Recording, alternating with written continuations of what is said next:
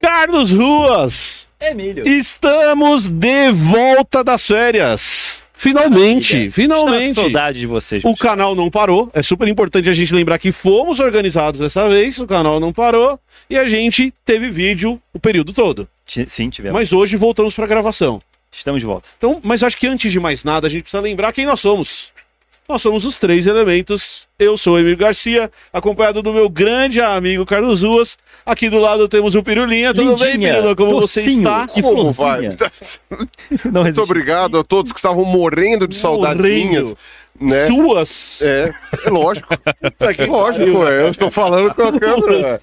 O- eu- eu- Quem, quem gente, mantém o Ibope desse programa? Caceta, Quem é que mano. paga essas Ó, contas? eu queria falar uma coisa. Você falou, fomos organizados dessa vez, eu quero corrigir a sua informação. É. O pessoal da Toca Livre foi organizado. É verdade. A gente, É verdade. se Se fosse por da gente, nós- ia ser uma bagunça desgraçada e não ia dar nada. Então estamos de volta e hoje nosso quarto elemento é o lindo, maravilhoso Iberê Tenório. Como você tá, Iberê? Tudo bem? Salva de palmas. Muito Iberê. bom. Muito Iberê do. Manual do Mundo.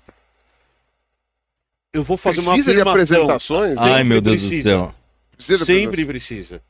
Eu vou fazer uma afirmação. Hum. Afirmação. Para uma geração, o Iberê tem o impacto que o Bigman teve na nossa geração. Mas com certeza, Olha só. com certeza. fico Isso feliz, eu acho real, Segura cara. essa porque a bomba. gente Não, e é percebeu uma a... geração porque você vai pra quê? Pra 15 anos? Foi Não. 15 anos ano passado. Nossa, Caramba, 15 anos cara. ano passado. 15 anos é de YouTube. muita coisa. É, 15 anos de YouTube. O manual surge no, no YouTube. É, surgiu no YouTube já. E, sei lá, em 2000 e... 2011 já tinha 100 mil inscritos, assim, já. Então é uma cara. coisa...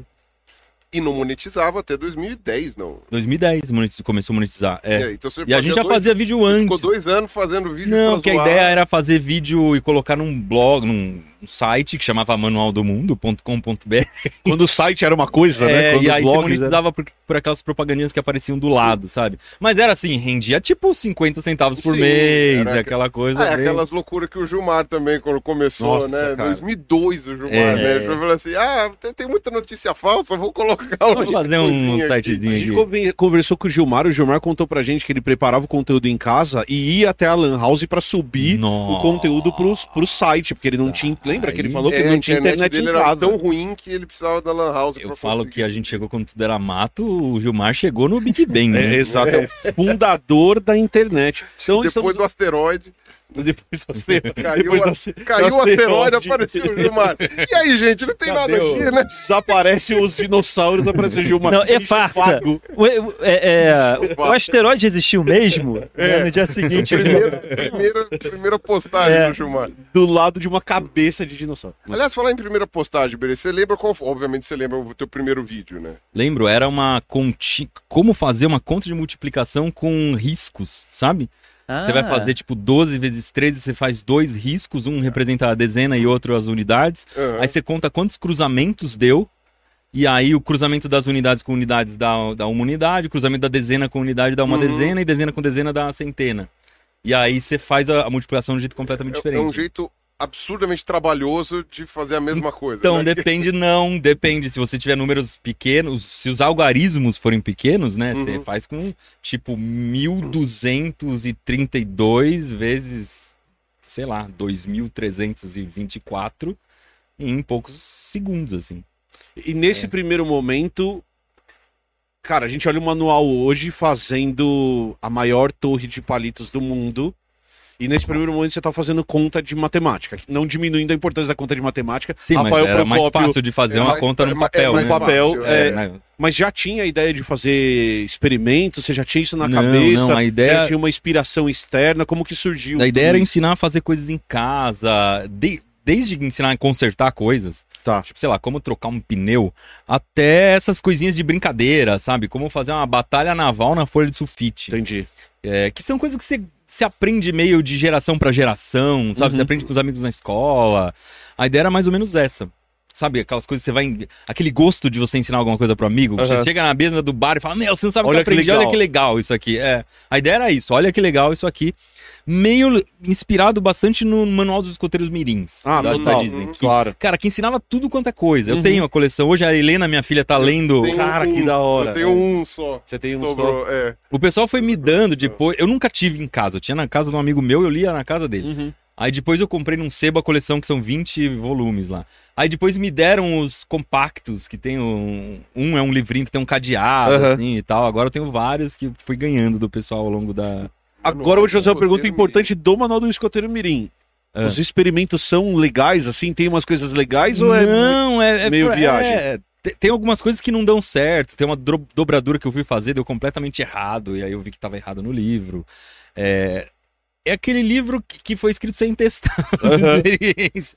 Mas tem algumas coisas legais. Tipo, tem um telégrafo que ensina a fazer. Eu fiz quando era criança. o E chegou a funcionar. Ah, funcionou, eu é. cheguei a fazer um eletroímã com meu avô. Então. Um eletroímã que era uma velho. pistolinha que você apertava o gatilho, aí grudava o, o- Você fechava o circuito, né? E aí, aí grudava virava o magnético. clipe na ponta do isso, prego exato. e tal. era um troço assim. Eu cheguei a fazer isso. Do Manual do Escoteiro Mirim. Do manual do escoteiro mirim. que Legal. Era um negócio lá. E, o, e, o, e era muito interessante. É que e isso tem a ver com coisas do escotismo mesmo, né? Tem, tem, No tem. próprio escotismo, eles têm essa. Tem, e o que, eu, o que eu achava muito legal, o Manual do Mundo acabou ficando muito conhecido pelas experiências, mas Uhum. nunca foi só experiência. Sim. E o Manual dos Escoteiros Meninos é isso, tem, tem, sei lá, as regras do futebol. Tipo, não tem nada a ver com, nem com escotismo e nem com ciência. Aham. Mas é uma coisa que você, coisas que são úteis no dia a dia, assim, que são legais de aprender, né? A internet matou esse tipo de conteúdo. Apesar que recentemente teve o livro pra garotas é, agitadas, eu não lembro o nome do livro agora,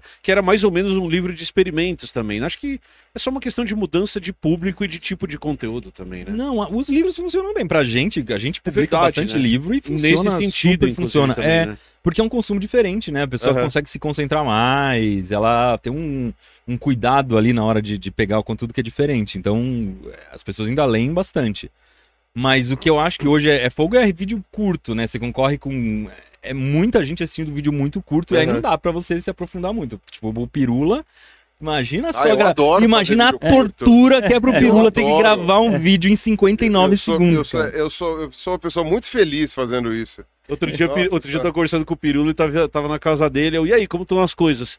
Ele, hoje é um dos piores dias da minha vida. Cacete, Caramba. por quê? Ele, porque eu tô o dia inteiro tentando gravar um vídeo de 59 segundos e não consegui gravar. Não, e eu perco o dia inteiro. inteiro, Mas com porque. quantos segundos você conseguiu gravar? Assim, qual que, qual que foi o mínimo que você conseguiu nesse, nessas tentativas? Ah, não, não. Todas eu preciso cortar alguma coisa. Mas, não, mas, você não assim, usa aquela técnica de dar uma aceleradinha no vídeo? Então, eu tenho. eu- Um Oh, pouquinho. Mas bota ali Um até uns pouquinho. 10% vai bem, viu? Mas eu, eu vou te falar, eu consegui, numa linha reta, gravar um minuto e meio. Assim, na talagada, um Mas minuto e fechou o meio. conteúdo. Fe- Fa- fechou falou, o que eu tinha me Fechou o que você tinha se proposto É, a falar. eu fiz, eu fiz acho que uns 15 testes, consegui, 15 testes. consegui gravar. Por isso que demora o dia inteiro. Consegui Tem gravar que um minuto e 14. meio. Não, até que pelo menos é rápido, né? pelo menos é rápido. é, 15 apertou o botão, 15 minutos, aperta é. o botão de novo. Aperta o botão, aperta o botão de novo e com o, o, o E microfone na tela. Aí nós. falei, putz, um minuto e meio. Agora vem, agora vem o suadouro. É pegar esse um minuto e meio e tirar 31 segundos disso aqui. Mas daí você E aí- joga, você joga no, no Premiere, você acelera e arruma o áudio. Não, não, não. Um Primeiro, minuto e meio não dá pra acelerar Um pra um minuto meio e não dá, não, vai fica muito ficar bizarro. feio, Fica fica muito bizarro. Aí eu, aí eu falei, eu vou cortar todas essas respirações. Tem que cortar alguma coisa. Aí você Mas tem que por que cortar você já conteúdo. não gravou cortado? Aí você tem que cortar conteúdo. Como assim gravar cortado? Não, você escreve o roteiro e aí você grava frase por frase. Não grava um minuto e meio sem parar. Tipo, você já escreve o roteiro de 900 caracteres, dá um minuto. Não, mas calma. Ah. Quem escreve roteiro do jeito que fala é gente organizada. A gente escreve Ah, tópico e fala o que tá na é. cabeça. Aí, goleiro. Aí é outro rolê. Aí é outro Tem que escrever um teleprompter Não, ali, velho. então, Você tem que então, escrever. aí- e, e já escreve com as palavras da linguagem oral. Exato, né? isso é Tipo, que é difícil, é. não. Aí, aí entra uma questão de talento e prática. E formação de jornalismo. E formação Também. É, jornalística ajuda também. Também também. Ajuda. Porque eu, eu nunca me adaptei ao teleprompter. Porque eu me enrolo inteiro. Eu tenho que fazer mais pausas do que se eu não tivesse coisa. E eu, eu sei, se eu tivesse treinado todos os dias, uma coisa assim, mas eu, eu juro, eu já me esforcei pra tentar Não, mas eu vou falar pra teleprompter. você. E o, e o, e eu, e mesmo as questões de linguagem que você coloca, tipo, ah, é assim, né, gente? Não, tá ligado? Pá. Cara, fico, então, é verdade que isso aqui é meio. Fica aparecendo Não, mas vote, pirula 15, Eu não 12, gosto 42. Eu não gosto de usar teleprompter também. Eu uso muito pouco no manual, só quando tem que gravar coisa muito complicada, que eu tenho que ler cinco parágrafos daquele jeito perfeito.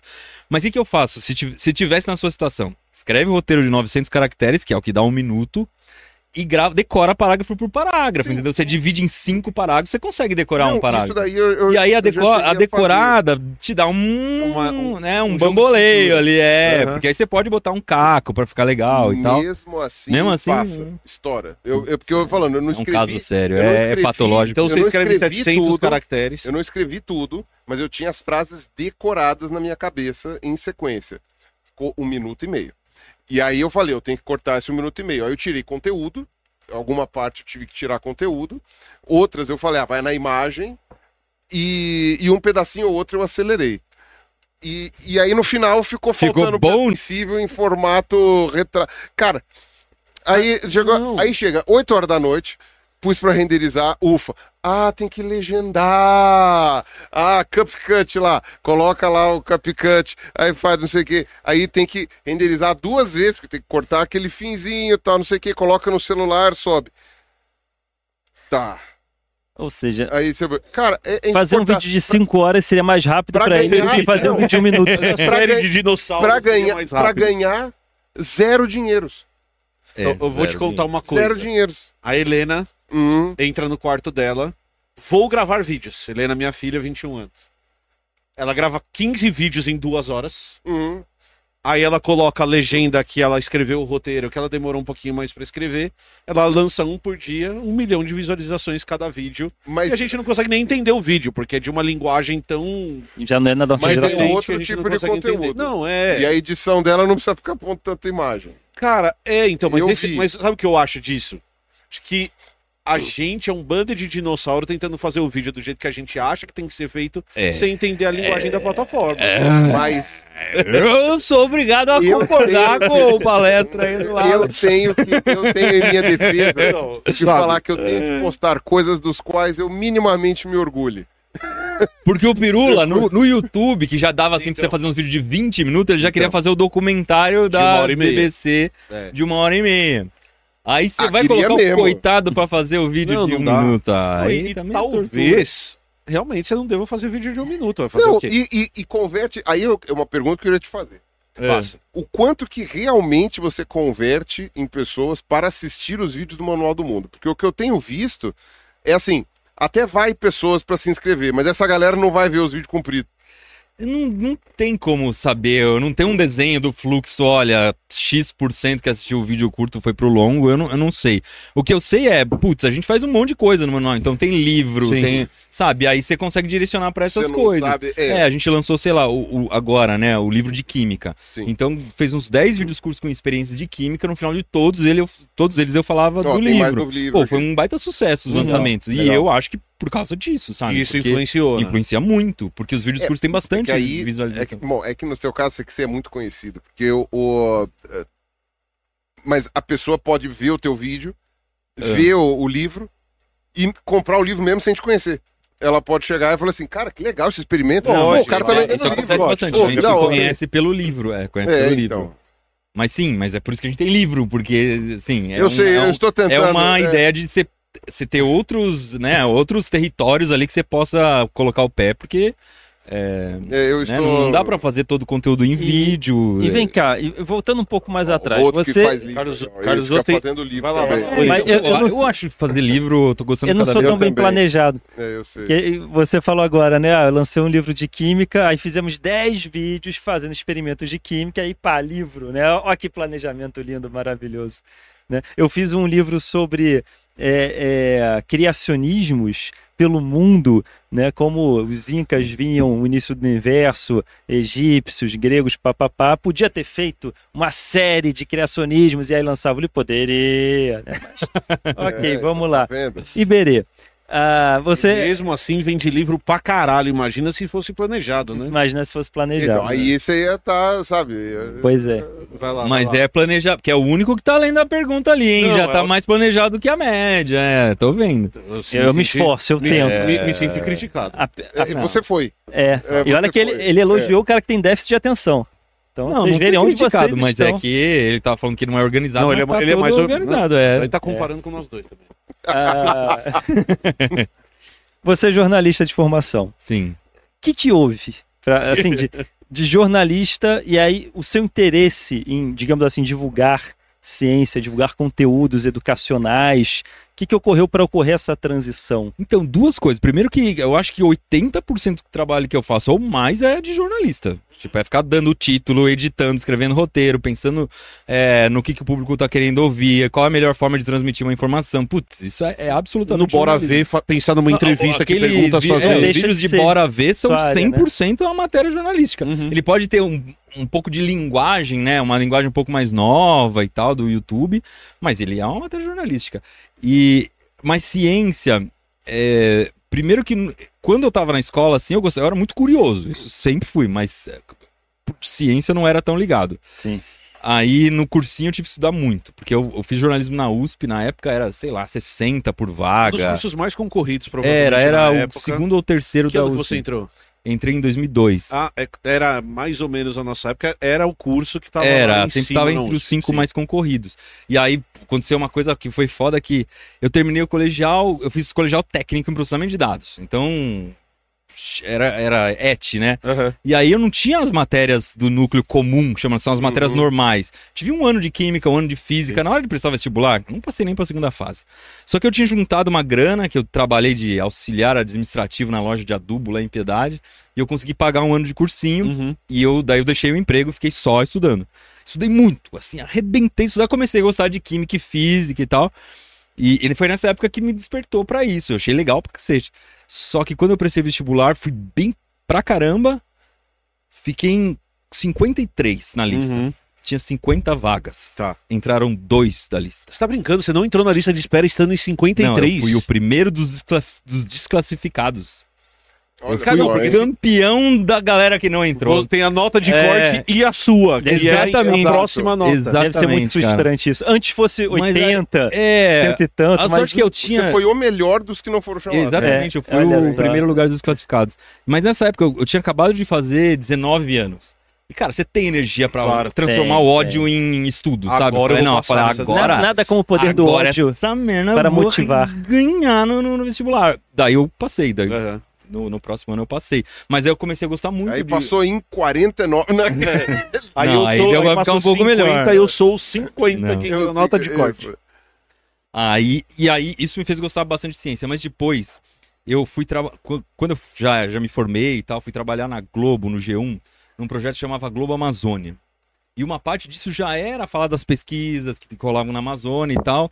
E o pessoal de ciência me chamou para trabalhar na editoria de ciência. Naquela Hum, época, olha aí, é, ciência tava lá o Salvador Nogueira Que pô, é é, maravilhoso. e o Reinaldo. E o Os Reinaldo. dois incríveis. Cara, é, são, eu sou fã dos dois, dois. demais, assim. Uhum. E, e eu já trabalhava do lado deles desde que eu entrei. Então eu já fui meio que pegando, aprendendo um monte de coisa com eles e tal. E, putz, daí eu apaixonei, porque daí eu vi que existia um vácuo, assim, né, de falta de, de base. As pessoas não entendiam nada das Uhum. notícias, porque você tinha que começar meio do zero.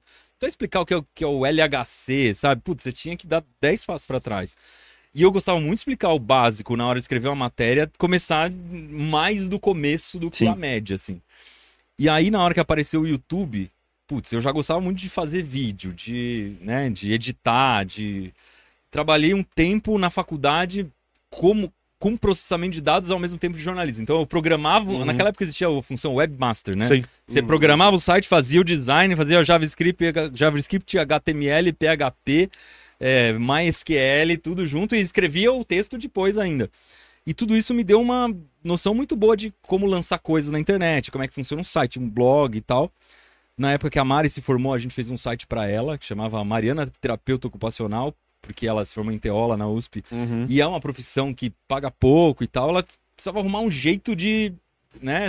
De se divulgar, É, de inclusive. se divulgar, de dar uma deslanchada rápida, Uhum. porque a gente tava na- no, no fosso, assim, da grana, né? Não tinha... É quando a gente é mais criativo, né? Por necessidade. Não, né? foi muito legal, porque como... é, Pô, elas escreviam textos muito legais, e eu ralando muito em SEO, assim, pra quando você procurasse no Google, Uhum. é, ranquear bem. E a gente conseguiu fazer com que, quando você procurasse terapeuta ocupacional, ela era a primeira Caralho, profissional que aparecia, a primeira. Nessa época não tinha ainda esse negócio de você tá logado e aí, e aí aparece um resultado diferente pra você e tal. É, o, o algoritmo era mais neutro nesse Ele era um você pouco só- mais tranquilo, é. É. E aí, cara, Não tinha isso, tanto na hora, ad, né, Na hora pra- que o YouTube apareceu, assim. é, O YouTube, quando ele apareceu, ele era toscão. Era 320 por 200 o vídeo. Uhum. Era uma podreira, não No dava quadrado. É, É, aquele aí eu falei, pô, na hora que esse negócio virar Full HD, eu entro, porque daí dá pra fazer vídeos com qualidade que vai. A qualidade do vídeo vai perdurar durante muitos Uhum. anos. E foi isso, na hora que virou Full HD, a gente começou a fazer os vídeos. Mas você já entra pensando no seu projeto como um projeto de trampo mesmo. Não era. Não era. Talvez não fosse o seu trampo principal, mas você já É, via. era uma aposta um paralela, potencial assim, de- que a gente tinha lançado o site da Mari e tava dando super certo. Tá. Ela tava pegando um monte de consulta domiciliar, assim, que paga legal, Uhum. né? Tipo, vai, um personal trainer só que te- Claro. atende em domicílio e tal. E, poxa, tava funcionando super bem, sabe? A gente falou, poxa, isso aqui, a gente já tem as manhas, já tinha lançado o portal lá na Globo, Globo Amazônia, tinha lançado com o Sakamoto, a repórter, uma renovação no site da Repórter Brasil, Uhum. eu trabalhei na revista Náutica, também fizemos a mesma coisa, re- repaginamos o site, tal, lan- relançamos o site. Então eu já tinha um pouco essa manha de fazer lançamentos na internet, sabe? E aí o Manual do Mundo foi isso. E aí a gente foi fazendo testes, botava uma coisinha lá, via como é que funcionava, não sei o quê. E mas desde essa época já assustava um pouco, porque os comentários não pegavam leve, não, era meio. Já era porrada. É, já era momento. porrada. E os vídeos no começo Claro. eram tosquinhos, né? Então, tipo, a galera já quer, quer ser babaca falando desse monte de brincadeira. É, o pessoal não perdoa. Mas você comentou uma coisa que eu não tinha imaginado, porque eu sou biólogo, professor, muito tempo, e quando eu comecei a fazer YouTube em 2016, eu nunca tinha aberto um editor de vídeo na vida. Eu tive que assistir um vídeo de 10 minutos para saber como colocar o meu vídeo no, no programa. E o curso de jornalismo te deu ferramentas que te permitiram É começar Eu, num não- estágio para frente isso, em eu- vários aspectos, né? eu fiz um estágio lá na USP que era num estúdio multimeios. Era um estúdio que existia lá, que a USP. é, se, um- se você era um professor, você queria gravar um professor de física, você queria, queria gravar um vídeo com uma mola. Uhum. É uma coisa que eu fiz, inclusive lá. Você ia lá no estúdio, combinava um horário, a gente escrevia o roteiro, te ajudava a escrever o roteiro, gravava, editava pra você, te entre- colocava na internet pra você, Tá. pra você poder usar. Então, cara, já era exatamente o que o YouTube fazia, Uhum. assim. Eu lembro que um dos trabalhos que eu fiz lá foi pra Febrace, que é a Feira Brasileira Uhum. de Ciências. Que vocês participam até A hoje. segunda, aquela que vocês é, a gente participam, faz né? a premiação da Uhum. Febrace hoje. Era o Febrace 2. Acho que agora a Febrace tá na Febrace 20, Febrace 20 e poucos. É, O trabalho era ir lá, entrevistar a molecada que tava apresentando o, né, na feira de ciências e tal, e aí fazer um compacto com cada cada stand. Cada um dos stands. Cada um dos stands. Fui eu que editei tudo. Então eu editei uns 200 Caceta. videozinhos, tipo um minuto e meio, mostrando projetos de ciência. Aham.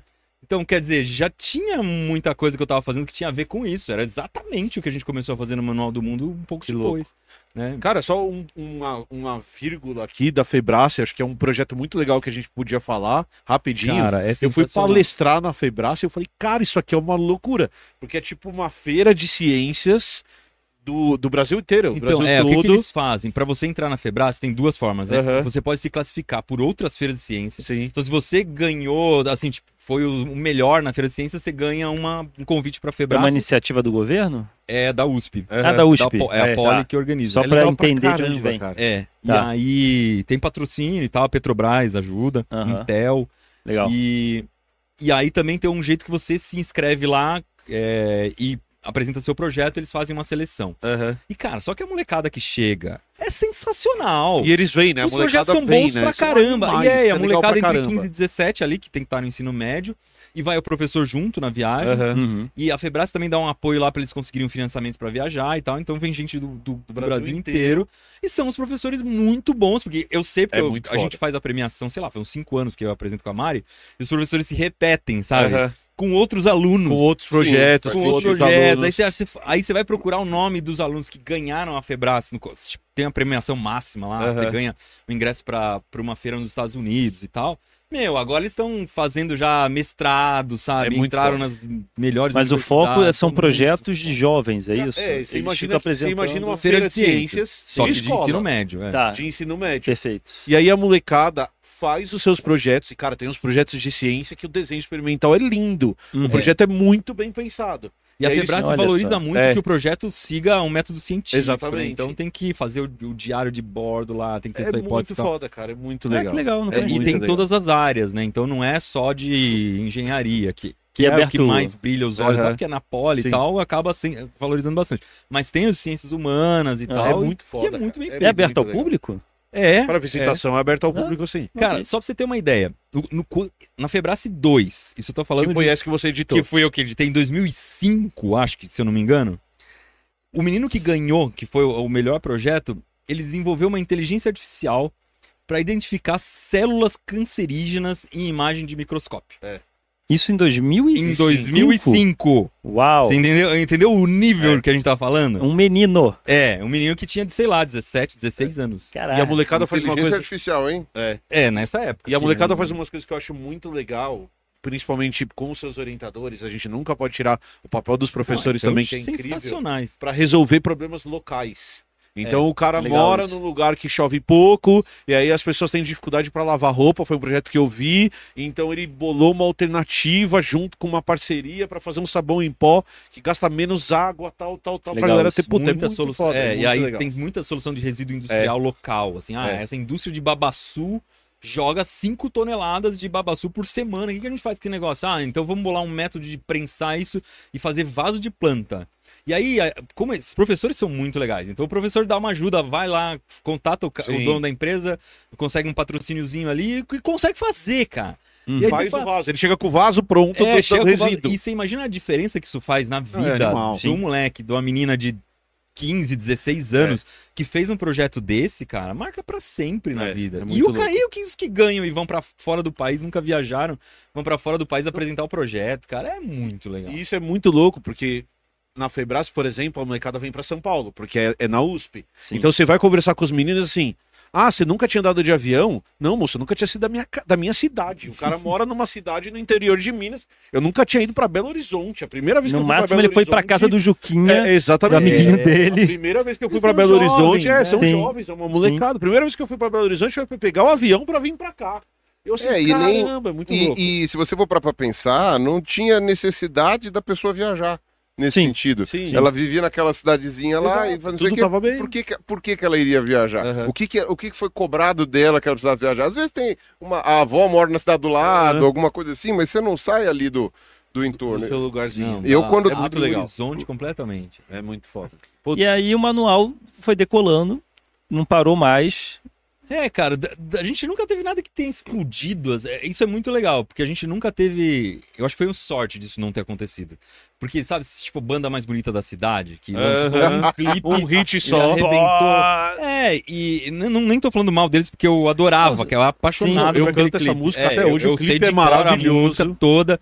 Mas o que acontece? Se você explode no momento em que É. você não tá preparado pra fornecer mais conteúdo logo em Hum. seguida, né? Não é que você não é capaz nem nada, é que você não tá preparado pra surfar na onda que você mesmo criou, né? E, porque e você vai vira, ter que e vira um refém. E vira refém, Vira refém porque e você tal, é. começa a, a tentar. o- Você A falha. repetir o Você one, falha one e aí você tenta repetir, aí faz uma, uma coisa É. parecida que não fica tão Então a gente boa. sempre teve cuidado de ir comendo grãozinho por grãozinho Foi uma coisa gradual, aos poucos, né? é. É, mas tem um fator sorte. Poderia ter É, estourado também pra alguma caramba, coisa. Porque se fosse cinco anos depois, já não. né? Teve um fator de eu e a Mari, a gente tava recém-casados, ela. Eu e ela super na pilha de fazer coisas novas e tal, com energia que a gente já não tem mais hoje, né? E, e emprestando câmera de amigos que trabalhavam com isso Uhum. e tal. Então Sabe qual é o um nome fator disso? sorte grande, aí tá na hora certa. Não só sorte, mas também constância. A disciplina de ter essa Então, constância do Mas isso crescimento do gradual, jornalismo. Isso vem totalmente do jornalismo. que é Não só a constância- fundamental. a constância A constância de você ter compromisso com o horário que você vai publicar, com o dia que vai publicar, mas isso ao longo de anos também, Aham. sabe? É, e todo Isso- dia tem uma matéria, todo dia tem Sim, uma coisa. porque tem pessoas que têm muita sempre vai- dificuldade em ter essa constância. Tem pessoas que são, oscilam muito. Então, mas eu vou falar uma coisa, por exemplo, a Mari quando... essa disciplina é quando sensacional. resolveu fazer o blog dela de terapia ocupacional. Era uma época que você não entrava num site e, cri- e colocava lá título, uma Não era o blogger Não, hoje, né? Não Você era... tinha que programar em PHP o blog. Aham. Quem ia programar esse blog era Você. eu. Que ia gastar, sei lá, oito horas pra desenhar. E não era só programar, né? Tinha que fazer o design. É, tudo o mais. design. Eu falei, Mari, você vai escrever dois textos nesse blog e vai abandonar e eu vou, Todo esse eu vou trabalho. trabalhar mais do que você. Nesse... Ela falou, não, eu te garanto que isso não vai acontecer. Eu falei, você me garante se você trouxer 52 títulos de, de, de, de post você vai escrever. Por que 52? Porque Um é um por semana durante um ano. Nossa. Cara, deu assim uma semana, ela voltou. Tá aqui, 52. Nossa. E aí, na hora que ela entregou os 52, eu falei, beleza, vamos Pronto. fazer agora. Foi a melhor coisa, cara, porque ela passou um ano fazendo aquele 52. E, e o exercício de criar o Claro. 52 já abriu a cabeça pra um monte de editorias, de séries e não sei o quê. Que é um exercício que a galera não faz, né? Que Uhum. não pensa, pô, vou, vou abrir um canal no YouTube, vou postar dois vídeos por semana. Cara, Hum. são 104.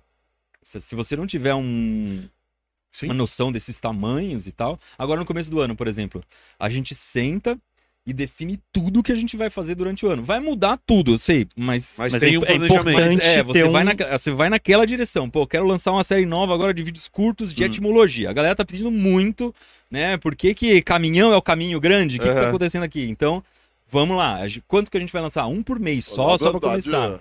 Ah, então eu já A separei. missa é uma, é uma, é uma missão, é uma É. missa cumprida. Missão é. A gente separei já 17 pautas, das quais a gente vai tirar 12 pra fazer isso aí. Beleza, tá fechadinha essa série. Então é isso, já tem uma série de coisinhas que estão todas. E, e uma coisa louca que você falou de que vocês estão falando de constância, a gente estava comentando isso hoje. Hoje a gente voltou de férias mesmo. Então, para começar, é a primeira vez que a gente conseguiu se organizar em sete anos, eu e a Camila, para parar 20 dias. Então, 20 dias sem fazer nada. E isso exigiu que a gente viesse toda quinta-feira aqui gravar três vídeos por, di- por quinta-feira, pra gente conseguir se Sim. organizar com constância, com tema, com tudo bonitinho pra fazer. Então, uma coisa que a galera que tá assistindo não vê de vez em quando é, cara, não é simples ter essa disciplina, essa organização. Tem Putz, dia que você tá de saco cheio, cara, que você não quer gravar vídeo, que você não quer escrever texto, ah, não. não, quer é. escrever Mas roteiro, mas nesse- E, e nesse sentido também, acho que tem que ser profissional. E, e- é trampo. essas vantagens de ter vindo do jornalismo. Tipo, cara, eu fiquei muito feliz. Eu, eu trabalhei em lugares em que eu era muito programador. O trabalho de programador acabava sendo mais valioso do que o do jornalista, porque Hum. todos os meus colegas eram jornalistas e eu era o único que programava. Então foi assim na Repórter Brasil, na Revista Náutica. Quando eu entrei na Globo e eu sonhava em trabalhar em algum lugar porrada assim, eu falei, agora eu vou aprender a fazer isso aqui direito. E aí, cara, chega plantão, você tem que entregar 10 textos no dia, sabe? E não, não, tem, não tem um segundo pra você pensar, assim. É que nem um motoboy, quando aparece um cachorro na frente dele e ele tá a 100 por hora, ele não tem o que pensar. Ele tem que desviar e acabou, Aham. entendeu? Pronto, já foi. E é isso que você faz com o texto, cara. Você já começa a ter muita rapidez, não, nem, nem, não tem nhenhenhen, sabe? É um Isso- trabalho isso muito isso, é um, isso é um problema, né?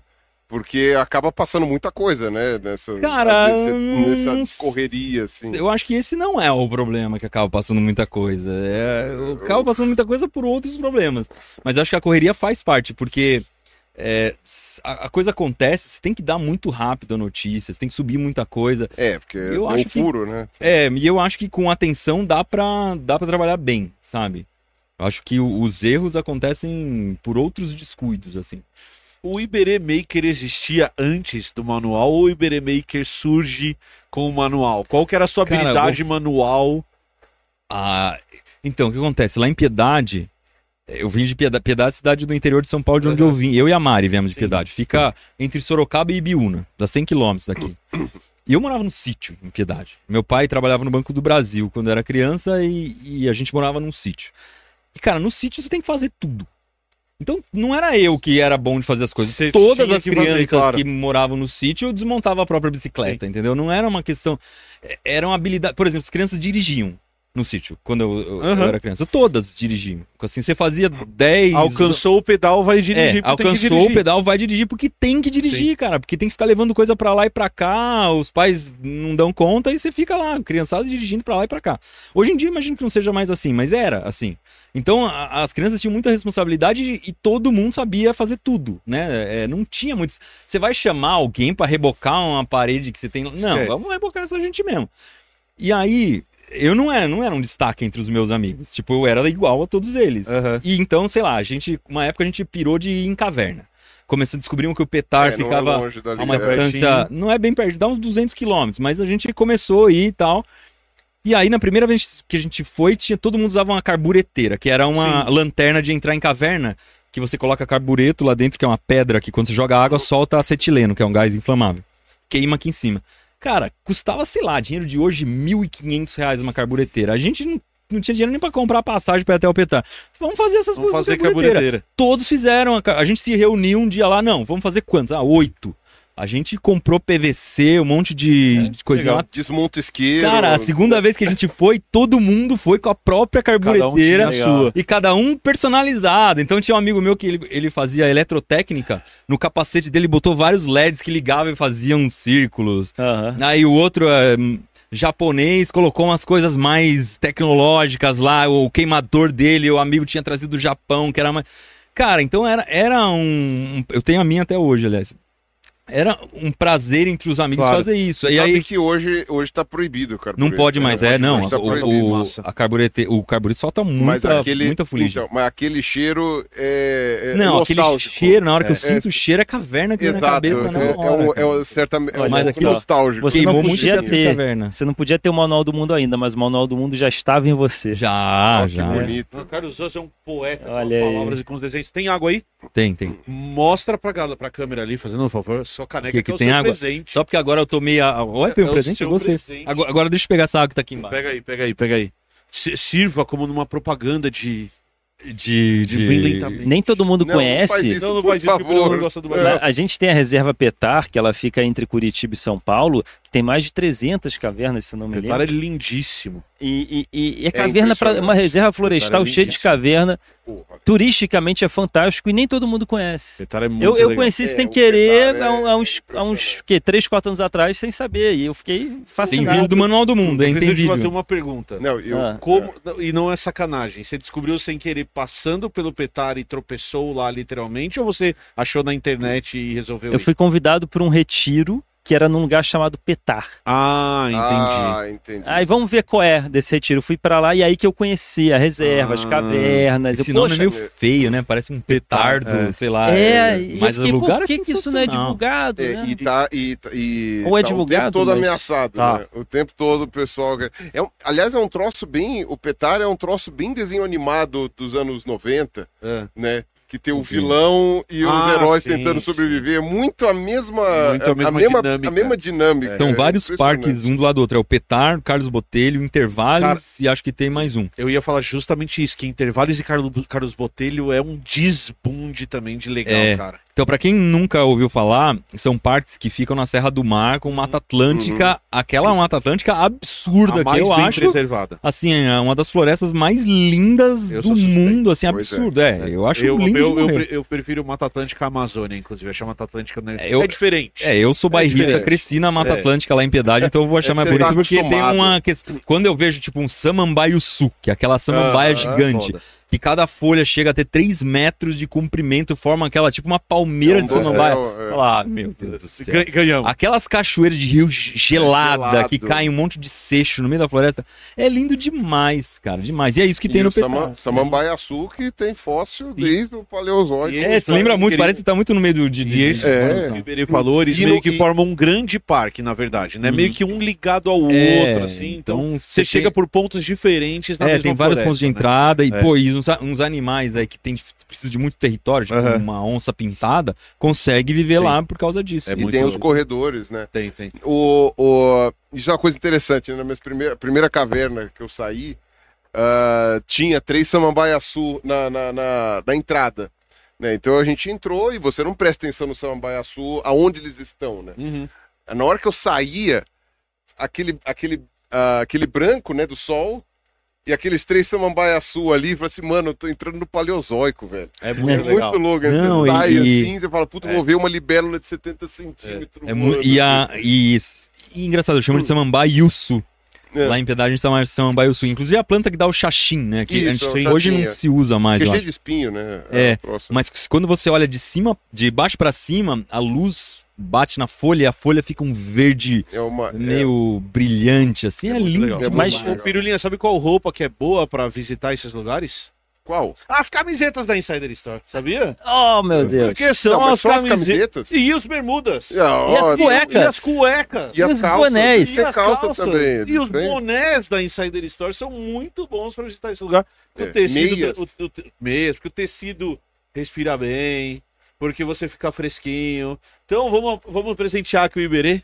Ô, rapaz. Store.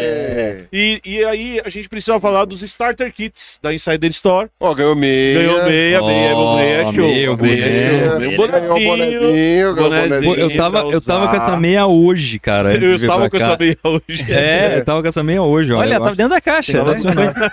É a mesma. É mágica, A Mari cara. mandou É, pra inclusive- gente. Pô, era pra dar, Não uma deixa limpa cheiro, é pra ele, É, pô. deixa né? cheiro, não deixa cheiro. Então, se você clicar no banner que tá aqui embaixo, o QR Code fica o tempo todo aqui na nossa tela. Você vai acessar, no- acessar a nossa página, é insiderstore.com.br barra os três elementos. E aí você vai conseguir ter acesso a todos os produtos deles. E tem os starter kits. Então, não conheço. Quero comprar alguma coisa. Tem lá camiseta, cueca, meia. Você vai comprar o seu kitzinho para você ver quais produtos que você gosta, certo? E a gente precisa anunciar algo, repetir algo que a gente anunciou no final do ano, mas que é super importante. A Insider vai ser nossa parceira por esse ano todo, vai fazer, vai nos ajudar, ajudar os três elementos a continuar existindo. Então a gente tá bastante contente com a Existindo parceria. e frescos. Existindo e, e E gostosinhos. fresco e Aqui, tá quente gostosinho, aqui sem... dentro. Exatamente. Exato. Estou, é. estou fresquinho aqui, não estou, não estou fedidinho, certo? Então, obrigado a Insider por nos apoiar. Clica no link que tá aqui embaixo. E aquilo que a gente sempre falou. Não precisa comprar para nos agradar. Se você precisar comprar uma camiseta, considere comprar os produtos da Insider, porque a gente gosta bastante, certo? Eu descobri, Berê, uma coisa esse final de ano. Ah, Por que, que eu gosto tanto da cueca da Insider? Eu vou te fazer uma pergunta muito Ai, meu pessoal, Deus se você céu. me permitir. ah. Você sente a sua roupa? Entendeu? Faz sentido a minha pergunta? Você sente a sua senti- roupa o tempo todo? Ah, sentindo o corpo. né? Então, eu, eu descobri algumas sim. É, é, se, a, se a roupa for mais dura. Você sente sim. o tempo todo. Calça jeans, por exemplo, eu descobri que me cansa. Então, É. te cansa. É, aí, co- como eu viajo muito e tal, pra gravar, dar palestra, eu comprei uma roupa de avião, que é tipo uma roupa, uma, um kit Super videocastro, levinha. assim, sabe? De todo esportivo, pra ir. pra poder andar de avião, porque a calça jeans, ela arrebenta você de É. cansaço. Porque eu descobri que as pessoas não sentem a roupa. Que a- o cérebro das pessoas, o que é esperado, inclusive biologicamente falando, ele tem aquele estímulo constante, e aí chega uma hora que ele para de sentir. Que você não sente a meia, por exemplo. A menos que você esteja com algum É machucado. verdade, a meia, coisa a assim. meia é, agora a meia eu teve que, que mexer o pé. Não, eu sinto. E aí eu descobri por que que eu gosto tanto da cueca da Insider, porque eu sinto a roupa o tempo inteiro. Mas aí a cueca deles é, é bem A cueca é, deles é. é, Então, tipo, daí não, quando eu não, fazia. não pega aqui no Quando eu fazia a nada. propaganda, eu falava assim: Meu, a cueca é muito boa, você para de sentir a cueca. E todo mundo falava assim: Não, mas isso é o normal. Eu falo: Não, não é o normal. Eu sinto a minha roupa o tempo todo. E aí eu vou te fazer, vou fazer uma pergunta pra você, Carlos Souza. Uma pele Você- fina. Você sente o dedo do pé encostando um no outro? Não, parece que, é um, parece que é uma coisa É. só. É. Só quando eu É. não tomei banho. Não, eu sinto os meus dedos do pé Ah, então tá explicado. Eu sou muito. Pele fina. Ok. É pele fina, E né? agora você fina. sabe curiosidade do pé do Emílio. Não, é dedos. porque eu tô fazendo a propaganda da Insider, que a cueca Ah, é tão confortável ah, que até eu não sinto a cueca, Carlos Pronto, ok. Luz. Agora, ok. Essa, essa é a propaganda. É, eu, sou, eu sou devagar um pouco às vezes. Não, não é. Você é incrível. Vamos voltar então à conversa. Já levou as meninas pro petar? Não, cara, a- as meninas eu tô, eu tô indo aos poucos. Tá Então eu começando. tô treinando, é. Tipo, a Helena tem oito e a Melissa tem cinco. Então. Ainda não É, dá. É, ainda não. Hoje, por exemplo, a Melissa, eu, eu acordei, ela, ela, elas já conseguem acordar sozinhas. pelo menos. Desci lá embaixo na cozinha, a Melissa falou: Ah, já tomei café da manhã. Eu falei, como você tomou café da manhã? Não, eu fiz o meu café da manhã. Gente, falei, o que, O que que isso quer você dizer? comeu? que É, independência. não, eu peguei aqui o cereal, joguei no pote, coloquei leite. Eu falei, cara, graças a Deus, tá indo. no- Cara, é, tá, tá tá indo. abrindo uma luz no fim do túnel. Porque, cara, e logo pe- mais estará abrindo uma luz mesmo, tá lá desmontando É. luz. No manual. Mas é, o petar é, é, é pancada, Ah, né? não, não é, não é um passeio não dá simples, pra... não é, não. Não, é, eu, pra quem quer fazer isso com criança, eu recomendo a Caverna do Diabo, Aham. que fica em Eldorado, que é o mesmo conjunto de cavernas, Só tá no município mas ela diferente. tem iluminação, escada, no É petar... mais adaptada, né? É, ah, ela é no toda Petarda da foi na. Santana também. A Santana, É, o mas a- pedaço que está aberto para a coisa é, é nível Mas, por 1, exemplo, né? do, Mas- do quando você tem que andar de... a- você tem que andar a pé. Ah, até do chegar lugar onde que eu ia falar. É, Pegar por das exemplo, cavernas a Melissa não tem é 5 simples. anos, o que, que Não, ela aguenta não, andar ainda? Vai Mas- dar 10 mas- minutos você tá carregando ela É, no ombro já e aí já era. Quando você ia com seus amigos, era, era hardcore o negócio? Não, era totalmente roots. É, porque não tinha nada. Na minha né? época, quando a gente ia, a gente podia acampar dentro do núcleo Santana, que é o núcleo mais movimentado ali do Hoje não pode? A gente acampava na beira do rio num campo que tinha lá. Não, Ah, hoje não tá. pode mais. Não, mas aí que aconte... o que, que acontecia? Não, mas nas pousadas também não pode mais acampar. Não, aí pode, Ah, mas tá. o, o- a gente acampava dentro do parque porque o parque Ah, tá, tinha um entendi. camping, né? Sim. Você pagava uma taxa lá e tinha que reservar, até porque todo mundo queria ir no carnaval, a gente ia no carnaval. E aí, cara, formava assim 100 barracas na beira do rio, é um rio muito bonito que O passa. Betari. É, o Betari. E aí acontecia várias maluquices, do tipo, pra entrar nas cavernas, tanto faz você entrar de noite ou de dia. Uhum. Então tinha uma galera que não queria encontrar ninguém dentro da caverna, saía 3 horas da manhã pra ir pra caverna. E pegava Faz trilha de sentido. 5 quilômetros pra entrar na No caverna. escuro. Outra coisa que acontecia muito, a galera ia tomar banho de rio de- à noite. Então, às vezes você olhava no rio assim, tinha uma lanterna. De repente a lanterna entrava na água, saía, entrava na água, saía, entrava na água, saía, e todo mundo corria porque sabia que o Pra cara de... ajudar o cara que tava... rolando. Ah, entendi, tava se afogando. É, tava. É, O cara tá lá batendo Mas o que a braço. gente tava fazia, aqui, cara? o que que tá acontecendo? Tipo, uns 15 dias antes de viajar, a gente passava nas borracharias lá de piedade procurando pneu de trator. pneu é de pneu não, é câmara de Câmara, trator. câmara de trator. Aí a gente comprava uma pra cada um, levava umas cordas, a gente amarrava, formava um, um Ah. biscoito dobrado, Aham. e se jogava no rio com aquilo Boia fazendo cross. boia cross, cara. Era Ah, sensacional. Devia ser bom. Mas é, É malu- muito- maluquice, né? Ah, Hoje em É dia... maluquice porque a gente conhecia o rio, É sabia verdade. que não tinha uma cachoeira onde a gente ia cair. aham. Mas, cara, era muito bom. Só que era roots, roots mesmo. Tipo, a gente entrava de bota no rio, porque não dava pra entrar. Aham. Ficava a bota toda cheia de areia dentro. Aí chegava, já ia na caverna. A gente que preparava a própria comida. Chovia, a barraca ficava toda ensopada. Cara, mas quando você E tem. sempre chove. Ah, quando você tem sempre 17 chove. anos... Quando você tem é, essa idade, você aguenta Deixou muita história pra pancada. contar, né? É. Mas, cara, in- infelizmente, ou felizmente, talvez, não pode mais acontecer esse tipo de coisa no petarda. Você só pode entrar com guia, tem todo um É, controle é, nessa agora. época não tinha nem isso de cavernas. É, entrar deve estar um guia. pouco mais rígida a coisa. É, não, é bem, É, bem eu mais rígida importante. mesmo. E Não, tem não, uma questão de caverna- preservação na caverna também. tem que entrar com guia. O certo Sim. seria entrar com guia. Com guia sempre. Não, e na caverna, eh, você. eh, se você quebrar um espelhotema, ele vai É. demorar, tipo, centenas de milhares de anos pra, Pra formar, formar. de novo. É, É. ou mais. Então. Não, e se você, se você vai pro lado errado, você cai num buraco ali dentro, você não sai mais também. É, tem várias histórias de morte que não são Tem, brincadeira. tem Olha abismo, tem abismo. Então Mas tem acho- caverna que é a, a diferença entre caverna e abismo, sabe qual é? É, é, é, eu sei. É, é, a caverna é na horizontal, o abismo é na vertical, mas é a mesma coisa, né? Então você de repente você tá numa caverna, de repente. ah, A Mas acho diferença, um tipo de- entre a caverna e o abismo é... Um tipo de É. morte muito comum é, nesses lugares é tromba d'água. Hum. É. Então você. Porque ah, lota de gente no verão, né? No começo do ano. Tá, E aí você entra na caverna, beleza, solzão e tal. de E boa. você. Caverna é sempre um rio. A não ser que esse rio tenha secado, mas geralmente o rio tá lá ainda, né? Você vai com a água pela cintura, às vezes você tem que passar por Nossa. baixo d'água pra sair no outro Tem salão. que ir numas ruas. É. Não numa- é numa caverna roupa que- sequinha. Não! Tem que ir numas É. roupas que você sabe que vai molhar. Já entrei é. em caverna que era nadando o tempo todo na caverna. Tipo, Caraca. você nadava, Essas todo o passeio era nadando eu- contra a corrente. Não, não, não gosto muito. É, não. no final você soltava o corpo e saía da caverna. Ela te- a Cara, deve ser meio claustrofóbico. Ca- cara- É, isso, mas quem gosta obrigado. de caverna não pode ter claustrofobia, porque é mesmo. Tipo, imagina você passar debaixo de uma pedra que tá debaixo d'água pra sair do outro lado, você não sabe o que tem. Nossa. Nessa, nossa. ai, nessa hora apagava a carbureteira. É, É. porque... Aí você saía do outro lado totalmente no escuro, aí tinha uma e aí tinha manha que ficar de colocar o isqueiro dentro de um cano de PVC com uma Tá rolha louco. pra abrir e acender. Tá É, louco. Você tem que ter a, a calma É. de chegar do outro lado, abrir a o calma da de- respiração, É, e de tinha, segurar a e tinha respiração. aquela carbureteira que você ligava Ah, mas na- aí era de no- Playboy que eu não tinha, não, Pirula. Lá era no Imagina, você, isqueiro. você tá subindo e bate com a cabeça. Poc, Mas acontece. Ih! Poc, poc. Errei É, o lugar, poc, é. poc, poc. É. É isso. Continua Caraca, indo pra frente. Não, Continua indo isso. pra frente. Não, mas sempre que a gente entrava nesses lugares, a gente- alguém da Alguém turma... já tinha ido. Alguém já tinha ido antes, é. É, Com um guia ou com outra Tá. turma e tal. Então nunca... Mas, mas mesmo assim deve dar um Aqueles medinho. filmes aqueles É. filme antigos, né, tipo, leva o extra, né? Vai! É. E não voltou. E Não, geralmente vamos, essa vamos pessoa comer. ia na frente Aquele- e ela que passava e acendia o, a Lá do outro lado. Porque daí tinha a luz do outro lado. não Caralho. tinha. Mas era muito louco. Você olhava na água, você via que alguma coisa estava iluminando do outro lado, numa outra Aham. sala, e, e meio que iluminava o chão. Ah, assim. refração. Mas o que eu ia falar do perigo é, você tá num ambiente desse, começa a chover e sobe Ah, é. o nível da caverna, Não tem é igual o onde ir. dos meninos lá da, da, É. da Ásia, eu não lembro se foi na Indonésia. Mas foi na Acho é Tailândia. Ta- é, Tailândia, não sei. Os meninos ficaram Sim. presos na caverna, foi exatamente isso que aconteceu. Que deve ser muito rápido, né? mu- É muito rápido. Choveu, subiu a água, você tá uma hora É, e você tá andando dentro de um tubo. lá É, dentro, É, e é muito não dá pra sair. de sair. Você não. Por exemplo, é essa pedra que você passa por baixo. Se subir o nível, não tem mais como Já passar. É, Você vai e, ficar preso lá dentro. e teve uma situação muito. muito Por exemplo, tinha uma, uma. Ainda existe, a caverna tá lá, né? Que é a Casa de Pedra.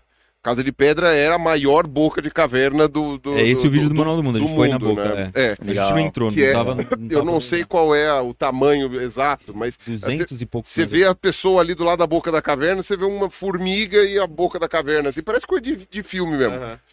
E aí, ah, o pessoal tinha fluxo livre lá, era uma das cavernas que o pessoal entrava, tal, não sei o quê. E aí, eu lembro do meu tio, já era um senhorzinho, tal, não sei o quê. Cara, amarraram uma corda na barriga dele e falavam, "Ê, vamos, ê, não sei o quê. E também com água até aqui a maior parte do Não, percurso. é, e é bem pancada. Aí rolou uma situação de uma tromba d'água, morreu gente lá dentro, e também não tinha o que fazer, porque puxou pra, no sentido contrário. A pessoa estava indo para lá, a tromba d'água veio de encontro. Quem conseguiu segurar na parede segurou, mas. E aí fecharam Casa de Pedra.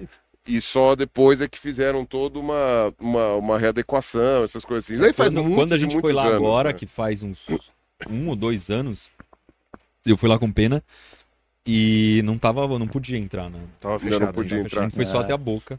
É, o pessoal que é, que é caverneiro mesmo, o pessoal É. entra. Porque você não foi- a- Entra porque não tem controle, porque, enfim, você chegar na caverna, vai cinco horas de caminhada no meio da mata, não tem uma pessoa que você encontra no meio do caminho. Quem quiser entrar, Ah, não, mas eu entra. tô falando na verdade que assim, o pessoal que é ou espeleologista ou que é realmente o, o caverneiro. É porque assim, você tem o caverneiro, que é a pessoa especialista em, aven- em aventuras É, em cavernas. caverna. é, é. Ah, o aventura. espeleólogo é o cara que e, estuda o, e o espeleólogo é o profissional que estuda a formação de cavernas, terrenos Aham. kárticos e tal. E geralmente um anda junto com o outro, porque você tem uma pessoa que é especialista em aventuras desse tipo e um especialista no, no- na, na- na formação da coisa. Então, e é muito comum o espeleólogo ser os dois, né? Ele também ser um aventureiro porque, afinal e profissional. Então, ah, eu sei que aí é uma coisa, que nem, por exemplo, na, na Caverna Santana tem o salão do Taqueupa. Né? Você sabe qual é essa história, né? Eu Chegou aí, não? Não lembro. Fui algumas vezes na Caverna Santana, mas não. É, então, é um dos caminhos, porque a Caverna Santana ela é gigantesca. Então você tem um caminho que é já todo preparado para coisa, dá para você levar a avó.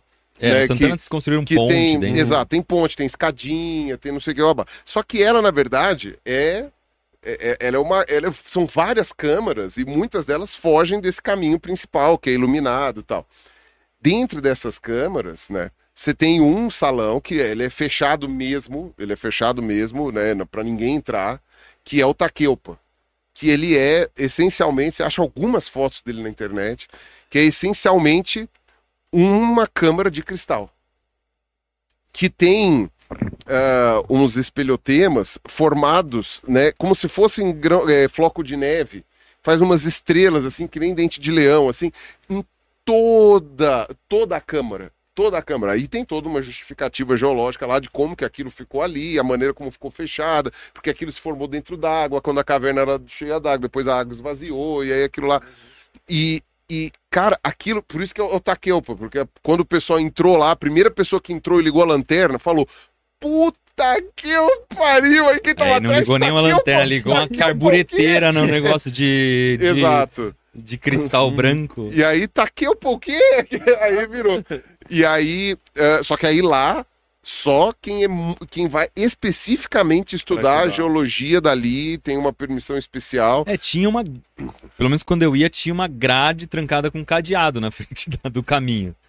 E eu acho que ainda Deve deve, ter, ter ainda. Não, justamente pra não ninguém Não entrar. passar. Mas não sei se faz quando o- vocês foram, mas agora tem uma entrada, tem a base, tem gente ali. Então é, é quase ali na, na base do Petar onde, você, onde a gente ia, agora só com guia mesmo. É muito complicado entrar sem Isso guia foi, isso foi um trabalho desenvolvido pelo pessoal da Geociências, lá da USP, Uhum. né? principalmente o professor Bogiani, que, que teve a iniciativa de montar um plano de treinamento das pessoas que moravam lá no bairro da Serra para que elas pudessem fazer a, a monitoria dos visitantes.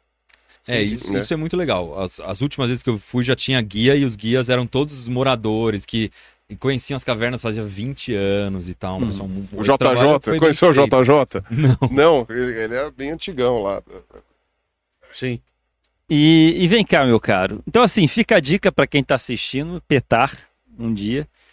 E fazendo rodar aqui os assuntos. Não, antes de rodar os assuntos, eu já vou Ah. deixar você rodar os assuntos. Sim. Gente, duas coisas. O primeiro é, estamos batendo nosso recorde com o convidado Iberê maravilhoso. Não esperava. Olha! Mas estamos batendo do nosso recorde. Então, ó, céu! A nossa, temos uma meta. A nossa meta desse primeiro semestre é bater duas mil pessoas assistindo a live, certo?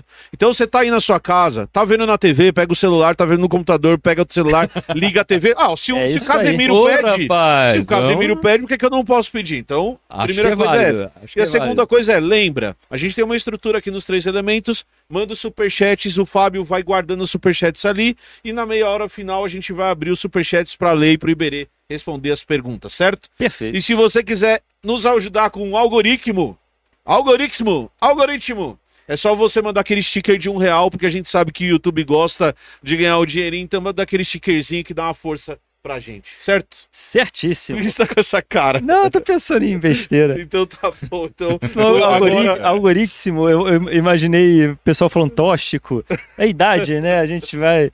Eu sei que foi de propósito. Foi, E foi. depois eu pensei em uma forma de engajar mais também. Pensei, porra, vamos engajar mais. Se até o final você acompanhar e bater tanto, você vai ver o Iberê Eu falo, ah, meu Deus do fazendo. Ah, tá pensando em alguma coisa aqui. Ah, Iberê dançando Ah, cara, caramba, cara, caraô. Olha só. Coitado do Iberê. Andou Vocês na prancha, comigo, né? vão, cara. E deixa o like, tá? Não esquece de deixar o like, que é importante também.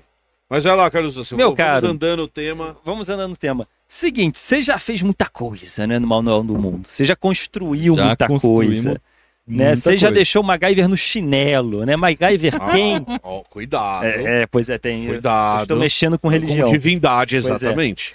Ah, Cuidado. de tudo que você já testou, inventou, experimentou, quais foram as mais interessantes ou as mais curiosas ou as que mais deixaram história para contar?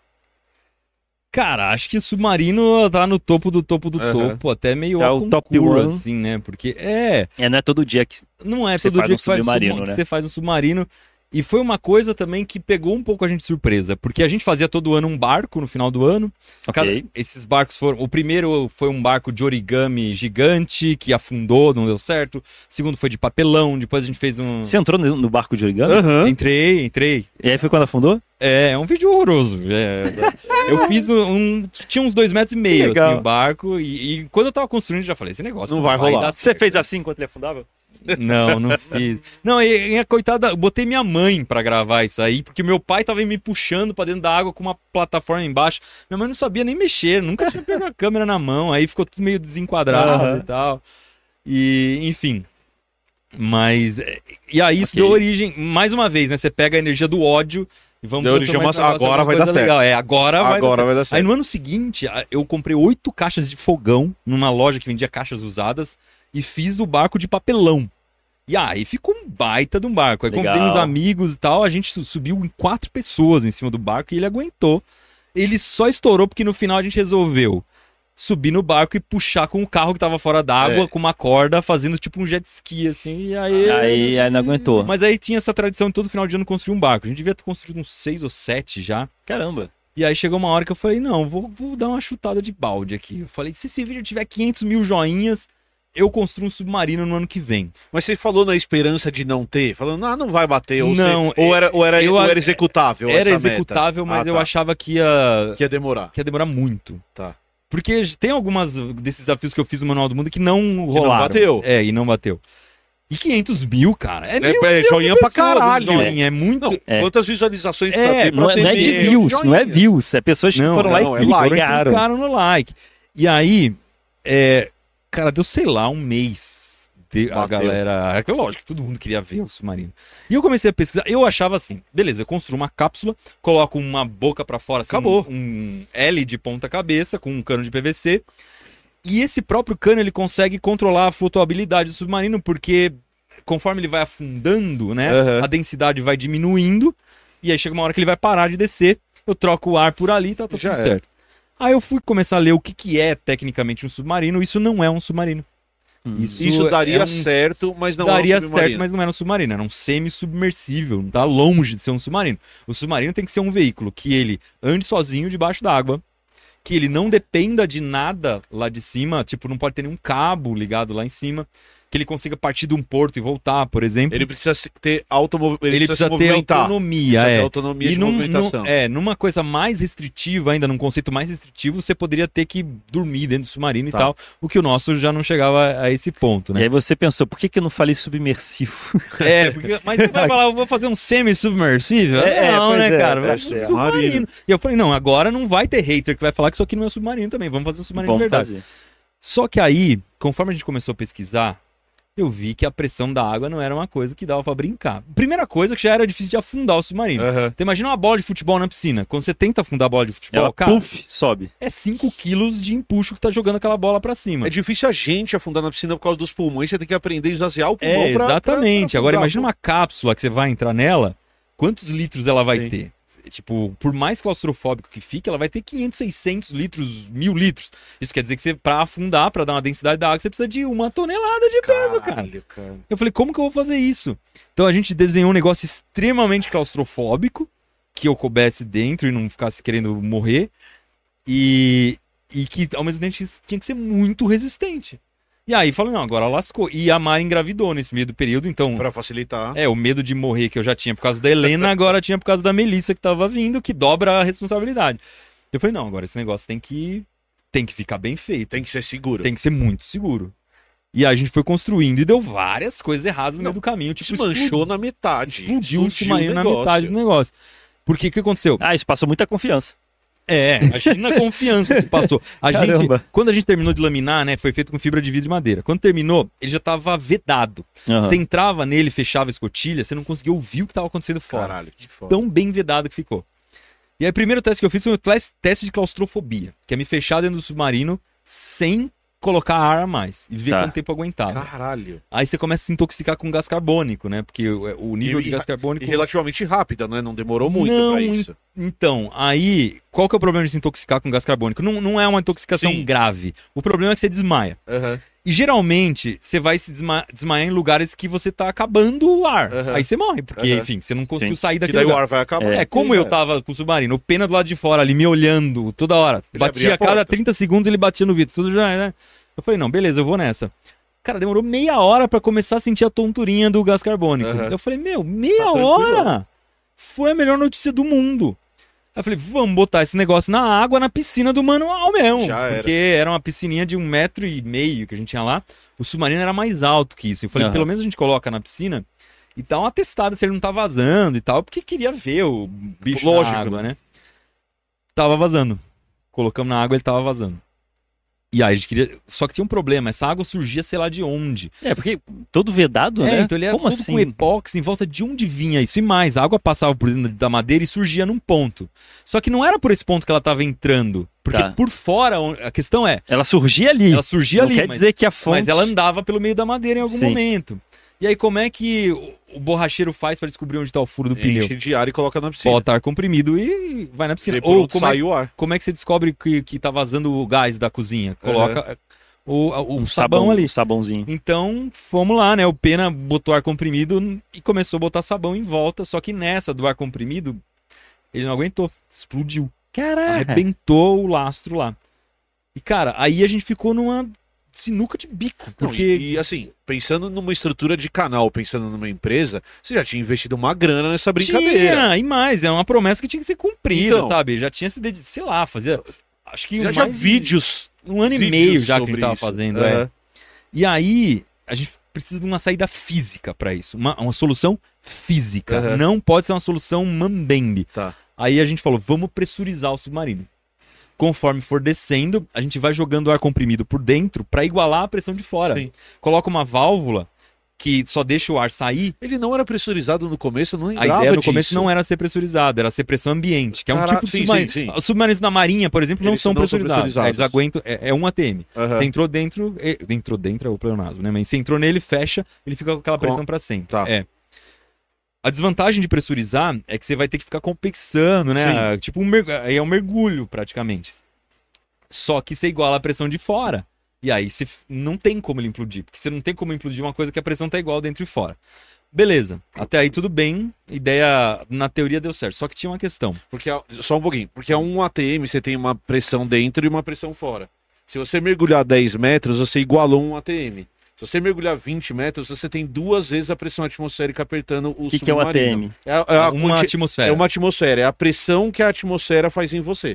Tá. Então, a assim, cada ó, 10 metros você ganha uma, Você ganha uma atmosfera, atmosfera. de pressão. agora você 10 metros, você fala afundando. profundidade. afundando. Então, assim, ó, agora. Você ganha um ATM. Isso. É, 10 uma metros atmosfera é tem. 1 kg por centímetro quadrado. tá. Você tem uma pressão aqui no seu corpo É, é, nesse momento. É a medida de pressão em cima de Isso. você. Ó, você, Carlos Ruas, nesse momento tem uma pressão Aham. De 1 kg por centímetro quadrado que você tá sentindo no seu corpo agora. Tá. Porque Só tem uma que- coluna de ar Porque tem uma coluna de ar infinita ali, em cima de você. até- Infinita Ok. não. Não, mas até tá. lá, até o fim da atmosfera. planeta, Se um é. dia me chamarem de fracote, eu falo, você sabe o tamanho da coluna de É ar que eu tô tentando em minhas costas? Mas você não implode porque dentro do seu corpo também, Também tá tem uma um ATM. O seu corpo tá aí pra isso. Quando você afunda, você vai ter mais um ATM a cada 10 metros. Porque a Só- água é mais por- densa. porque a água tem o peso da água que tá peso por é cima. maior. Certo? Porque uma coisa é o peso do ar. Isso. A outra é da A água. começa é o a peso afundar da na água, água, é. aquele peso inteiro ali Tá tá. pressionando por todos os lados. Porque Isso. olha que E um interessante. pouquinho que Se você tiver- desce se já- você tiver É. um, um- um centímetro quadrado numa folha de sulfite desenhada lá no fundo do mar a 10 metros de profundidade, imagina a coluna que tem em cima dela. Cada centímetro é um mililitro a mais. É. Vai dar exatamente um quilo até você chegar lá em cima. E Certo? aí, então é um quilo por centímetro quadrado. E aí, Cara, Então, é quanto mais desce, pressão. mais É, pressão. você tem que Por isso que aguentar. o fundo do Mas mar é a- mal explorado. Mas e aí você tem que fazer uma pressão, pressão Na contrária. verdade, tem duas alternativas. A Ah. primeira alternativa é você construir uma estrutura resistente o suficiente para aguentar, essa esse pressão. pre- Esse peso. então, o né? submarino brasileiro ele é desse jeito, então ele tem uma, uma pressão dentro, Esse que é pesado, uma pesado ATM, caramba. e por fora É. ele tem uma engenharia de material e de metal para aguentar a pressão. É uma camada de aço absurda. No, A, a outra alternativa é você fazer meio que pressurizar. Então, você vai afundando e você vai injetando o ar ali dentro e você vai criando uma pressão igual.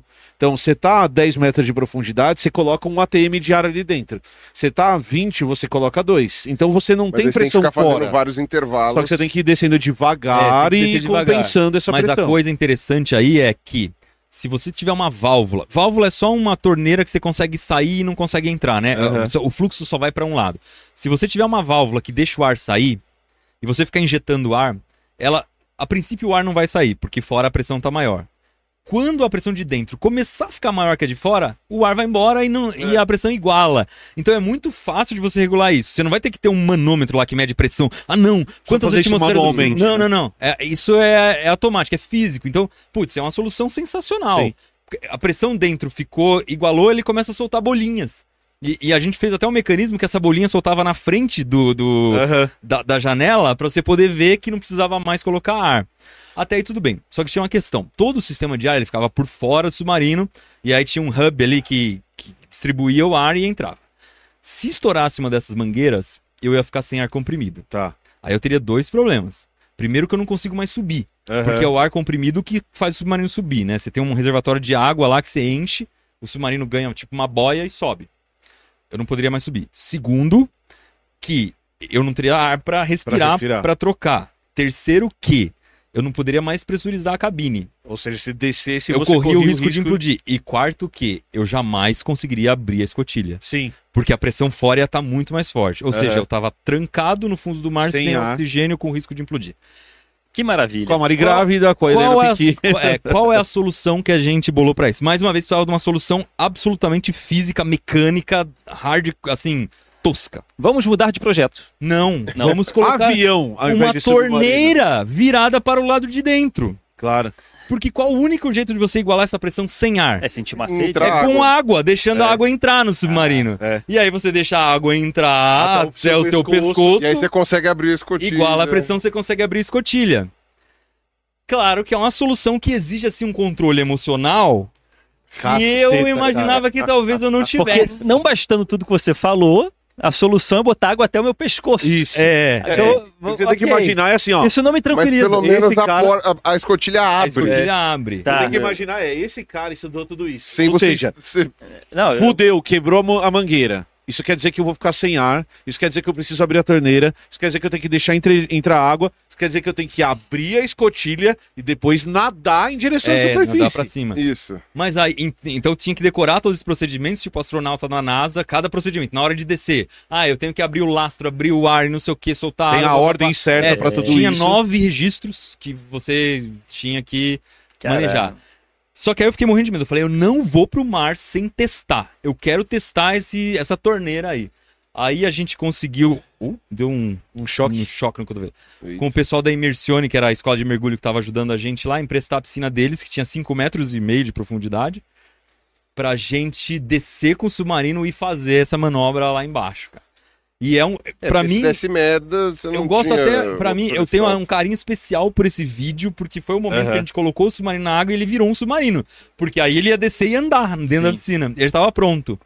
E, cara, eu praticamente não dormia à noite pensando nesse momento que eu ia ter que Mas abrir- você ia fazer Imagina. o teste da torneira. Ia você fazer o fez, teste você da fez o torneira. teste da torneira. E é óbvio que eu não contei pra Mari, né? Que eu ia fazer esse teste, ela nem É. sabia da história da O torneira. testamento você também não contou pra É, ela. né? não. Tá. E, cara, foi muito legal. Porque aí eu fiquei, meu, agora eu tenho que encarar. Tipo, tô subindo no palco aqui, Aham. tem que relaxar. Aí tinha um negócio chamado Spare Air, que é um cilindrinho de mergulho bem pequenininho, tamanho de um extintor de carro, assim, Ah. que você pode levar com você. Pra nessa hora que a água estiver por aqui, se já quase não tiver mais ar, você dá uma respirada ali, dura cinco minutos. Ok. E aí eu fiz isso, cara. Quando tá- botamos o submarino lá no fundo da piscina, fizemos todos os testes antes. Andou, lindão, não entrou água e tal. Tinha o submarino. Aí afundou o submarino lá embaixo, abre a torneira, cara. E aí começa a dar uma angústia. Porque demora, inclusive, pra Demora pra água, caramba, né? e a água vai subindo, você vai gelando. E o ar vai acabando. E ela sobe assim, tipo, devagar, devagar, devagar. Não, é filme. e aí você não tem filme, nenhuma. Você sabe que enquanto não igualar a pressão, Não adianta, você não vai abrir. a escotilha não abre. E mais, eu ficava pensando em duas coisas. Primeiro, é, o submarino tinha um monte de mangueira por dentro e tal, que era difícil de entrar nele. E na hora de sair, eu ia me Vou enroscar, enroscar em todo. tudo. Segundo, na hora que eu abrisse a escotilha, ia cair uma chuva de água na minha cara. uma- imaginei. Assim. E a escotilha era muito pesada. Ela tinha tipo uns 25 quilos. E, e era difícil de manejar. Só sei que a água chegou até o meu pescoço, botei o spare air. Na hora que eu abri a escotilha, só fez assim, blup. Ih. Como a pressão tava igual, a água não espirrou pra dentro. Ela desceu tranquila. Aham. A escotilha, que tinha 25 quilos, Ficou leve. ela boiava, É. ela subiu sozinha. E o meu pé, que poderia enroscar, ele começou a flutuar lá dentro como se fosse um astronauta.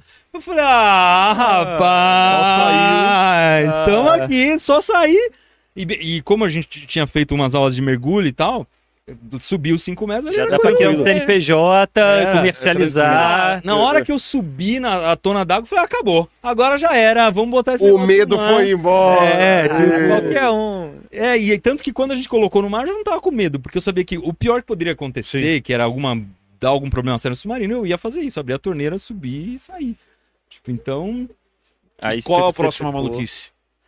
a gente Depois da, da, Do, É, do não, recorde Não, da aí, torre aí foi do palito. mar, depois da piscina. É, aí e- depois da piscina a gente foi pro mar. Daí, qu- quais são as medidas de segurança principais, assim? Primeiro, vamos escolher um lugar que não passe de 10 metros de profundidade. Aham. Porque no mergulho, 10 metros de profundidade é meio que o chão, assim. Sim. Com 10 metros você pode ficar o tempo que você quiser lá embaixo, não tem que usar aquelas tabelas pra controlar a velocidade de subida e tal, você pode subir de uma vez. O ar que você respira É, tranquilo também. 10 metros é meio que o playground, assim, que você pode, né, fazer tudo. A partir dali começa a complicar o negócio. Então a gente foi num lugar que sabia que não passava de 10, é, num lugar em que a água era limpa e tal. Aham. Foram os mergulhadores da imersões juntos e, e tal. Toda uma segurança. galera, é, tinha um barco, os mergulhadores e tudo. E a gente tinha umas bolsas de encher de ar com o ar dos mergulhadores pra subir. Uhum. Tinha uma pé de cabra do lado de fora, você não conseguia abrir a escotilha. Tinha um spare air lá dentro. Então, a gente Foi- não tava que nem bem- o submarino do Titanic, não. Tava ambientes controlados. bem controlado. Não tinha joystick. Não tinha. Não tinha Não, joystick. Ah, é, tem uma coisa. joystick. A galera me encheu muito a paciência, porque a gente tava falando muito de Arduino. Aham. Meu, você tem que controlar tudo por Arduino, Tá bota Arduino, não sei o que, cara. É mecânico. Primeira coisa que o pessoal da Marinha falou, tem que o controle tem que ser mecânico, Lógico. não pode controlar. O que, que é Ar- Arduino? Arduino é uma plaquinha de- eletrônica Ah, que ela funciona como se fosse um cérebro para controlar coisas. Tá. Então você consegue colocar sensores e esses sensores conseguem controlar um motor, uma fechadura, uma torneira luz. elétrica, ligar uma luz. Hum. Então eu poderia, por exemplo, dizer, ah, a partir de tal pressão, abra uma torneira do ar para entrar o ar, entendeu? hum, tipo, controlar um tá. monte de coisas automatizar. o- automatizar um monte de coisa, ou- ou fazer com que o controle fosse botões que eu apertasse e Tá. tal. Cara, mas isso toma uma gota d'água, o negócio para de funcionar. É. Então, Não, Isso para de funcionar por parar de funcionar. É, vai morrer, de não tem, não dá um curto, já era. tudo era mecânico e Não, toscão. e caiu uma gotinha né? de água. Pss. Não, e, é, mas- e, e na hora que a gente colocou no Um mar, entrou seco, água, né? entrou bastante Ah, água. é, chegou a entrar água. Sim. Ah, entrou uns 2 litros d'água. Mas essa é uma coisa que é normal também, Tá. cara. Na barragem de Itaipu, Entra água sempre. entra água, no submarino da Marinha Entra entra, água água, em navio entra água, Sim. é assim mesmo. Só que é pouco, né? É Aham. uma água que você consegue controlar. Lá foi o caso também. E aí, putz, é- daí foi emocionante pra caramba, porque na hora que você desce lá, cara, você vê, a- você tá no seco, né? Olhando, Você tá mergulhando é, no a gente seco. foi a 7 metros de profundidade, mergulhando no seco. E aí os mergulhadores passando na sua frente, assim, peixe, alga. Aí você aperta o botão. O controle funcionando. É, o controle era um. Tinha dois pedais que eles tinham cabos de aço que ligavam o motor que tava fora. E, cara, e o motor funcionando, tudo funcionando. Eu falei, nossa, velho, é tipo a realização de uma vida, assim, foi, foi sensacional. E tá onde? Então, o que aconteceu? Como entrou água, aí a água quando entrou, ela penetrou na madeira e tal. Quando a gente fez o teste na piscina, já tinha entrado um Aham. pouco. Aí a água do mar, ela é bem diferente, né? É. Enferruja, tudo.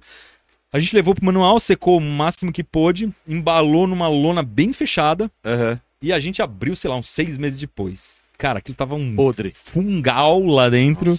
Não Imaginei. tinha apodrecido, mas tava com cheiro Por que que vocês Tenebroso. embalaram? pra não entrar nada, né? Mas é, não tinha onde deixar ele dentro do manual. A gente teve que embalar e deixar do lado de fora. E aí eu olhei aquilo e falei, meu, não dá pra esse submarino ficar assim. E ao mesmo tempo eu queria que as pessoas pudessem ver Claro. o submarino por dentro. Eu falei, vamos cortar esse negócio. Aí a gente comprou uma serra que ela parece um negocinho de cortar cabelo, assim, uma máquina de cabelo. A serra fica Sim, sim. tremendo na ponta. Cara, aí foi isso. Cortou o submarino numa lateral, ficou bonito cortado. Parece aqueles. o que tem dentro, sabe? Aquelas. Ah, figuras eh, Com uma infográficas. peça pra expor. É, uma peça pra expor. E aí, meu, a gente lançou o livro agora, o grande livro de química do Manual do Mundo. A gente levou o submarino no lançamento aqui em São Paulo. Ah, o pessoal Meu, a galera loucura. pirou, é, porque, pô, pode entrar nele, sentar, tirar foto, entender Legal. como é que funciona.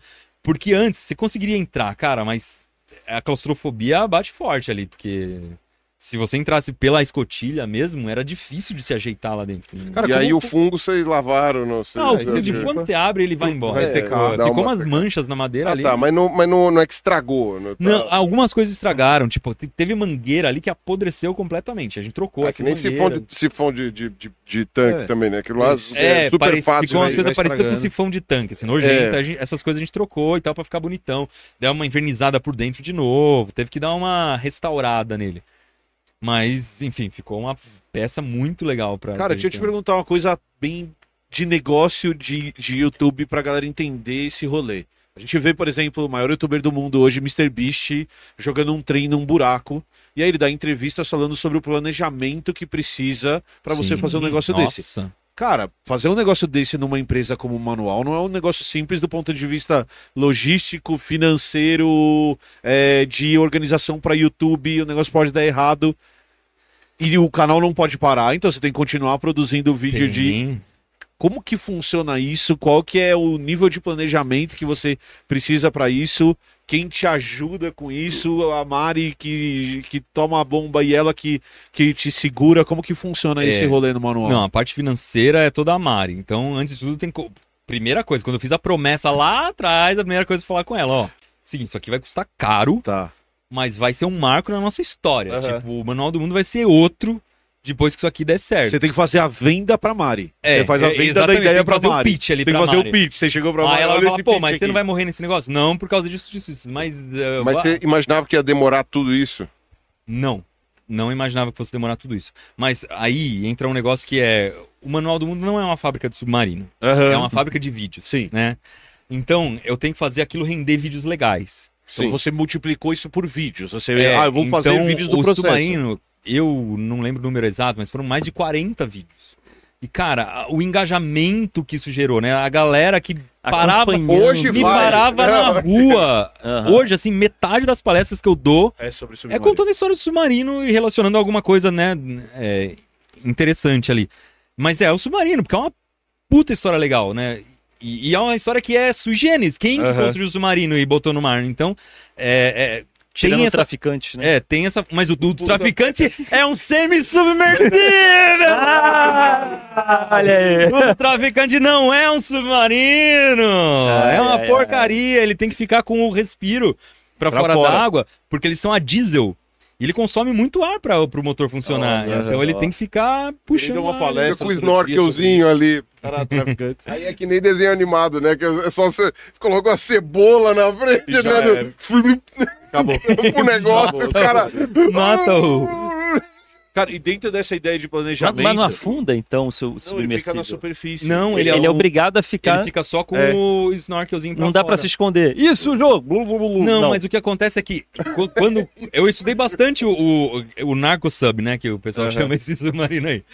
É, a gente estudou bastante porque a estrutura se o traficante faz lá no meio da Amazônia, escondido no meio do mato, Né? a gente aqui em São Paulo acho que teria condições de se inspirar um pouco na- nessa engenharia. Eles pegam um barco, uma lancha e constroem uma parte de em cima da lancha, fecha a lancha com fibra de vidro e aí coloca uma um respiro. respiro. É, geralmente é um motor a diesel, porque é um motor que pode operar muito tempo sem parar, né? Ele fica desligado sem, sem parar.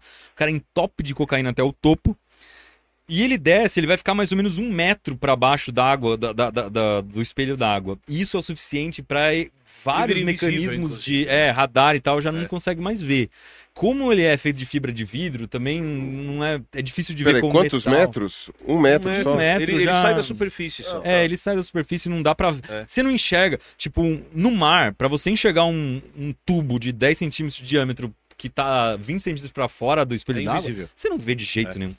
Quando a pessoa cai no mar, você não acha mais, cara. Você, você Mas, vai mas não afunda. Hã? Não afunda. Não afunda, não. Tem não que ficar afunda. com o negocinho pra fora. Fica pra fora. Eu não vi nenhum, de todos que eu estudei, nenhum afundava de fato. Mas, mas vem Todos cá, ficavam com isso pra fora. os caras cruzam o Atlântico com esse negócio. Cruzam, cruzam. Olha que louco isso. Cruzam o Atlântico. Se vem uma onda, só tem um negocinho pra fora. blá, blá, blá, blá, não- Ah, não, mas você poderia, por exemplo, fechar na hora que vem uma onda e não Ah. e ficar fechadinho. Prende entendeu? a respiração. É que ele não precisa ficar aberto. Não, porque você imagina, se no, se no meu submarininho eu aguentava meia hora lá dentro sem trocar o ar, nesse Tá. que é maior, não são lanchas pequenas, tinha uns de 10 metros de comprimento. Tá. Tem bastante é, Que louco. é, oxigênio ali. Que louco. Mas é uma maluquice total, porque É. o cara fica lá do lado de um motor por quantos dias ele fica, né? Ah, Vários. Cruzar o, Atlântico. O, caminho mais comum não é cruzar o Atlântico, né? Não. É você ir pelo Pacífico ali da Colômbia para a costa americana. Então... É relativamente perto. É, é, é ah, mais, tá, não vai para Europa, Atlântico, só a América tem do Histórias, tem histórias de, de, de, de, que cruzaram o Atlântico, mas o, comum não é essa rota, né? Uh -huh, tá. Esse é um bom consultor. E qual é a. E qual é a. é- Qual é o lucro? Não, não. Carlos Ruas, me explique o seu interesse em narcos submarinos. Não, eu só sou curioso. Não, tô, tô Não, tentando. não, eu ia perguntar assim, qual a porcentagem de falha nisso? De Então, pessoas é, que nunca morrem? você vai saber, né, cara? Porque vai. Então, mas, mas é, aquele negócio que a É margem verdade, de né? O que se é- perdeu. Não, você é, não sabe quantas pessoas sabendo, morrem, né? você não sabe quantos atravessaram também. Exato. Porque É. só os que foram pegos quando chegaram é que você sabe que conseguiram fazer o trajeto e que foram descui- descuidados, não sei. É, É, né, e que... foram, é. são poucos, né? Imagina que merda, você fazer uma puta aventura dessa, esse cara tá vindo chegar do Chega outro lá. lado. ah, Não, e é sempre na chegada que o problema dá, porque no meio do caminho ninguém te vê. É. Vai ser na hora que você O vai problema estar é- no porto. é Ou seja, você, você cumpriu todo o caminho, Tá. chega lá e... E que conselho você dá pra quem. Não. então, vamos rodar o assunto. Você tá fora do mim. eu sei. Ok, além do submarino, Além do submarino, qual outra forma de transporte de substâncias ilícitas você pode recomendar? Você recomenda? Ah, você já estudou, é. mundo. Tipo, qual foi outra. O que, que dá pra outro transportar projeto? com uma torre de, de palito? Você pode esconder dentro de uma torre de palito. Quando você fez aquela pasta de dente de elefante, o que você pretende? Por exemplo, ele não serviria pra esconder alguma... Não sou eu Não, essa pasta de dente de elefante acho que foi depois a coisa mais... Você fez uma página de dente de elefante? Fez. É, o que que é pasta Você de teve dente- que chamar um elefante é pra escovar o dente dele? 32 elefantes. É, Pra escovar os dentes. Tem que- exato, porque você faz É. tanta pasta que você precisa de muito elefante. é.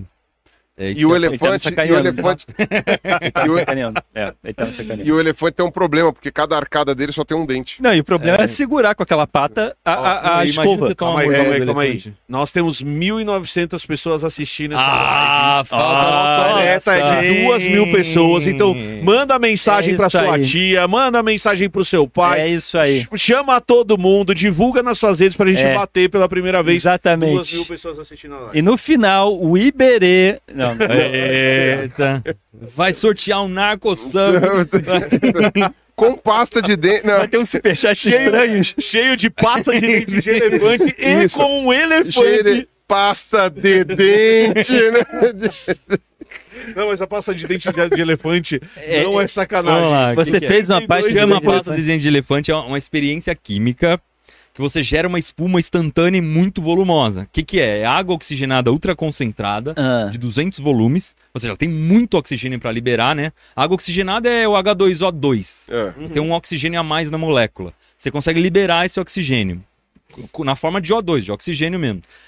Só que para isso você joga um sal lá dentro, que é o iodeto de potássio, e ele é um catalisador dessa reação. Ele faz soltar imediatamente todo o oxigênio de uma vez só. tá. E aí só que aí você mistura com sabão e corante, forma uma espuma colorida gigante, Muito rápido. muito rápida. Ah, eu já vi isso em vídeo rápido de TikTok. É. O cara joga o negócio e. blá, blá, blá, Então, e mas aí- Uma esponja Só que- gigante. Só que ele Sim. constrói Só que a gente queria simplesmente bater o recorde mundial da maior espuma de pasta de dente de elefante do mundo, Nossa. concorrendo com o Mark Robert. Cara, né? E É, aí que é gostoso, Robert, é. que é- Até uns dois minutos atrás eu tava imaginando uma pasta de dente para elefante escovar os dentes. Eu tava assim, É. não, não deve Mas ser por isso. que que tem esse nome? Porque o pessoal geralmente faz num tubo de O elefante assistindo num- um vídeo. num- Ó, que Faz num, num tubo de ensaio, não, faz uma Não é proveta. hoje os com espuma, com espuma sem corante, mas o cara joga corante pela borda interna da proveta antes de fazer. Faz tipo umas três, uns três riscos de corante descendo.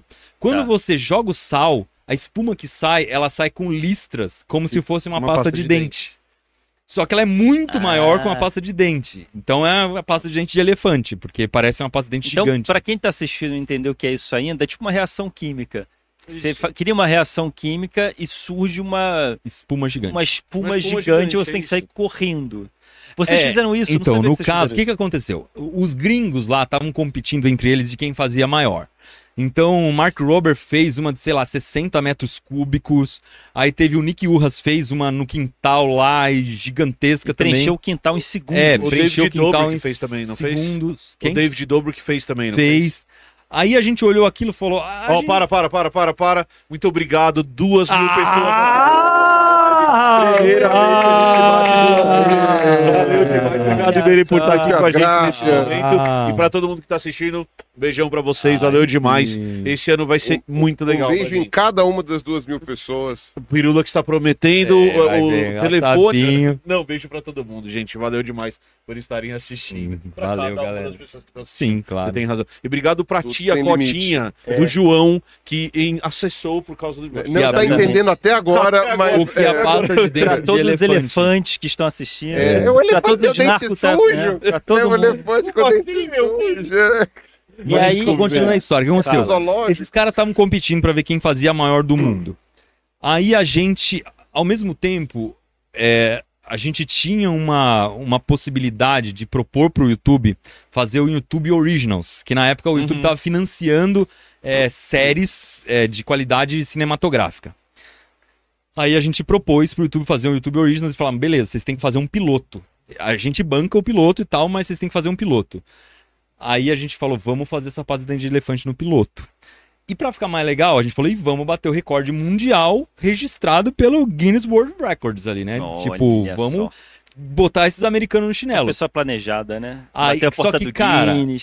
Pra você, a, a questão é, você pra fazer maior que eles, precisava de mais de uma tonelada de água oxigenada ultra concentrada. Como você compra uma tonelada É, de água primeiro que dá pra comprar, assim, não é o comprar não é muito difícil. É Aham. a questão é depois como você transporta, como que você faz o Não tem resto. uns laboratórios de suplemento que tem opa! Não, Não, fui eu que falei. Ah, como é que você consegue? Aí, não, você vai lá e compra como pessoa Tem uma física, loja de quero indústria- comprar tem uma indústria uma química industrial, eles mesmos transportam com aqueles todos aqueles papelada de, Uhum. cara, você precisa de mil autorizações para transportar um negócio desse. Em pouca quantidade é mais tranquilo, mas a água oxigenada, se ela cai na pele, o que acontece? Ela oxida as coisas muito rápido. Então, a- claro que eu já derrubei na minha mão algumas vezes sem querer. E a pele fica absolutamente branca na mesma hora. assim, Uhum. parece Eita. uma folha de papel. E aí dá uma coceira absurda. Mas é uma coisa que passa em alguns minutos. Agora, se cair no seu cabelo, por exemplo, você fica tipo a Elsa da Frozen no, no mesmo Muito instante, rápido. Porque, né, ou, ou que nem o Spirit de Alamin, sei lá. É, um dos dois. É, o... Mas enfim. Você vê Aí a gente é- tinha que fazer essa educado, espuma. Emílio. Ele olhou pra mim, mas ele falou É, espírito de eu-. É, eu- inclusive eu pensei é. que era uma referência É. meio antiga para as pessoas que estão ouvindo. É? Spirit de Alamin, acho que nem- agora entendi. Não, nem tá sei se é vivo, vivo que mais. é. que ainda tá vivo. Mas Tá enfim. Ou a vampira do que tá. X-Men também, que tem uma faixinha já. branca. Isso. É. Aí a gente Fiquei teve que alugar um estádio para poder fazer isso, porque tinha que fazer num lugar muito grande. Ah, convidamos uma galera que, que acompanha o Manual do Mundo para participar, porque era puta, uma coisa legal que a gente queria que eles assistissem. E ao mesmo tempo a gente tinha que gravar um especial pro YouTube, pra uma qualidade completamente fora Uhum. do que a gente estava acostumado. Então teve é, contrata é, produtora, vai filmar com câmeras que a gente nunca viu na vida e tal. Tá, tá vivo. E... Nem tá tão velho. Tá vivo? Tá, nem tá tão velho. Quantos anos ele tem? Sete e meia.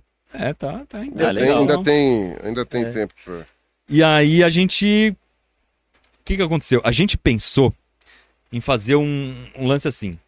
A gente faria uma, uma pasta de dente de elefante de uns 400 quilos. A gente conta em quilo porque o litro na. na, na- Uhum. na- ela é bem mais densa que a água Sim. normal. Ela Uhum. é mais, mais pesada. De uns 400 quilos, que já ia ser muito grande, bater o recorde mundial, pegar a placa e logo em seguida falar: o quê? Vamos fazer uma agora maior ainda No mesmo vídeo. no mesmo vídeo. E aí a gente botaria 600 litros e vamos. Não. Que é pra mais ninguém chegar É, e falar, acabou. e acabou. A gente bateu acabou nosso essa- próprio recorde em meia hora e chega dessa história. Só que o que aconteceu? A gente tava no final do ano, essa. Quem, quem assiste o vídeo, Iberê, você não olhou. Começou a chover no dia.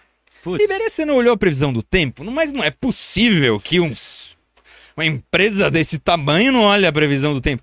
Cara, você tem que. Quando você aluga um estádio, você não aluga pra amanhã, você aluga com três meses ou mais de antecedência. Quando você contrata uma equipe de uma produtora de 50 pessoas, você não vai e bate na porta do cara e fala, "Ah, vamos lá fazer uma fazenda de elefante. É tudo planejado com muito tempo, né? Combina e, com e o Guinness e cancelar tal. isso É. custa dinheiro também. isso Muito, não é não- você não pode cancelar, você já gastou o dinheiro. Você- Já O era. dinheiro já não existe Tinha que fazer Na na verdade, chuva. você marca com o Guinness ainda, porque tem um É, marca especialista com do Guinness. Guinness que Só que tinha um problema, na chuva tinha dois problemas. Primeiro, que você tem que medir na hora. O Guinness Aham. exige que você meça enquanto ela tá hum, lá. E não pode ser foto. Você tem que ir lá e medir com a fita métrica, com, com, com o negócio. Tira a foto também, mas, enfim, é, eles são muito rígidos. E esse era o primeiro problema. A chuva já ia começar a destruir a Sim. espuma no mesmo instante, porque ela dura muito pouco tempo. É, Ela enche muito porque é uma reação exotérmica, ela é muito quente. Então ela, ela- a espuma cresce muito também por causa Uhum. disso.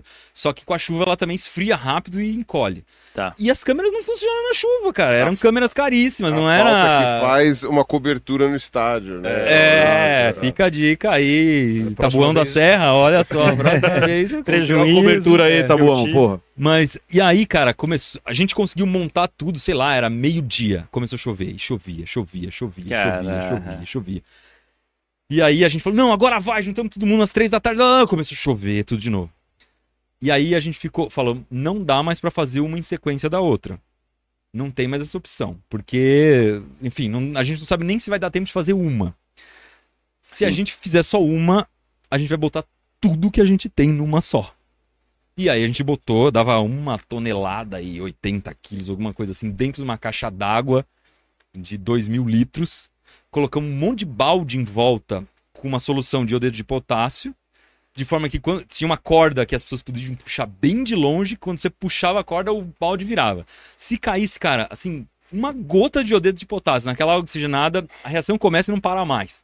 É, Então tem que cair tudo ao mesmo tempo. tem que cair tudo ao mesmo tempo e ninguém pode dar um vacilo ali de ah, puxar derrubei antes." o balde. Putz, já era. Na hora de montar o negócio é muito delicado. E, cara, foi. ser- Aí você tem que misturar litros e litros de detergente, corante de tinta e tal. E aí a gente combinou com a galera que tava ajudando a gente, acho- sei lá, eram uns, uns 10 baldes mais ou menos, de todo mundo treinamos de puxar o balde e tal. Cara, o sol começou a se esconder atrás do estádio. Falei, lascou. Fudeu. É agora ter luz já filmar. Vai, vai, vai, vai, vai, vai, vai.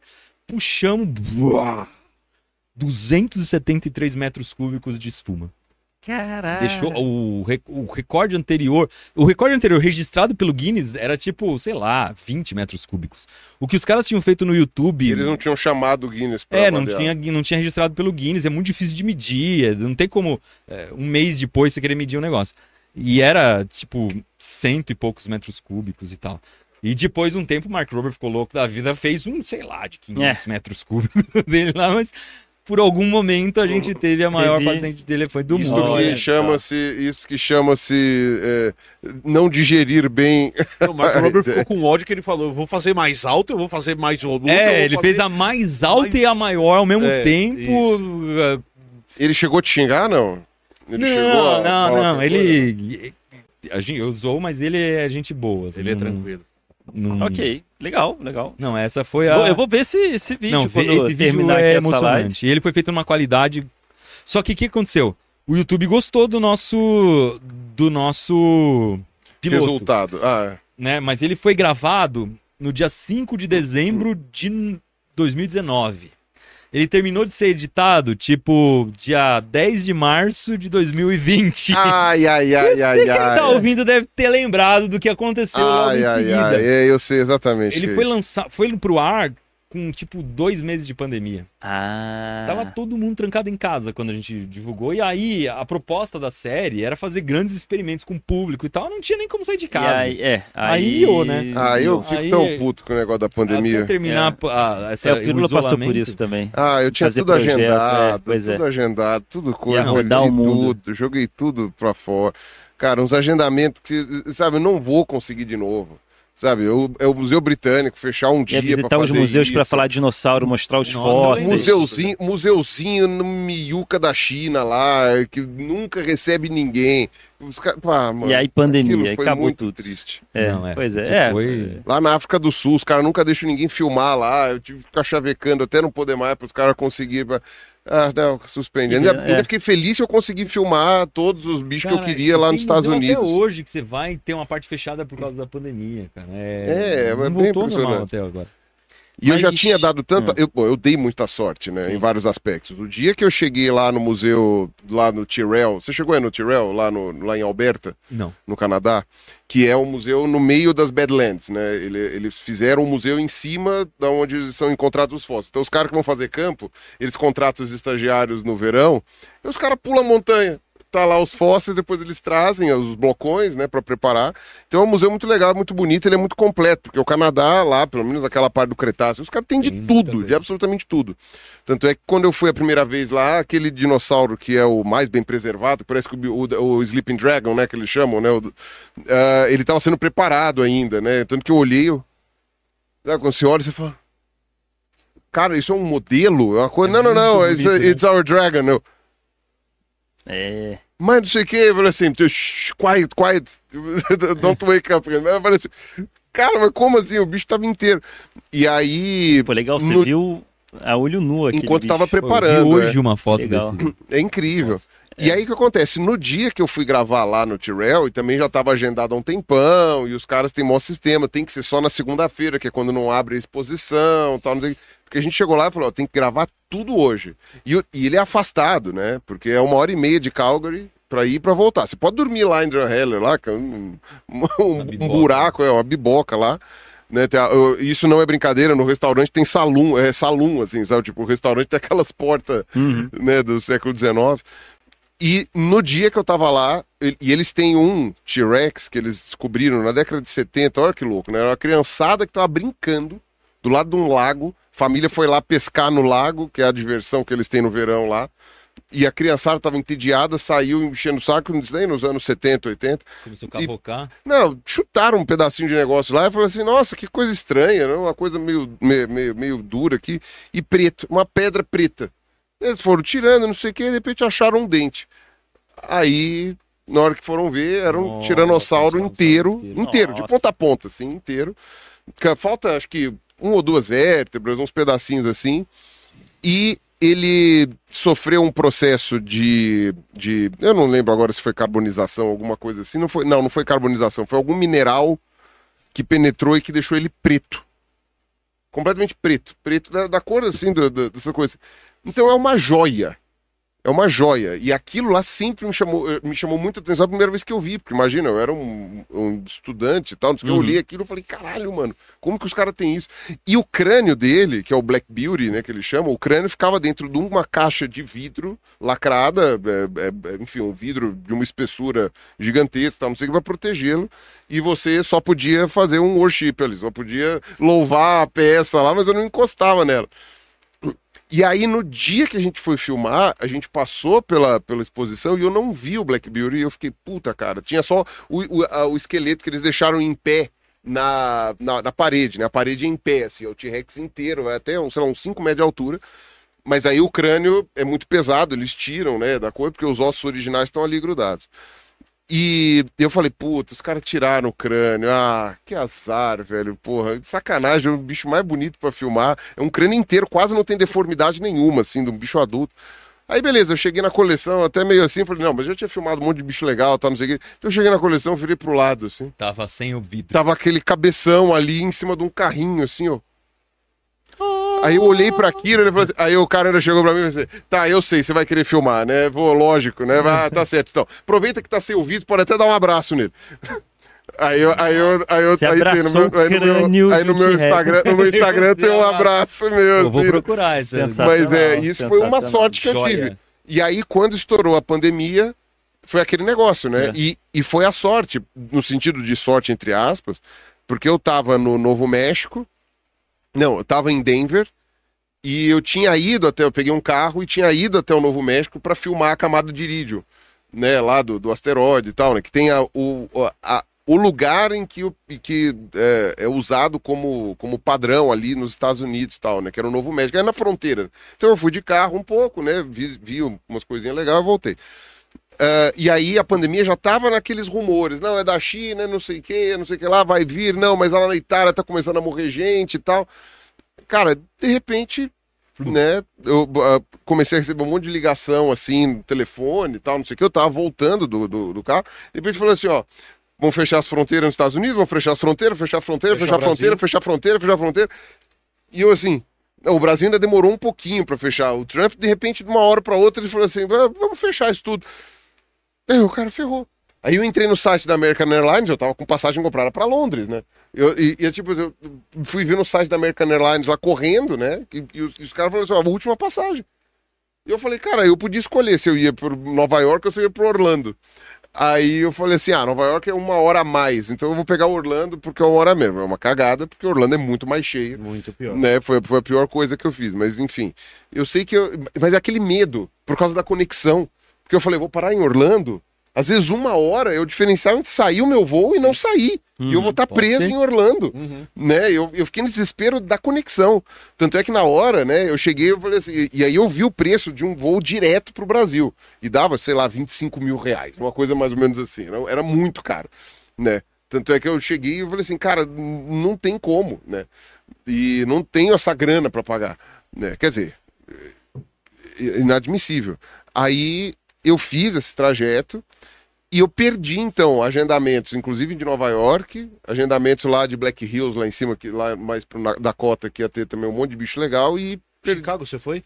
Foi, não, Chicago ido, deu. Chicago Chicago, deu ido. fazer tudo, deu- foi tranquilo até. Ah, é, é, o, o, o Carnegie Museum lá em Pittsburgh, os caras foram muito legais, é um museu muito da hora, que tem a maior parte dos primeiros bichos lá do. Da, da formação Morrison, do fim do Jurássico lá. Tem também o, o museu de Yale, Museu de Yale, que é o Peabody lá, que é do professor Marsh lá, então também tem um monte. É que aí, no caso do, do Yale, o Museu de Washington pegou, pegou muito material. Teve alguma coisa na formação do Smithsonian. O Smithsonian você conhece, lá em Washington. Teve alguma. Conheço o instituto, não o museu. Ah, você não chegou aí. Não, então, tem, uma, tem uma, uma, uma coisa que eles criaram lá um- uma, uma relação ali, a Uhum. coleção do Peabody acabou indo pra lá. Mas ainda tem coisa muito legal. Mas enfim, Tá aí um vídeo que você podia fazer, é top 10 museus pelo mundo. As pessoas não conhecem nem muito fui bem. em todos. Eu nem fui em todos. Posso Assim, por que que tá em comentar. primeiro? Top 10 museus, museus pelo mundo que eu conheço. É, que É. eu conheço, pode ser. E por que que tá no meu top, né? O que que tem dentro desse museu que eu acho legal? Seria legal um... Isso é uma uma coisa tema-. E não precisa ser de história natural, né? É, Não, não, pode ser- museu. Tem Museu, museu. museu, museu, Tem O British museus. Museu é incrível e é no Museu de História O, o Metropolitan. Metropolitan Ah, é o legal Metropolitan é uma York. sacanagem, cara. É O Metropolitan é uma sacanagem. O MoMA é legal. O O MoMA. Museu de Arte Moderna. Mas, Ó, você- mas você chegou a hashtag- você filmou no Museu de Nova York. Não, que você mostrou Ah, eu o fiz um vídeo pirata no Museu É, de Nova York. tá, Eu- é. eu- o que aconteceu? Teve Mas um você não ia conseguir, então tudo bem. Não, tinha um ia- é. encontro do YouTube lá e eu já tinha ido no museu uma viagem anterior e eu, putz, apaixonei pelo É museu. incrível, pô. né? Você chega lá, tem o fóssil de T-Rex original, de, de verdade, sabe? Sim, Tipo, sim. eu Nunca tinha visto um negócio E é, um, e é um bicho grande lá, que eles têm o É. T-Rex deles lá. Aí É que bem acontecia? grande. Não podia gravar dentro. Mas qual a diferença entre gravar e foto? Mas podia fotografar. Sim. Falei, ué, assim, quem que tá olhando o meu LCD aqui pra saber se eu apertei o REC Não, ou e, não? e o proibido mesmo é o tripé. É, Eles o proibido é. põe. Eles não parar, que, né? que ponha tripé que você fale, né? Porque aí vai ficar a galera na selfie lá. É. É. isso. Então eu fui gravando um monte de coisa. E depois eu fiz um off por cima. A mesma coisa eu fiz no Intrepid lá, que é um porta-aviões, que Em é um Nova museu York também, também, em é Nova York. Caramba. E... Mas enfim, não são vídeos. Não é um bora ver, né? Porque, pô, não tive autorização pra Sim. poder entrar em um monte de lugar que não pode. No fim é um. É, e o interessante, eu acho os Mas museus isso, incríveis. a partir de agora, dá pra tentar ver, Sim. quem sabe, não? Mas, mas que eu, eu acho os é, museus interessantes. incríveis, mas o legal de fazer um Bora Ver é você conhecer o fundo do museu, né? É, a parte de exposição, uma- entender É. como funciona a pesquisa. Acho que isso é uma parte que as pessoas conhecem pouco dos museus e que seria bastante interessante É, mostrar uma, várias vezes. uma coisa legal na paleontologia, pelo menos, é o peso dos blocos. Sim. E como que você tem um monte de soluções de engenharia para transportar esses blocos. Então você tem todas as gruas, a maneira como amarra, o jeito mais simples. E aí, por exemplo, nesse Museu Tyrrell, que é muito legal, que é como se fosse um galpão, eles têm aquelas... ah, aqueles carrinhos que levantam, que é para empacotar, é, Aham. pra levantar caixa mesmo, né? Que você faz assim e tal. E eles já deixam os fósseis em cima de caixas de um jeito É pallet? Fica que no cabe- pallet ou não? Fica. É um fica em pallet, pallet, é um que pallet. já é pra encaixar É. certinho o negócio embaixo. Agora, os blocos inteiros Mas o tem. Pirula fala de um jeito, ah, o interessante é como carregam os blocos. Cara, eu quero saber como é que o cara tira a terra de volta do fóssil Ah, sem estragar o fóssil. É. Como é que ele monta depois aquilo de um jeito que, que cabe na exposição? Como Ah, é que ele um repõe de- as- os ossos que estão faltando pra ficar idêntico ao, ao original? Ah, isso Como é, é, que muito ele legal. sinaliza pro público quais são os ossos que não são verdadeiros? Verdadeiros e quais são. né? Como é que fazem as réplicas? É, de Alguns o pessoal nem sinaliza, né? Você vai lá no É, olho, você acerta no olho, forma- você fala. no Museu de aquilo é réplica, York, isso é tudo é sinalizado. réplica, marcadinho. É, É, lá é eles marcam é. tal, que eu acho que é no desenho, né? É, Eles no desenho tem desenho, vermelho é. ali, o que não é. Mas se você não tiver o desenho, você olha, você fala. Hum. Pirulito tem uma má notícia. Eu até imagino. Uma má notícia. O Iberê tem hora. Ah, é, Iberê, Carlson? já são, já são nove. São 9 e 10. É isso. O Iberê pode ficar no máximo, mas assim, já estourando 10 e meia da noite. Já Então vai, estourando. Carlos Ruas Então- quer perguntar então o, outras que, o que coisas. nós vamos fazer é o seguinte: o Ruas vai fazer mais umas duas ou três perguntas. Aí a gente abre o... E aí a gente vai começar a ler os superchats mais, uma, mais ou menos entre 9 e meia, 9 e 40 a gente começa a ler os superchats pra bater esse horário de 10, 10 e meia, certo? Fechou? E aí a gente faz o nosso combinado, que é o Iberê tem que voltar pra casa, que as filhas do Iberê acordam cedo, e aí o pai tem que acordar cedo, e aí... Pô, mas essa das réplicas, depois a gente conversa. Os os negócios são bem interessantes. Mano, Isso fa aí- falemos. Vai lá, Carlos Ruas. É, uh, Iberê, meu caro, você falou de projetos, né, que ah, você fez em uma época, mas e hoje? O que, que você está fazendo hoje aí que está mobilizando o O que, Brasil? que a gente tá fazendo hoje? É, a gente Qual é que- novo vai fazer desafio? até o meio do ano um. Como que eu vou falar? É um animal robótico baseado no mecanismo de Tel Jansen. O mecanismo de Tel Jansen é um- uma série de ligações que você faz que você Ah. consegue fazer uma perna mecânica imitar uma, uma. fazer um movimento orgânico. E aí o que a gente vai fazer é um bicho que tem oito patas, que funciona como se fosse um cavalo-aranha. Que. Ou um- Sleipnir, o cavalo de Odin que tinha oito patas. É, não sei, vou, pesquisar. Dá Olha esse nome pra Como ele. que é? Sleipnir. Nossa, ca- eu o vou cavalo mandar um de Odin. WhatsApp pra você pra Oito perguntar patas depois. o cavalo. eu- Mande, mande, mande. E aí, mas a ideia é fazer um grande, sei lá, um metro e meio de altura, um pouco mais até, motorizado pra você poder sentar nele e controlar com um joystick como se fosse uma... Um submarino. como se estivesse num cavalo, entendeu? Montado numa aranha gigante? É, montado numa Uma aranha. aranha robótica, tipo isso? Numa aranha É, e a ideia é que fique robótico também, né? Que ele possa, tipo, você possa ou sair dele e controlar com o joystick fora dele, ou ligar sozinho e deixar o bicho andar e fuçar por Cara, aí. que e legal. Lembra do ah, As Loucas Aventuras de James West, que tinha uma aranha gigante a vapor? Lembro. O vilão tinha Lembro. isso. Wild Que era Você com- falou isso, eu lembrei de. Obviamente não vai ser uma aranha Nossa, de eu vou dar um, uma olhada. um prédio de 10 metros, mas é, você está fazendo um bicho robótico de oito patas com movimentos orgânicos e que vai ser controlado. Você vai montar nele, Como- vai é, Como é que é o nome do, da, desse método? Chama me- mecanismo de Tel Jansen. E É o que, que ele tem de Legal, específico? O que ele tem, o- esse cara, ele é um artista. é, como que chama? Arte cinética lá, né? É, isso, é o cara do é, deserto. Escultura cinética. É, É que cara ele bota da- no que deserto. coloca Da praia? É, Isso, que você vê os robôs isso, andando na, na praia. praia, os como bichos ele bota umas velas e o Mas não é bicho... de madeira isso. que ele faz Então, aquilo? ele faz de madeira, mas foi ele que, que desenvolveu o, o mecanismo. E aí muita gente faz esse mecanismo em outras coisas, Aham. em, Ah, né, em autômato. Ele começou ali em madeira. É. Mas o Iberê falou, eu vou além. Não, mas é, é, tem umas pessoas que fizeram pelo mundo aí. Tá, mas eu nunca vi algum que andasse rápido. Ah, tem ali, ó. É isso aí que é o mecanismo do Theo Jansen. É Interessante. esse cara, esse tipo de estrutura assim, é isso. É, esse Porque aquele tipo faz, o vento leva, o vento faz o negócio andar, né? Sim. A gente fez um aí, se vocês puderem Aqui, ó. procurar no Manual do Mundo. Procura É, lá no manual, Fábio. é, no manual a aranha. A aranha robô, a aranha algumas. É feito com palito de, de sorvete. É Aham. pequeno, a gente fez um pequenininho, Tá. assim. Mas ele andando é muito interessante de ver, assim, na- porque o movimento é muito louco. Parece. Dá até uma aflição de você ver o de oito patas, porque parece uma aranha que tá Sim, andando, cara. É, é, é bem estranho. Cara, uma aranha robô gigante robótica já dá pra ser um vilão da Marvel. Sabe? Já Homem dá. de ferro! Eu estou aqui! Não, e eu Oito queria patas, ataque! que o começo das patas coincidisse com a minha cintura. Porque daí você vai Você tem dar. uma, uma armadura mesmo. Sou eu que Legal. tô. Sou É. a- Isso ia ser legal, hein? Entendeu? É. Isso ia Mas ser vai, legal. vai rolar nesse sentido ou não vai? De você ter com essa armadura assim. Não, com a armadura eu não sei, mas. ó, ah, isso aí a gente fez uma brincadeira no começo do vídeo. Ó, ó ela andando. Olha aí os perigos aí de fazer uma aranha gigante, ó. Uma tragédia ocorreu hoje à É, tarde. então. Ah, tá. Ah, não, tava sonhando. Eu conheço esse cara. Cara, essas, É, essa zoeirinha no essas- começo. Essas, essas dramatizações É. são essas- ótimas. Isso, isso sim você foi aprendendo nesses Ah, últimos isso eu fui, anos. cara. foi- Isso eu fui ficando isso mais o afiado. jornalismo não te ensinou. Ah, essas- a- a- Não. aquela ali, é isso? Ah, olha ela no É, ela tá no ali, ó. canto. Se adiantar pro, mais pro final do vídeo, tem ela andando. É, mais ou menos esse. Aí, joga lá. É, pode botar mais pra frente, onde a- tiver a montanha aí. É muito legal. Ó, aí, ó, ó, Ah, olha, cara, olha. que o Olha movimento. quando como você que é. pega ela, como ela que ela fica desesperada. É. Mano. Você tem um motorzinho em cima que tá movimentando. É, a- isso é só um. Esse aí é só um motor. É. Tá. O que a gente quer fazer é com um motor completamente controlável Aham. e tal. De preferência dois, né? Um, um pra Ima- cada lado. Imagina um É, gato. Porque, porque você controla Olha. igual um tanque de Um guerra. gato olhando você isso. acelera de um lado Isso. e ele vai virando pro E outro. igual, inclusive, o tanque você consegue virar, Virar né, ele no fazer próprio coisas- eixo. É, no próprio eixo, andar de ré. Animal.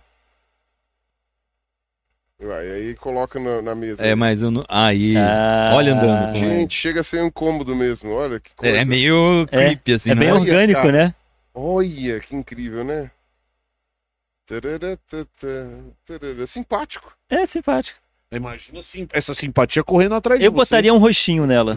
É lógico. Olhinhos. E você É, sabe, Beri, eu- que tem um grupo, tem um grupo de aracnídeos que chama Solífuge, que ele é lá do Oriente Médio, o pessoal chama de aranha camelo.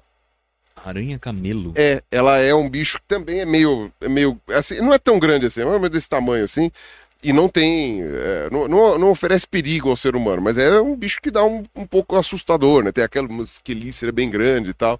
Então aí, já que você tá falando de um cavalo aranha, pelo menos aranha, camelo, entre um aspas, cavalo já de tem- oito patas. Eu Já escolher um bicho mítico Exato, aí pra... já tem uma... Esse- essa história do cavalo de oito patas não tem uma coisa com o Loki virando uma égua e, e, Ah, é verdade! É. trans, e aí ele dá Loki- luz ao cavalo É, de é, oito é, patas? Não tem alguma Mitologia coisa... nórdica é muito doida. O, o, o Loki ele podia se transformar em qualquer coisa, né? Qualquer animal. E ele. ah, Escolheu brilhantemente. Ele tinha que espantar um, um cavalo. A história é longa, mas ele tinha que espantar, tirar um cavalo que estava ali perto do reino, que era um cavalo de um gigante, então era um cavalo grandão. Ele tinha que jogar esse cavalo para longe. E aí ele se transforma em égua. Ele chega pro cavalo, uhul! E aí sai correndo o cavalo. O cavalo, opa! E aí o Loki sai correndo. Ele conseguiu cumprir seu objetivo de, de Uhum. jogar o cavalo para longe, mas o cavalo alcançou ele. É, talvez essa não seja uma... talvez essa o cavalo alcançou ele. ele engravidou. engravidou do cavalo de oito patas. E ele teve um Nossa, que filho, História é que foi o cavalo de É oito patas. Cavaloque. E ele É deu, o Cavaloque. e ele deu pro seu irmão Odin. Olha, tá aqui. Não, Tá aqui faça, meu filho. não faça perguntas, só aceita. Seu sobrinho. É, e, e ele se doida, é, velho. É, é. E ele se tornou o cavalo de Odin, que é o cavalo que ele monta, o cavalo todo sinistrão, oito patas, super rápido, papapá. Talvez isso não seja uma boa, mas não é uma boa é. ideia pra nome, né? Pro seu, pro seu constructo. Pra Eu não sei como é- explicar como que é o depois pra nome? galera. É o nome? Eu não sei se é a pronúncia correta, mas é Slipnir. Se for português, Slipnir? Slipnir. Slipney. É. Ah, Slipney. é entendedores é de pronúncia do nórdica me é corrijam. Você vai ter que É, contar é, pras pessoas. Conta só a parte essa do Loki história aí deu é de meio- presente. Pronto. Não, tira aí. O Loki É, deu de é, presente o cavalo pro de irmão. Odin, o Pronto. cavalo de Depois você imagina e não consegue desver, né? Talvez não seja uma boa ideia. Talvez. Não, só, só pega a parte do cavalo imponente de Odin de oito patas. E aí esse Esse- projeto, esse projeto vai... Esse projeto tá saindo agora. Tipo, é, eu tô conversando com um amigo meu engenheiro pra dar um suporte. É, a gente tá começando a desenhar, eu e o Fernando, que é o físico que trabalha com a gente. Já contratamos uma pessoa que é quem vai botar bastante a mão na massa lá no Aqui, manual. É, ali, ó. Olha. E, e olha lá, Ah, isso aí é uma volta lá. pintura. Isso aí é uma pintura da época. Olha só. É pintura. Cuidado com o que você vai apontar. É, eu já tô vendo as coisas meio perigosas aí, Pirula. Está meio mecânico o negócio. É. que- É. aí, ó. É o cavalo de patas. Nossa, que bonito. É, se a gente conseguisse fazer uma coisa mais artística assim, ia ficar muito louco, cara. Schleipnir. E botar uma cabecinha. No- De na- a hora que você tava falando do submarino, eu ia te perguntar isso, acabei esquecendo. Você tem consultores pra te ajudar a fazer isso, pra fazer os cálculos, ajudando, é. pensar em alternativa, e você tem consultores externos também. Então, você falou de Sim. contatar a Marinha pra te ajudar a pensar É, no agora, por exemplo, nesse, nesse projeto, eu preciso de algum engenheiro que me ajude a bolar. Por Aham. exemplo, eu não sei como conectar um rolamento num eixo. Sim. É, qual é a melhor forma de co- conectar o rolamento no eixo pra conectar na perna, sabe? Uhum. Não, não tenho esse know-how com aço, assim, Sim. fazer. E aí, preciso de um engenheiro pra me falar. e até pensar em materiais, qual É, material você pode tipo, usar. qual leve, é o motor que eu vou claro. poder usar, que dê conta do negócio, que controlador que eu vou botar no motor. A gente tem uma ideia geral boa, assim. Uhum. Igual o submarino também foi isso. Né? O, o- no submarino, por exemplo, foi o Pena, que é físico, que é, botou a mão na massa mesmo pra fazer o submarino. Mas quando ele chegou, eu e o Fernando a gente já tinha desenhado 90% do, Tá. do mecanismo, assim, já tava bem definido mesmo que- como que ia ser, e não fugiu disso. Então a ideia é a gente já tem uma ideia boa. Queremos dessa altura que ele tenha tais funcionalidades, que ele seja mais ou menos desse jeito, que o design seja mais ou menos aquilo. Já briguei com o chat GPT de tudo quanto é jeito lá pra criar uns monstros que eu gostei. E. Você Enfim. vai contratar um, lo- um local para você fazer essa, essa caminhada, né? É um, é um Não, galpão. aí, aí a gente constrói. No manual tem espaço pra Ah, tem construir. espaço. Pra construir dá. Depois pra andar vai ter que. né, na lugar. Ah, podia abrir a garagem. Vambora, galera, vamos contornar o Não, quarteirão. eu mais É. louco. Podia tentar registrar no Detran, Vão, né? minhas meninas. Levar a Helena na escola. Filmar a cara das pessoas Registrar na como rua, assim. moto. Respirar com. Olha só, seria bom. Gosto da ideia.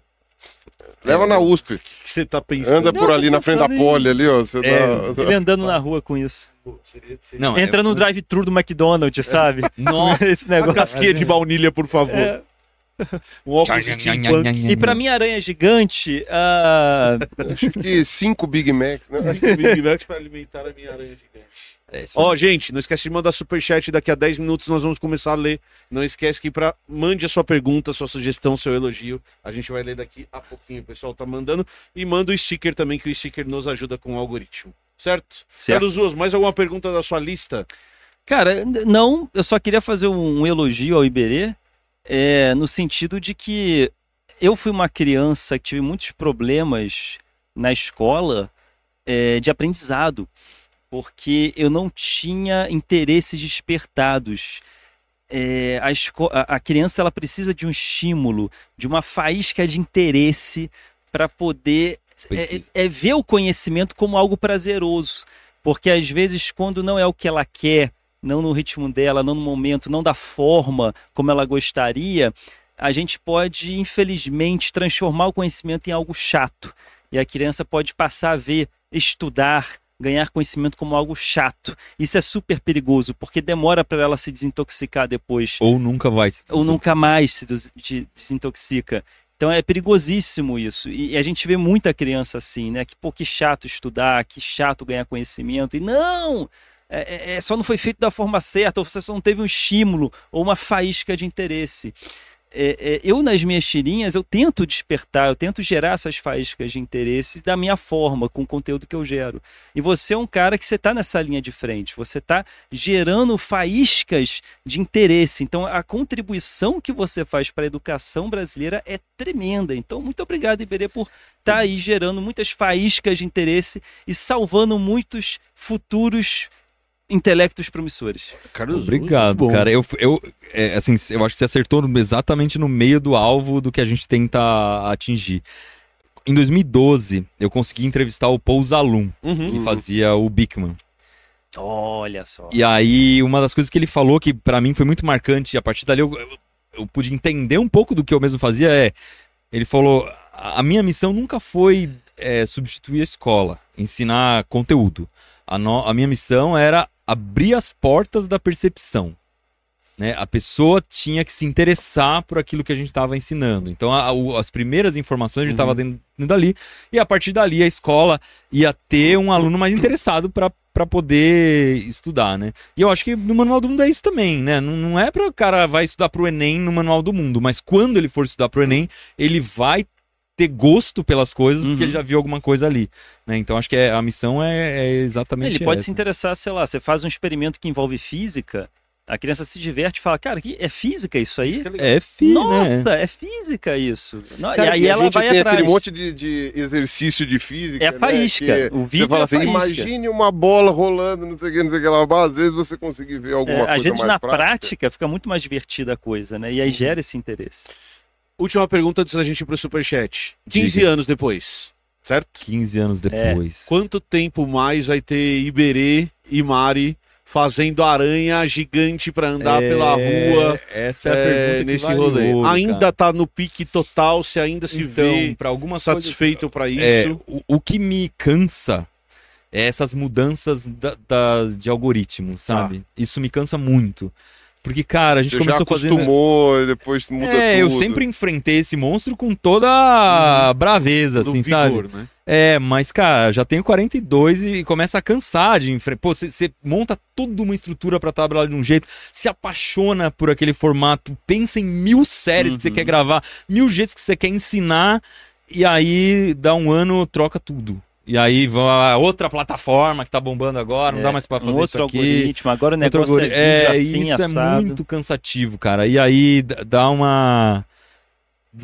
É um peso que você tem nas costas. Mas ao mesmo tempo, é, tem uma coisa que me estimula muito, que é um quadro que eu faço chama Iberê Responde. Uhum. E as pessoas mandam muitas perguntas legais, cara. Eu tava selecionando pro último agora.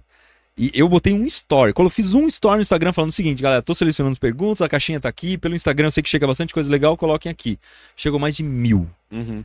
Eu Você nunca mais precisa pedir pra Não. perguntar eu Ah, fui nada. selecionar, eu consegui fazer uma limpa, sobrou 120. Que é coisa para Cara, o- sem- Você 120. fez? É, Você- eu li um por um, Nossa uma por Senhora. uma. Mas, cara, é Ok. muito legal fazer isso. Você entende o que as pessoas estão querendo saber. E elas estão querendo saber É, coisas muito Algumas legais. você já deve ter respondido em algum Cara, outro vídeo. Mas o que eu acho mais sensacional é, é um, um mote lá, né? Um mantra. Não existe pergunta boba. Sim. Sim. E eu tô fazendo uma lista das perguntas, é, entre aspas, bobas mais legais de todas, cara. E é muito legal. Por exemplo, é, o- uma menina perguntou assim: é verdade que os furacões fêmeas são piores, piores que os furacões machos? Aham. Eu falei, que doideira, né? Que que, que é um Tem a ver com furacão What fêmea? the fuck? Tem a ver com os nomes que É, eles Então, dão. aí é, porque os furacões têm nomes. Aí eu nem sabia que existia o furacão macho, porque tem na minha cabeça é Katrina, sei lá. Aí eu fui pesquisar, eu falei, não, não é possível. Não existe Tem pergunta boa. Roberto, Jaime. Qual que é o, o, o, o Aí o que acontece? Nos Estados Unidos, até a década de 70, os furacões eram todos femininos. Aí chegou uma hora que os caras perceberam, tinham nomes femininos, perceberam que era uma falta de sacanagem de botar só nome feminino no furacão. destruindo Destruindo, o país. destruindo tudo. Aí começaram a alternar entre colocar nomes masculinos e femininos. Então, o primeiro furacão do ano tem que começar com a letra A, nome É masculino. alfabética, Segundo, No segundo ano, eles invertem o primeiro É. é feminino para ter um nome de mulher, um nome de homem. Legal, com- ah, era uma regra. é, to- tem toda uma regra. A cada seis anos os nomes se repetem. E quando acontece um furacão que é uma catástrofe, nunca mais aquele nome é usado. Tá. Tipo Katrina, o próximo é, sei lá, Karina, sei lá o quê.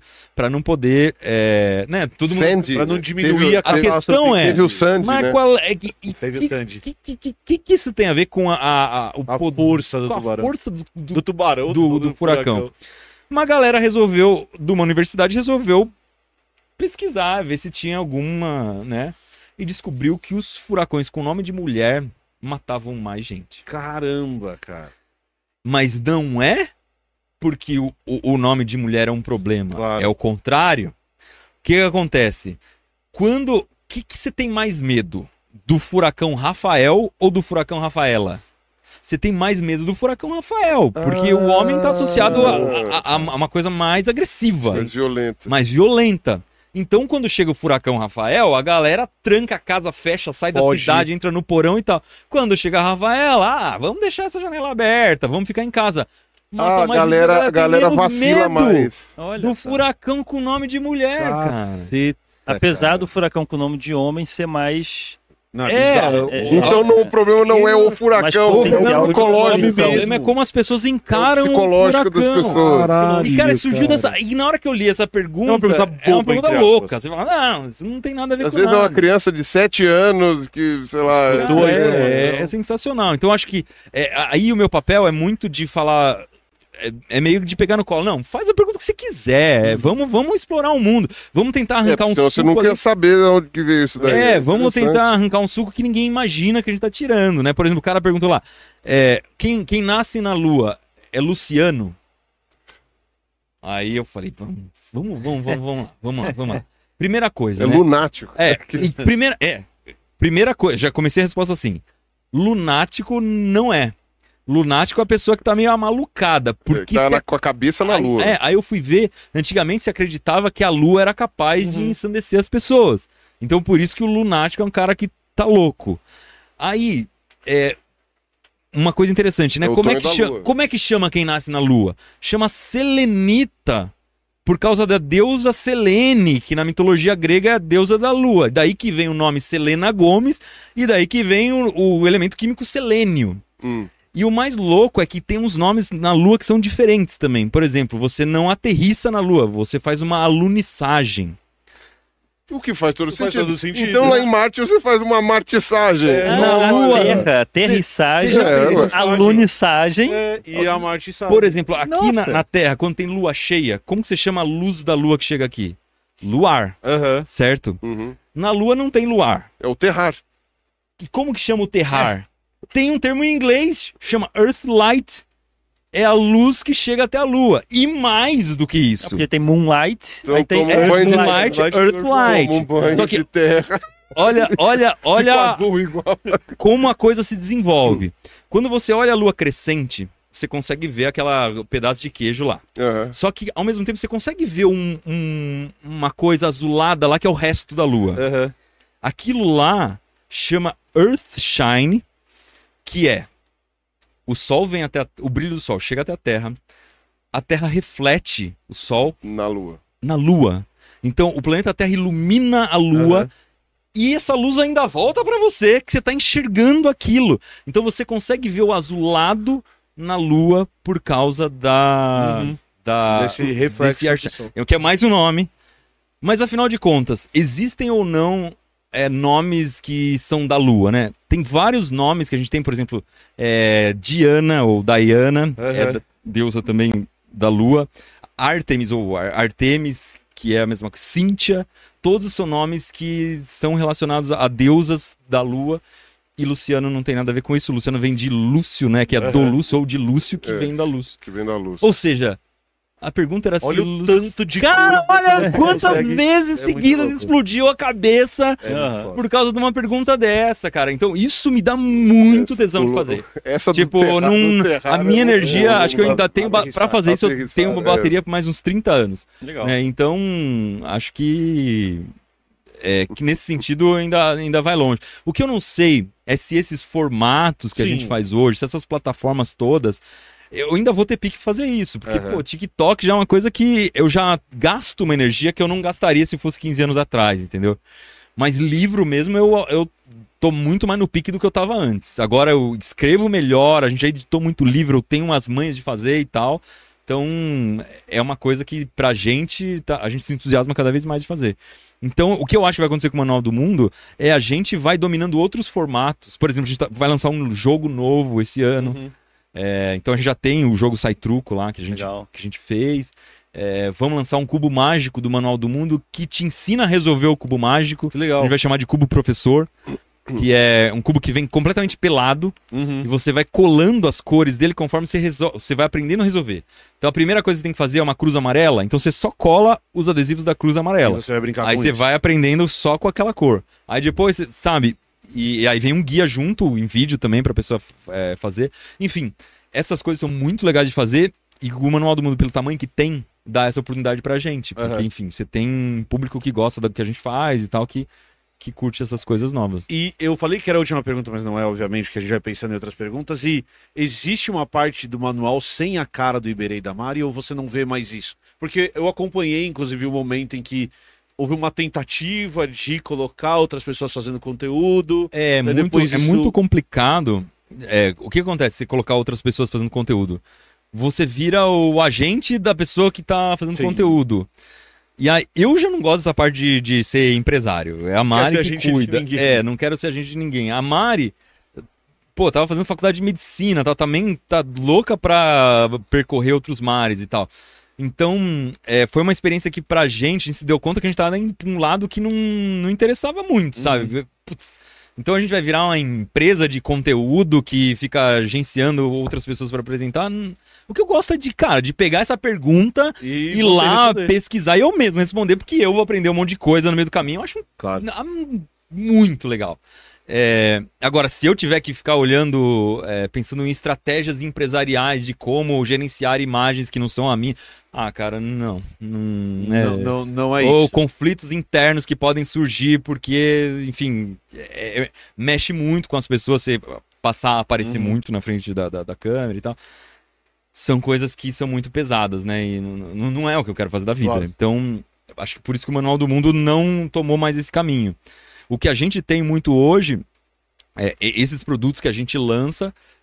é, a gente tenta fazer coisas que eu coloque o mínimo de mão possível para poder dar conta de tudo. Então, os livros que a gente lança são todos licenciados. Tá. Né? É, são livros que são lançados nos Estados Unidos. Acho que todos que a gente lançou até hoje licenciados foram nos Estados Unidos. Que a gente e a editora assistente a gente fica procurando. Você faz isso. curadoria, então, de conteúdo. É, a gente faz uma curadoria e mais, né? A gente quando faz a tradução, a gente faz uma revisão absurda. Agora a gente vai lançar no começo do ano é, uma enciclopédia da Britânica, Uhum. que chama a Enciclopédia para Curiosos. Vai lançar em dois volumes, que é muito legal. Cada página é um infográfico, Uhum. que fala sobre mil assuntos diferentes. E eu tô revisando. E hoje eu fiquei o dia inteiro fazendo isso. Você chega O a fazer dia localização também? Como localização. Localização do tipo, tem um exemplo que é um exemplo inglês e você pensa num muito, exemplo brasileiro pra muito. Por exemplo, o é grande livro de história do Manual do Mundo teve que escrever toda a parte de história do Brasil. Sim. É, a gente lançou um livro de sobrevivência na selva, de bushcraft. Tinha uma parte de comer é, é, plantas comestíveis, né? De Que é Ah. plank. Teve que contratar um- Um uma botânica para escrever inteiro o capítulo, Sim. colocar as fotos todas brasileiras. É, Por exemplo, no livro agora que, que tá traduzindo, fala, por exemplo, que o Nilo é o rio mais longo do mundo. Não. Aí fala, mano, esse livro tá sendo lançado no Brasil? Desculpa aí, mano, mas é, o É. Amazonas. Aí eu coloco uma observação lá. Tá o Amazonas em segundos, coloco, ó, mas existem outras medições que Uhum. indicam que o Amazonas é maior e tal, que tem tal comprimento. Então, tudo isso. E de vez em quando pega um errinho também, sabe? Pega alguma coisa que, que tá errada, numericamente errada. Uhum. E, e aí eu tô com um faro bom pra achar erro, porque é tanta revisão. Fiquei o dia inteiro hoje fazendo isso. Então, é, esses outros materiais, aí a gente conta com outras pessoas, por exemplo, para fazer o jogo novo, é um jogo de perguntas diferente do Saitruco. A gente contratou uma pessoa para fazer as perguntas, depois a gente revisa e tal. Então, nesse sentido, o manual consegue andar bastante sem mim, mas no fim das contas, no vídeo, minha cara Claro. tem que estar lá. E eu não gosto também só de mostrar a cara, sabe? Vários vídeos a gente gravou assim. Vamos lá, bota um teleprompter e toma um kit que você vai montar aqui. Cara, não. Não é o que você Não, é, acho muito. Precisa de algum coração. É, né? eu quero ter o coração ali. Então eu falo, ó, faz o seguinte, beleza, testa pra mim. Mas eu quero que você deixe algumas coisas pra eu fazer na hora. E algum, vamos bolar algumas propostas de como a gente pode ter surpresas na hora, Uhum. né? Tipo, o que, que a gente faz no? Vamos tentar explodir? Vamos tentar fazer com o dobro do tamanho? Isso você não testa. Sim. Garante que o vídeo vai sair, mas a partir dali deixa a gente dar uma bagunçada aqui, porque afinal de contas é isso que move a coisa, né? E, e você tá ali, eu tava revendo um vídeo seu outro dia, por acaso, que é bola de areia. E dá pra perceber Nossa. a sua cara de puto da primeira vez que você Nossa. tá fazendo. E isso confere uma verdade ao vídeo, que se você não participar daquilo, de É. ver- não, não vai existir. Não, e essa né? também é uma coisa que eu gosto muito do manual, de ser muito franco, assim, cara. Terminou aquela bola de areia, eu falei, meu, essa bola tá horrível. horrível. Ficou muito ruim, cara. Vamos fazer de novo. Fizemos tudo, eh, tá aqui agora. E, enfim. Não, é, É. Muito, é, muito, é muito interessante isso pela sua cara ali mesmo. E eu, e eu falei, caramba, meu, ele tá muito bravo com a bola, e a bola meio torta, assim. Eu, é, realmente, tá- não tá bom, Tá né? feio mesmo. É. Não, não, cara, e não pode se levar a sério, Não, né, não cara? não pode, pode não se levar a pode, sério. pode. Tem que, tem que assumir quando o negócio dá errado. Boa. Vamos pro nosso superchat? Vamos Eu lá. preciso Tem que pedir licença, fone, né? vamos colocando o fone. Eu preciso pedir licença pro Iberê, pro Pirula, pro Carlos Ruas, pra eu fazer uma propaganda aqui, que a gente tinha combinado previamente. Eu e a Camila, nós estamos lançando um curso de ecologia, de introdução à ecologia. Nós somos ecólogos, somos professores por 12 anos, e a gente está lançando o nosso curso de introdução à ecologia. Primeira vez que a gente faz um curso. Então eu vou pedir pra galera que tá assistindo, tal, clicar no link que o Fábio vai colocar aqui pra gente e dar uma olhada. E como a gente quer que muita gente faça o curso, a gente tá vendendo o curso por 42 reais. São 10 aulas de ecologia. Nossa, Que legal. Porque a gente quer o máximo de alunos possível e que isso seja bastante acessível para todo mundo. Então, as três primeiras aulas vão ser lançadas amanhã, elas já estão prontas. Semana que vem, mais três aulas, depois mais quatro aulas. O curso vai estar todo pronto. É o curso que a gente dava na faculdade, são as aulas das coisas que a gente aprendeu fazendo mestrado, fazendo doutorado. Então, se você tem interesse no assunto, se você quer aprender um pouquinho mais de ecologia, clica no link da, da Hotmart que está aqui embaixo, que a gente está bem contente com o curso que a gente está fazendo. Certo? Maravilha. Beleza? Também. Então vamos lá, vamos às perguntas que a galera Esse mandou. fone aqui. Vamos focar aqui. Tá todo mundo ouvindo? Todos escutando? mundo Eu tô sem retorno. É. Oi, Você tá escutando? vocês estão me ouvindo? Estamos sem retorno. Acho que a gente Hello? tá sem retorno. Alô? É, eu não tô alô? ouvindo aqui, não. Alô? Essa é a vida. Alô? A vida Essa é a assim. vida. Alô? Mas a voz fica mais bonita, Ah, assim, com fica, o fone, fica. fica mais É, suave. porque- Mas acho que tem, eu tenho algum retorno Você aqui, tem- sim. Eu não tenho, acho que Não, retorno tô, nenhum. tô sem Não nada. estou ouvindo nada. Sem retorno, está Tá me ou- falando vocês estão me ouvindo agora? Não. Não, agora que eu percebi, eu tava ouvindo você no algum alto-falante No mundo. que tem aqui. Só um segundinho. Agora, Tá bom. Acho- Não. Não estou ouvindo Bem. nada. Conta aquela piada. Era uma vez um deus nórdico Um que retorno. resolveu fingir que era um cavalo. Que era uma égua. Que era uma égua. Uma égua, é. Cara, é o filho de uma o égua. Thor já se É, vestiu de noiva. literalmente. O A, cara... a mitologia nórdica é muito Não. interessante porque ela não Agora- traz essa. agora- agora- agora- ô, ô, Rua, Agora eu vou pesquisar o Thor de noiva. Thor de noiva. Dá pra chegar lá e eu- eu- ele chegou pro Odin e falou: toma aqui esse filho de uma égua. Deve ter sido algo assim. Boa noite. Boa Agora noite, vocês me ouvem? Fábio. Ouvimos, Escutamos. tudo bem? Que voz, hein? É, não sei, estão me chamando de grilo falante. Pode bom. ser também. Pode Ok. ser. né? Vamos às nossas perguntas então, tá bom? É... ah, pá, pá, pá, pá, pá. O Thiago, Dor... Thiago Dornelles. Salve elementos, Iberê. Iberê, no, na Trilha dos Gigantes, você já entrevistou muita gente foda. E como todo mundo sabe que você ama barcos, conta pra gente como foi entrevistar o Amir Klink. Pra mim, foi a sua melhor entrevista até agora. Adorei cada segundo. Foda. Cara. Não é qualquer um. Assim, é, na minha lista de ídolos, talvez o Amir Klink esteja no primeiro lugar. Pensando, se me perguntasse de bate pronto, eu ia responder o Amir Klink, não só porque eu gosto da- da- do, do que ele fez, né, das realizações, mas eu gosto muito do jeito que ele escreve os livros dele. Então eu li 100 Dias Entre Céu e Mar, que é o primeiro livro em que ele atravessa o Oceano Atlântico num barco a remo, eu tinha, sei lá, 10 anos, 12 anos. A primeira vez que eu chorei lendo um livro foi a hora que ele descreve o encontro dele com a baleia no 100 Dias Entre o Céu e o Mar, que é um negócio absurdo. Cara. Muito foda. E aí o, o Amir Klink sempre foi uma figura que tava no panteão dos deuses, assim. E eu tive várias opor- oportunidades de conhecer o Amir Klink, eu sempre fugi. Porque ele é um cara mais introspectivo, assim, isso fica muito claro nos livros dele, né? Um cara que adora ficar 100 dias sozinho, sem ninguém enchendo a paciência dele. Eu falei, eu não, que não vou bater na porta dele, encher a paciência do Amir Klink, deixa ele lá, tipo, E aí, tudo e aí, bem. depois de 100 dias, foi pouco, ele passou um ano sozinho. É, pra- pra- pra- é, então você percebe que é uma pessoa que não- não é, É muito sociável. não vou ficar atormentando ele. Aí eu conheci a esposa da Mirklink e tal, trocamos WhatsApp, não sei o quê. O submarino saiu da marina dele, na, assim, a 500 metros da casa dele, que fica numa ilha lá em Paraty. E eu não conheço a Mirklink. E aí, quando a gente fez o Na Trilha dos Gigantes, eu falei, putz, vou tentar entrevistar a Mirklink. Vamos, vamos, vamos, vamos, vamos encarar essa, vai. Vou, vou passar o frio na barriga. E, e aí, cara, foi muito interessante, que o Amir Klink não conhecia o Manual do Mundo. Uhum. Então, ele chegou lá e. Normal, vou, vou dar uma entrevista e tal. A gente pedia pra todo mundo levar um objeto que representasse alguma coisa. Ele levou um- uma maquete do barco que ele atravessou o Oceano Atlântico. Já me emocionou na hora que eu vi e tal. E foi uma, entrev- foi uma conversa muito legal. Assim. Ele contou um monte de coisa que eu não sabia. Mas o que eu achei mais louco foi depois da entrevista. Porque o que aconteceu? Eu queria muito mostrar o submarino pra ele, que Uhum. tava lá já cortado e tudo. E a hora que ele, ele olhou o submarino, e aí você ficou vendo cara, eu gelei, né? O que que ele vai falar agora? E aí ele começou a fazer todas as observações de coisas que deram trabalho. Pô, mas esse, é grosso esse compensado que eles colocaram. Eu falei, sim, é pra aguentar o. Mas como é que você controlava o lastro? Assim, caramba, não, ideia boa e tal. E, aí ele foi batendo ponto por ponto que a gente fizesse um um Masterchef, assim, de, de- Eu falei. "Que-" E aí foi me dando um alívio, que ele foi meio que aprovando. Aí o falou, você é ousado, hein? aí depois um amigo meu escreveu, pô, o Amir Klink te chamou de ousado, é, ele Caralho, passou no teste. O cara atravessou o Atlântico remando, né? Não, e, o- e o que eu achei mais. E aí ele começou a olhar aquele cenário e tal, e de algum jeito eu, eu interpreto isso, né? Ele não falou isso, mas me deu a impressão de que ele se sentiu meio em casa, assim, sabe? Eu achei alguém da minha turma, aí ele olhou aquela coleção de bolas perfeitas, falou, pô, lá no meu escritório eu tenho uma coleção de esferas de materiais diferentes. Eu falei, é, então. Eu falei, então, in- inclusive tem essa esfera aqui que é, é uma esfera feita de corda.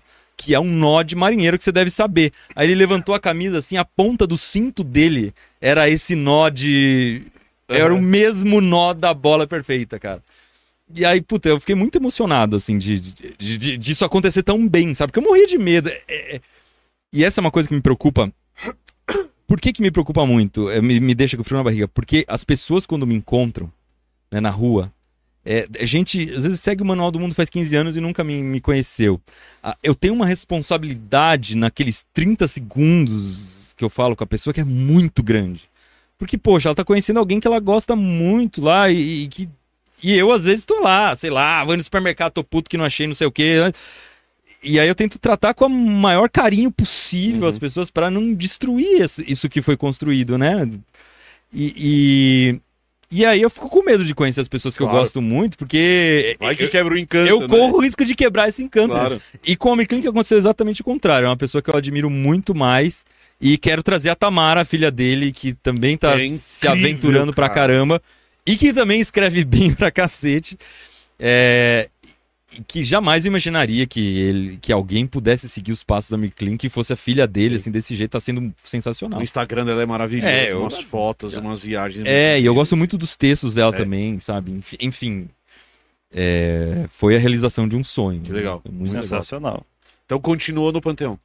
Continua, Continua tá lá, lá, ganhou, tá lá, ganhou, ganhou até um ganhou, é, mais. ganhou um degrau a mais. Bom demais. Vai lá, Fábio. A Rebeca Bacani eh, mandou um sticker. Valeu, Rebeca. O Eric Souza. Podcast Os Três Elementos sempre nos, dan- nos dando um bucaque de informações. Nossa. E agora, em 2024, Ai, ai, ai. Um tá bocado. voltando com o pé direito. Um bocado. Boa, boa. Isso. É Um bocado de é um informação, bocado. boa. Ansioso pra, pelo que virá. Ele está coberto de conhecimento. Próximo. Ah, Próxima pergunta. Boa, boa estreia. Valeu Natália demais. Regina mandou um sticker. Matheus Zipel, amigo meu, mostrou o manual em 2010 pra gente aprender a dar nó de marinheiro. Desde lá, víamos todos os vídeos. Meu amigo Márcio não está mais aqui. Mas hoje o manual virou meu Ah, santuário. Que pena. Obrigado demais. Pô, obrigado, obrigado. É, não, eu acho que 2010 faz tempo. E, cara, E, eu e, sequei tipo, e essa que, que coisa, né? Triste, né? Mas ao mesmo tempo é uma história, é né? uma boa memória. É uma boa memória, né? Boa memória. Aconteceu uma coisa quando a gente colocou um submarino na água. Foi muito emocionante. Teve um comentário que foi assim: Berê, tô muito feliz de ver seu submarino na água porque eu achei que eu não fosse ver. É, logo que você começou o submarino, eu fui diagnosticado com câncer no cérebro. Uhum. E eu tinha certeza de que eu não ia ver esse submarino na água. Mas você demorou tanto para fazer o submarino que deu tempo de eu fazer todos os tratamentos, fiz quimioterapia, o câncer redimiu e agora não tenho mais nenhum sinal de câncer. E eu consegui ver o seu submarino Porra, na que água. Mas é uma- é Cara, eu fiquei é tão emocionado de ler, porque, enfim, de alguma parte fez, de algum jeito fez parte da vida dessa pessoa. né? Eu, eu vou acrescentar uma história que aconteceu com a gente semana passada. Eu espero que ele esteja assistindo isso, que é uma história parecida. A gente, de vez em quando, como nós gravamos vídeos de terça-feira, são vídeos gravados, a gente às vezes faz uns vídeos mais engraçados, mais voltados para ser menos informativos. Então a gente fez um vídeo de histórias de campo, coisas que aconteceram com a gente no campo. A gente fez o vídeo, o último vídeo sobre é, histórias de cocô, por exemplo. Ah, os perrengues que a gente passou com, com ir ao banheiro. E tem uma galera que assiste a gente com todo direito, é claro que fala, pô, tô aqui assistindo vocês para vocês falarem de ciência e vocês estão aí falando besteira. E teve um comentário de um vídeo, e eu tô falando justamente porque a pessoa nos assiste, falando assim, cara, hoje eu passei um dos piores dias da minha vida e esse vídeo vai me fazer dormir depois de ter rido uma hora.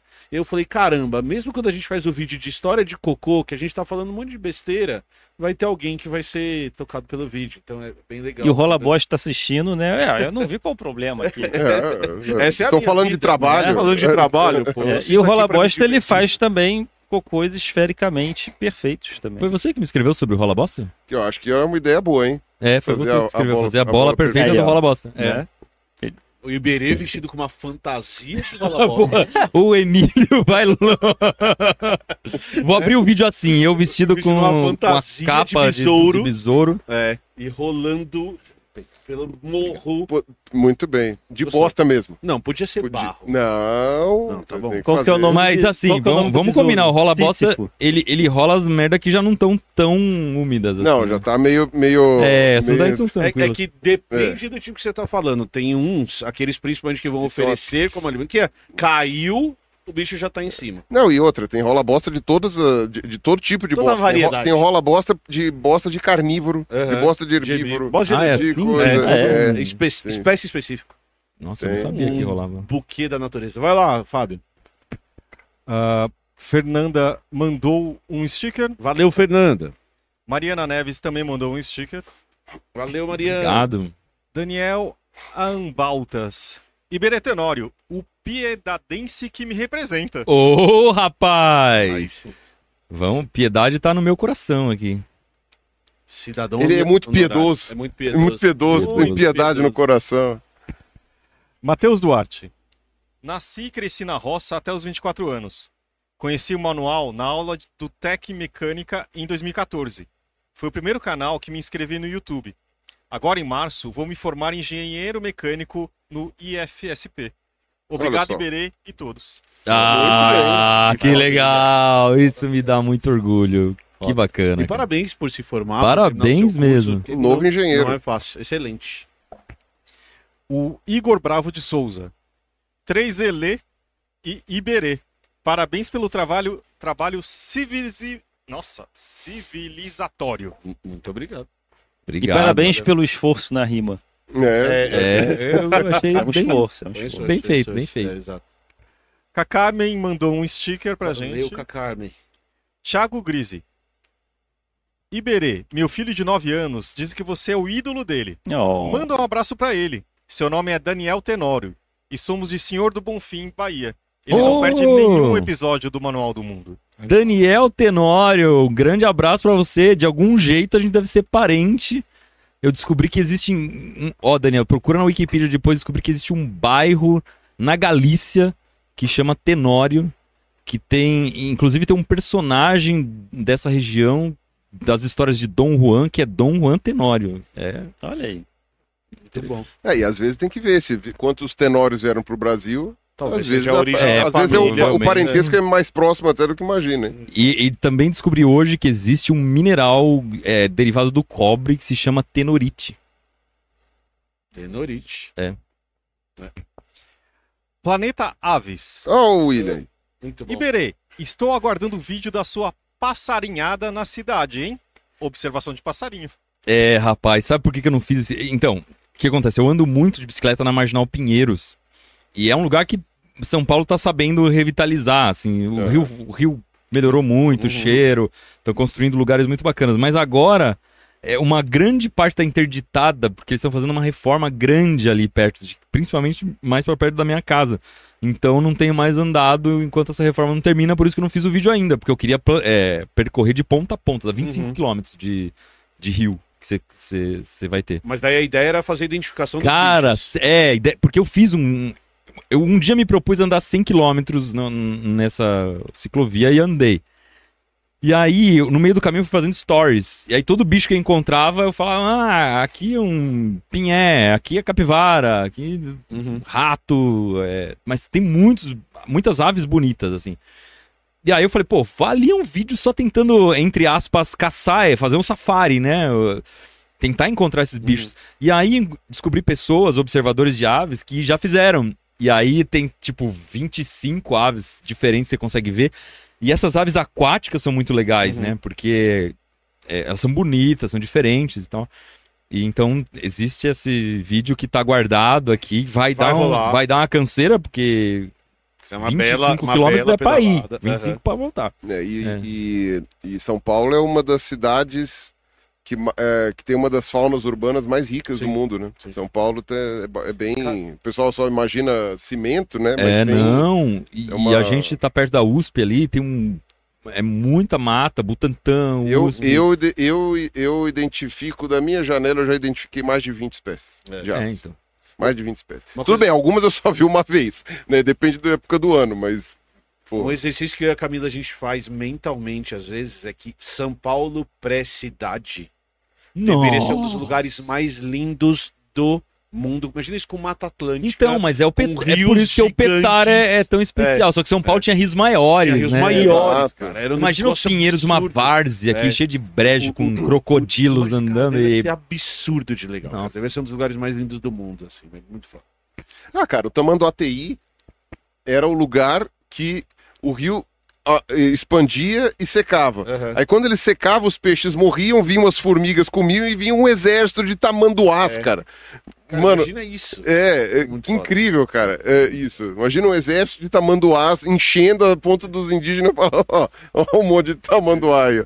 Muito Cara. louco. Essa cidade deveria ser um dos lugares mais lindos. É impressionante. Por isso que. cha- Não, É por isso é o Tamanduateí. Tamanduateí. Mas é, por isso que chama Tamanduateí. tinha Tamanduá em São Paulo. É, E não era pouco. É. Era a ponto de encher o lugar pra ele falar, ih, tá congestionado. É. Cara, é, a gente tem que lembrar que a Mata Atlântica, em alguns trabalhos, é mais diversa do que a Do Amazônia. que a Amazônia. Então a É. diversidade de organismos que tem na Mata Atlântica hoje, ela já é maior do que a maioria das florestas do mundo. Imagina quando tinha floresta em São Paulo. Nossa. Não, e ainda tem uma coisa muito interessante, a quantidade de espécies ah, por, por, por distribuição. Então na Amazônia é muito é hiperbiodiverso, mas muitas espécies estão espalhadas por áreas maiores. Na Mata Atlântica, até por causa do, do, do que a gente fez com ela, mas não só, é, elas muitas estão restritas a lugarzinhos muito pequenininhos, né? Então no fim das contas acaba virando um hotspot de biodiversidade É- é assim muito assustador. E, e só um dado para explodir a cabeça do Fábio mais uma vez, que eu não sei se o Iberê sabe esse dado, tem uma, um mapa do estado de São Paulo em 1900. O estado de São Paulo. Ele é coberto 80% por floresta. E se você pega o estado de São Nossa. Paulo hoje, são 3% de floresta. Em 100 anos, a Te gente destruiu a Mata Atlântica do estado de São. Paulo. 100 anos acabou. Ah, é do Acabou. estado? Do estado Ah, sim, de São sim, Paulo. não sobrou nada. E assim, era 80% em 1900 e hoje tem 3%. Isso porque tem o Parque Estadual da Serra do Mas Mar. a gente é deu um- sorte de ter a Serra do Mar, porque, Porque o único lugar que tinha. tem a Serra do Mar. Não... Senão os, é, Exato. os 3%. E é aquela região de Eldorado, eu fiquei sabendo depois, aquela região lá, ela foi reflorestada. Porque acabou o garimpo. Aham. Então o pessoal fazia garimpo lá, que inclusive era a família do Bolsonaro lá, não sei o quê, fazia garimpo lá em Eldorado, e quando acabou, ou sei lá, acabou ficando muito caro, não sei o quê, aí a floresta cresceu. Não tinham detonado tudo, então voltou uma floresta grande. Porque senão também a gente não teria aquela parte lá. É, mas lá em Piedade mesmo, as, as florestas mais fechadas são todas secundárias. Uhum. Porque foi tudo cortado pra fazer carvão pra abastecer os carros a gasogênio durante a Segunda Guerra Mundial. Caceta, velho. E meu avô trabalhou nessa história. Foda. É, era o trabalho. que Era tinha é o trabalho época, que né? tinha na época. É. Vai lá, Fábio, próximo. E eu achava que minha mãe brincava quando ela falava que nadava no rio Tietê. Nadava. nadava. É, o o meu sogro o nadava no Espéria- Tietê, é. Né? Por que, que o Corinthians Não, tem o e- remo na, na- na- Uhum. no símbolo Não, dele? e inclusive o Clube Pinheiros ficava na margem do Rio Pinheiros. Ele foi retificado. né? Ele foi retificado, mas a- o, o- o Rio Pinheiros ia até a Faria Lima e voltava. Que aí hoje ele tá lá na frente. É, é lá. que, é que a gente não tem. A, a gente fica com uma ideia errada de tempo. A Revolução Industrial acontece no meio do século XIX. Você chega em São Paulo em 1900, era uma cidade que era uma cidade de trânsito, inclusive entre Santos e o interior, onde você tinha plantio e tudo mais. Era um porto. Um, um espaço comercial que era relevante. Mas você vai ter o processo de industrialização na década de 30, na década de 40, e aí que você começa a destruição é, do Estado. A gente coloca isso na conta do tempo, mas em 1980% do e Estado a de São Paulo. é também tem que levar em conta ah, ah, ah, o fato de que o governo, em determinado momento, deu um enfoque para São Paulo. Lógico, lógico. Teve uma, uma questão também de muitos imigrantes que vieram para cá, naquele, mo- e principalmente depois da guerra. E aí distribui terra. aí Exato. você tem todo, todo um histórico. Não, me- mas mesmo, depois da guerra veio para a cidade Sim, mesmo. sim, e é aí verdade. ajudou a coisa. O pessoal fugiu lá da Europa, tal, não sei o quê. Então houve uma. O Jeter Ramiro falou assim: boa noite, mal sucedidos. Opa! É Mais nóis. uma vez, um convidado de excelência. Iberê, obrigado por tantos anos aprendendo com você. Através dos seus vídeos, me tornei extremamente entusiasta com as ciências em geral. Aê, demais, que legal. Muito bem. Obrigado, obrigado. Matheus Tomé. Ele só falou assim: top. Esse só que Tá a gente bom. tá vendo. Tá bom. Valeu. João Obrigado. Vitor Abreu mandou um sticker e o Matheus Tomé e Paulo Henrique também. Valeu pelos stickers, gente. O Fernando José. Os três elementos precisam convidar o Pena Spinelli, divulgador científico do Cicast. É isso? Do Psycast. é. Perdão. Iberê o conhece bem, físico historiador. Vai ser muito legal. Muito bom. O Opa. Pena lançou um podcast agora, que ele produziu e dirigiu e narrou e tudo mais, chamando O Brasil Vai para o Espaço. E a ideia é que o Brasil No na bom década... sentido. É, no bom sentido. O Brasil, na década de 40, 50, resolveu investir na corrida. Não na corrida espacial, mas resolveu investir em lançar foguetes. E aí a história vai se desenvolvendo. É, nesse sentido, eu não vou dar spoiler, mas é muito bem feito. Muito, muito bem feito. O Brasil É, vai lançar um foguete. Cuba também vai lançar. O... Delmar Duran. Eu tava, eu tava só, só complementando, eu tava ouvindo o Sakane, acho, contando a história do governo chinês mandando cientistas pra cá pra aprender com os brasileiros a tecnologia também espacial. nos anos 80. É, nos anos 80, e aí depois tem toda a história Nossa. da explosão da base de Alcântara, da perda É. de, de material humano e como essa- isso se perdeu com o passar do tempo. Sim. Deve ser bem legal o podcast. É, e a história, a essa história ela é, é o, base- baseada, ou é uma homenagem a Que esse legal. a, a- a tragédia de Alcântara Excelente. e começa falando sobre isso. Mas é muito bom que é uma ficção misturada com realidade, né? Porque ele, ele segue muito bem os acontecimentos históricos mundiais. E aí no final de cada episódio ele vai contar o que foi ficção e o que aconteceu de fato. E também por que, que ele escolheu aquelas opções na ficção, Que foda. né? Então é muito legal, muito legal. Eu sou Excelente. fãzaço. Como chama? O Brasil vai pro espaço. O Brasil vai pro espaço. Boa. O Dalmar Durães. Depois do submarino, qual o próximo desafio megalomaníaco? Acho que falou. Acho Ah, que a gente já. Ah, eu- mais desafiador que o submarino. a mais desafiador que o submarino. Eu Acho acho que que não, não, é, mas é que, que também. Não, eu não vou encarar essa régua. Assim, é uma conversa. Soltaram um satélite. Existe essa conversa de soltar o satélite. Mas é, Tripulado. Não, essa, não. o satélite. É, o, qual a dificuldade do satélite? Quando ele estiver lá, você jogou é, tec- tecnologia ou, enfim, aço no espaço. E Pra. Aí? Né? Então. Ficar lá. É, acho que a- além do propósito de lançar um satélite em si, acho que a gente tem que achar uma função interessante pra ele, né? Que, que, que e não é nada barato, assim, é mais caro que o submarino. Então, Faz um drone gigante tripulado. esse eu já pensei em fazer. Cara, já, já teve na nossa lista de possibilidades já teve tudo que você pode imaginar: foguete, drone tripulado, avião, balão, mas essas coisas que envolvem risco de vida, eu acho que Já deu, né? Eu já deu. Já deu, né? Se Helena e Melissa É. quiserem fazer daqui É, uns 15 já- anos, elas fazem. deu. Vai lá, Fábio. Ah, Gabriel. Gabriele T. Gabriel. Nossa, tá difícil hoje, desculpa. Gabrielsti mandou um sticker. Valeu. Fábio Rakoski. Para preservar placas de compensado dos fungos, é possível usar água sanitária, aplicando, deixando secar e depois selando. Acho que falou do submarino. Sim, é, o problema é que a gente tem uma camada de epóxi em cima do compensado e você não consegue injetar nada dentro do compensado porque não tem por onde Uhum. entrar água. A não ser que você é, inunde o submarino com, Com água, água sanitária.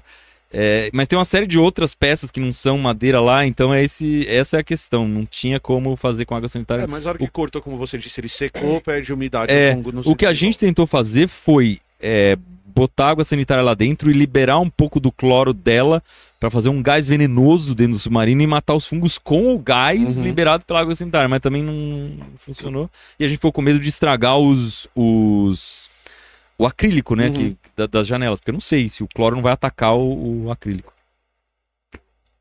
Fábio Rakoski. Todos deveriam ter uma multicortadora oscilante. multicorta. É o nome da máquina, Da que eu falei, é de multicortador cabelo que você falou. Aquele que faz o. Pra Não, cortar mas o a máquina de cortar cabelo, ela é uma É um multicortador multicortadora. É, ela não é uma multicortadora porque ela só corta pelos. Só- então é só uma cortadeira. assim. Unicortador. Não, E é- e eu acho engraçado essas frases do tipo, todo mundo deveria ter isso. Eu nunca pensei em cortar um submarino pela metade. É, eu Né? começaria pela parafusadeira elétrica. Já é, com a Muda bateria. vidas. É, Já essa, tá. É. essa, Você já tem a sua parafusadeira? Eu não tenho ainda. Você não é adulto desse jeito. Essa eu acho eu que eu não sou recomendo. feliz. Eu não encontrei a felicidade minha E vida. com um joguinho extra de pontas, Claro. porque. Eu acho que é, você sobe um degrau É. na, na escala evolutiva a partir do momento que você tem uma parafusadeira a bateria. Ok, depois da plenamente. duchinha higiênica, então o próximo objetivo é ter uma Oh, Lord. parafusadeira. Não, mas você não tem Elétrica. duchinha É. higiênica? Não, sim, isso foi a primeira coisa que Ah, mudou a minha tá, vida. tá. É, essa a muda segunda, bastante então, a vai vida. ser a Mas a parafusadeira é fundamental mesmo. Perfeito. Depois que você monta um negócio sem, aí você fala, eu tenho. Exatamente. É. É, Exato. e depois que você monta com, é igual dirigir carro automático, você, fala nunca por que, que eu que não quis fazer isso antes. Exatamente. O Jeter Ramiro Goulart, ele falou assim, Iberê, qual a pegadinha que você mais gostou de fazer? Pegadinha, nossa. No começo do manual a gente tinha várias. Isso é uma coisa interessante do Manual do Mundo. é, a gente não tem um público-alvo, ou- ou não tem uma faixa etária definida. A ideia é que os vídeos sirvam para todas as faixas etárias. Então é Uhum. isso é muito legal que a gente consegue cumprir essa função. No- no- o Analytics do Google mostra muito bem isso. É, é- é bem distribuído entre as faixas etárias. Mas no começo tinha coisas mais infantis.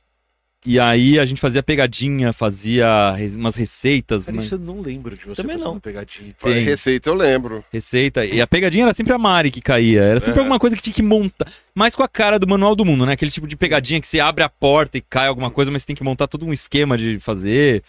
Mas a mais legal, que acho que é a clássica, é aquela de você colocar aumentos escondido dentro da tampa de Coca-Cola. Ah, tá. sim. Na hora que a, é, com a cordinha, corta o fio da cordinha, na hora que abre o Mentos cai espirra Coca-Cola. O que aconteceu? É, algumas pegadinhas eu tinha que falar pra Mari que ela ia cair numa pegadinha, mas eu não sabia o que. Tá. Né? Mas Era ela essa- se prepara. É, não fazia pegadinha fake, mas ela de alguma forma sabia que eu ia aprontar com ela, porque senão não tinha como armar uma situação Sim. perfeita. Mas pra, pra, pra que o rosto, pelo menos a expressão dela fosse real, né? Aham. Eu falei, é o seguinte, abre essa garrafa pet aí de Coca-Cola. Ela, mas por quê? Não, não, não, abre, é uma pegadinha, você sabe o que é, tá bom. Aí ela não fazia ideia do que ia acontecer. Na hora que ela abriu, começou a vazar Coca-Cola, ela tentou tampar. Não, aí. Aí, meu É. filho! Aí vira um é canhão canto. de Coca-Cola, lavou o teto do apartamento que a gente morava de Coca-Cola. Ah. Eu tive que repintar o teto da cozinha. Que beleza. Não. Mas o vídeo virou Valeu a um pena. clássico. É, É, valeu. Valeu É, os views. eu, eu falo, cara, quando o vídeo fica bom, vale o esforço. Tá certo. Quem nunca arrepentou o teto da, da cozinha por causa de um vídeo? De pegadinha. É lógico. Em é cima coisa da sua fácil. mulher. corriqueiro. É acontece corriqueiro. O que eu É já multi- de é igual- parede por causa de vídeo. eu É vou te igual a falar. multicortador oscilante. É, né? exatamente. Claro que é outra coisa, fundamental. Fundamental. É. Vai lá, Fábio. O Anderson Yamamoto mandou um sticker. E aí o Jeter também faz Obrigado. outra pergunta. Iberê, quantas camisetas xa- xadrez você tem? Olha, só porque hoje eu não vim de xadrez. É, hein? o armário da Mônica. Eu tô começando a. O xadrez de leve, ele tá se desativando. Isso é uma, uma mudança de eras, hein? É, uma mudança. Primeiro que já tô usando as camisetas da Insider em vários vídeos lá, Boa. porque no calor é o que há, né? Aham. Aí. Ó, não fui eu que falei, hein? Porque o pessoal fica Hum. fazendo propaganda. Não, mas eu. eu Clica no link que tá aqui do Eu me dou bem e- com eles. É, gosto muito. O, acho que eu devo ter umas 15, mais ou menos, hoje. Eu tinha umas 25. Aí eu fiz um estudo de cores. É, contratei uma amiga minha que é muito boa nisso. E aí ela me mostrou por que algumas cores não combinam com a minha cara. E tem- na hora que abre um buff, assim, você fala: caramba, óbvio, por que, que eu gostava dessas roupas e não gostava dessas? Por causa da Por que que funcionava no é, vídeo e não porque funciona. E funcionava? verde, inclusive, é uma das cores que, que vai melhor. Mas aí eu tive que umas 10 eu tive que doar. Aham. Mas você nunca teve uma camisa que dava frizz no, no, no vídeo? Já tive, que é, chama de batimento, né, no vídeo. E aí é- era amadorismo, né? Porque não devia ter comprado essa camiseta. Aham. O que aconteceu? É, Por que, que eu uso essas camisas no vídeo? Porque pra colocar o, o microfone de lapela é muito mais fácil de colocar na Ah, camisa do que na camisa camiseta. com botão, é. É, porque com a- na camiseta começa a gola da camiseta, o microfone é muito pesado, então ele dobra a, bo- a cola. Aí você tem que colar uma silver tape no meio do peito pra colar Que o. Eu até aguento bem, o problema é que eu começo a suar e aí solta Descola. a fita. Então é um saco. Aí eu prefiro usar a camisa pra gravar. Aí, o que que acontecia? Camisa lisa eu não gostava muito, porque ficava muito, no vídeo ficava muito muito batida Uhum. assim, ficava sem graça. Eu falei, puta, preciso de camisa com estampa. Na época, quando eu comecei a usar a camisa era listrada. Então se olhar os vídeos mais antigos, a camisa era listrada. Aí eu fui viajar, eu comprava as roupas na viagem que era mais barato, só tinha camisa xadrez. Falei, eu comecei a usar xadrez. No começo era um xadrez pequeno que dava o maldito do batimento. Aham. Aí eu já tinha comprado as camisas, não Vou ia, vou usar. Ficou, tinha uma geração de vídeos que dá esse maldito batimento. Depois eu com- comprei xadrez, xadrezes maiores e aí eles ficaram melhores, só que agora eu não acho mais tanta camisa xadrez e eu também já, tipo, vamos usar de vez em quando, Mudar um tal, pouquinho é, também, né? e tá tudo É, teve um pessoal no chat que quando começou a live estranhou. É, o pessoal fica decepcionado. Em lançamento de livro, tem muita gente que vai de xadrez, às vezes com estampa idêntica à camisa que eu já A gravei. pessoa vídeo. chega lá fazer. Ah! Aí eu ela chego lá chega e eu tô de camiseta, porque, cara, lançamento de livro é muito cansativo, você sua muito, Uhum. tem que ir de camiseta. Ah, Gustavo Nani mandou um sticker. Valeu. Alan Amorim. Iberê, eu sinto falta de história nos seus vídeos. História com H maior. É, então, é, eu tenho uma questão com história. É, eu, a- quando a gente fala de história nos vídeos, a gente tenta ser muito específico, porque, enfim, é uma ciência que ela permite muitos pontos de vista diferentes. E aí, quando, se você fala de um jeito superficial, é, você corre o risco de Errado. escorregar na casca de banana. A gente gravou, por exemplo, um vídeo agora aqui sobre o que significa a bandeira do Brasil, né? E aí eu fiz todo um histórico, é muito legal, assim, o que significa cada elemento da bandeira do Brasil. Então a gente começou, pá, o que, é, o que foi a proto-bandeira de Portugal, que, de onde nasceu tudo isso, é, e é muito legal quando você termina, você entende. E era um vídeo muito técnico de você entender, poxa, que aquela, aquela faixa branca que passa, onde está escrito ordem e progresso, ela faz parte de uma esfera armilar, que era um instrumento que se usava para você entender como funcionam as constelações visíveis da, da Terra para as navegações que foram para as navegações portuguesas. Então, e, e nessa né, e tem uma faixa que representa o Equador ali que ela é fora da da ela passa meio a 23 graus na esfera, né? Que é exatamente o que tem na bandeira do Brasil. Cara, explodiu minha cabeça quando eu comecei a descobrir essas coisas. E aí, é, um historiador fez uma análise do vídeo. Fez o react do vídeo. Fez um dele. react do vídeo. E aí ele falou: você não errou absolutamente nenhuma informação. Mas quando você coloca isso em conjunto, é, a interpretação que você passa disso é, implica nisso e tal. E aí eu falei, poxa, é uma ciência que eu tenho mais dificuldade de, de lidar. Porque, poxa, se eu não errei nenhuma informação, E mesmo e aí, assim, mesmo assim, é, eu, eu escorreguei em algumas casas de banana, que eu dou razão a ele, né? É, eu acho complicado. Então, quando a gente lança algum um vídeo mais de história, é, é mais um contexto de história ou de, de aventuras tecnológicas, vai. Uhum. A gente contou a história do, do batiscafo que desceu no um ponto mais profundo da Terra. Uhum. Então eu queria. Agora a gente contou a história dos irmãos do Titanic. Que o Titanic tinha dois irmãos praticamente gêmeos Uhum. né? E, e pouca gente fala disso. Inclusive tem uma lenda urbana lá que o Titanic não, não foi o Titanic que afundou, foi o irmão dele pra ganhar o seguro, não sei o quê. E, e a gente imprimiu um Titanic em 3D imenso, ficou lindíssimo. E co- conta toda a história de como é que funcionava o barco e tal. Aí, eu- aí eu me sinto mais à vontade, porque, enfim, são assuntos que eu domino mais, né? Poder falar como funciona um navio, como é que era isso. Mas. E o contexto histórico mínimo ali, né? De, de onde ele saiu, onde ele chegou, o que, que tinha naquela época. Às vezes no Iberê Responde eu respondo alguma coisa, tipo, um menino perguntou: o que, que tinha no leste na época do Velho Oeste? Né? E, pô, é legal pra caramba. Pô, tinha as cidades, estavam super se desenvolvendo com, no meio da Revolução Industrial lá e tal. Né? Mas, que, mas existia uma necessidade de ocupar o Oeste, enfim. Mas é, é minha, o meu problema com a história. Sim. E mais, né? É uma ciência que na física, química, você tem poucas correntes que se enfrentam.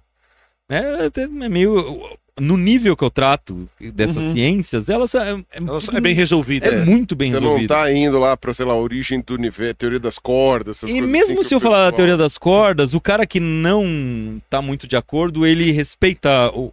Tipo, ele entende qual é a lógica do outro lado. Em história, você levanta paixões aí que são Hum. muito mais é, complicadas, que são brigas que eu não tô afim de comprar, porque, enfim, a gente já luta várias batalhas, né? Eu tenho que me, Mais essa. eu tenho que me focar nas que eu sei lutar bem, Claro. né? Que eu, que eu sou bem mais armado, que eu tenho condições de, de, de, de fazer diferença. Se é uma ciência que eu tô bem atrás, eu não vou. Faz sentido.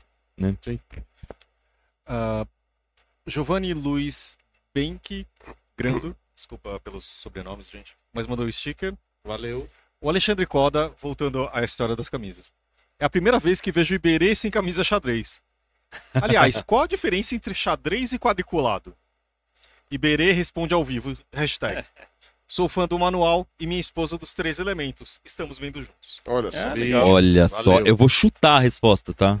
Pela lógica, não sei a resposta, mas eu diria que o xadrez são quadrados que se alternam a cor, igual tabuleiro. Você pode ter uma camisa xadrez, é, é- é- é o, o quadriculado é isso. Uhum. O xadrez, apesar de o nome vir do quadriculado, você tem um tecido que ele é tecido com padrões na horizontal e padrões na vertical. No momento que eles se cruzam, ele for, forma um padrão que não é um quadriculado Uhum. necessariamente. Ele, ele forma outras Outras formas geométricas. É, vai ser sempre um cruzado, né, de, de, de, de fios a 90 graus, mas ele forma outros desenhos que não exatamente quadrados é, com cores absolutas, né? Você mistura várias cores e tal, cria outros padrões de listrados que se encontram.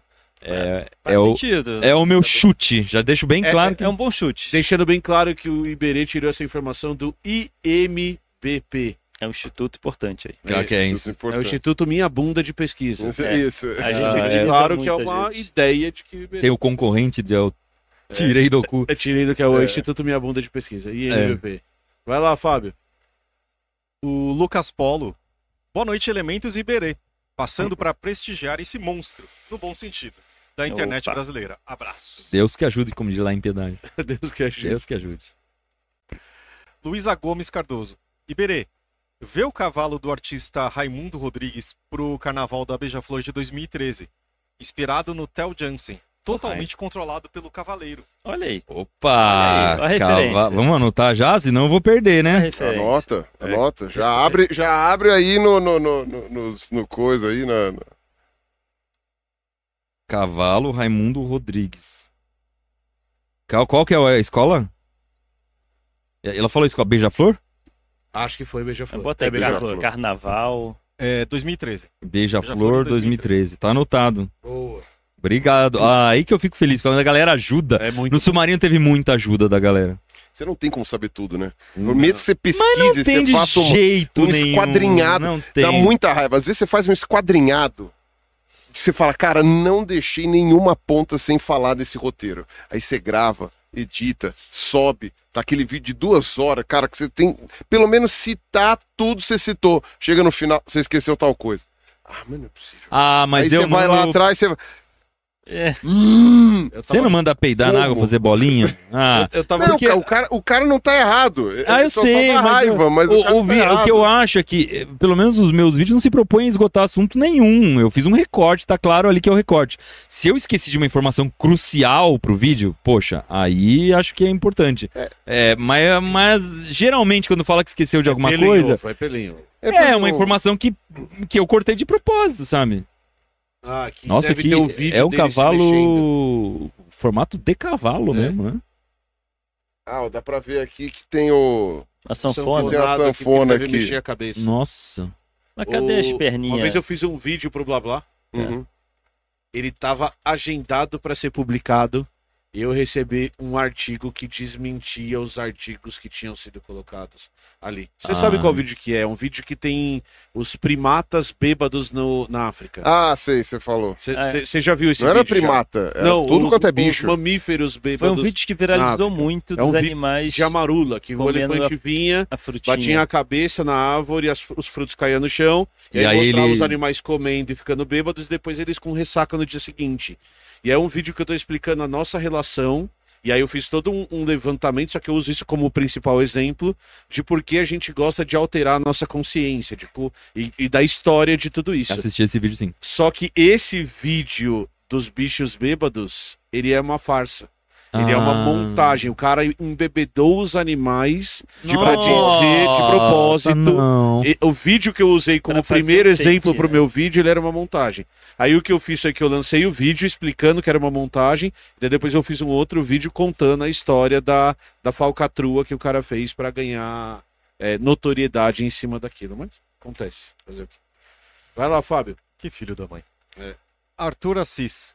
É normal cair cabelo na adolescência? Ou é genética? Eita, É, pode ser uma coisa ou outra. depende. Não, mas Cair pera aí, cabelo é vamos lá. normal. Cair, que é? cabelo faz parte da, da- Cair- do, do cair jogo. é É porque nasce de novo, A né? ponto Aí- de ficar sem, com buracos na cabeça. É, a aí questão é, começa- tá gerando déficit de cabelo, né? Tá caindo mais do que tá nascendo, aí é um é problema. É, é, cair cabelo faz parte do- da biologia do cabelo.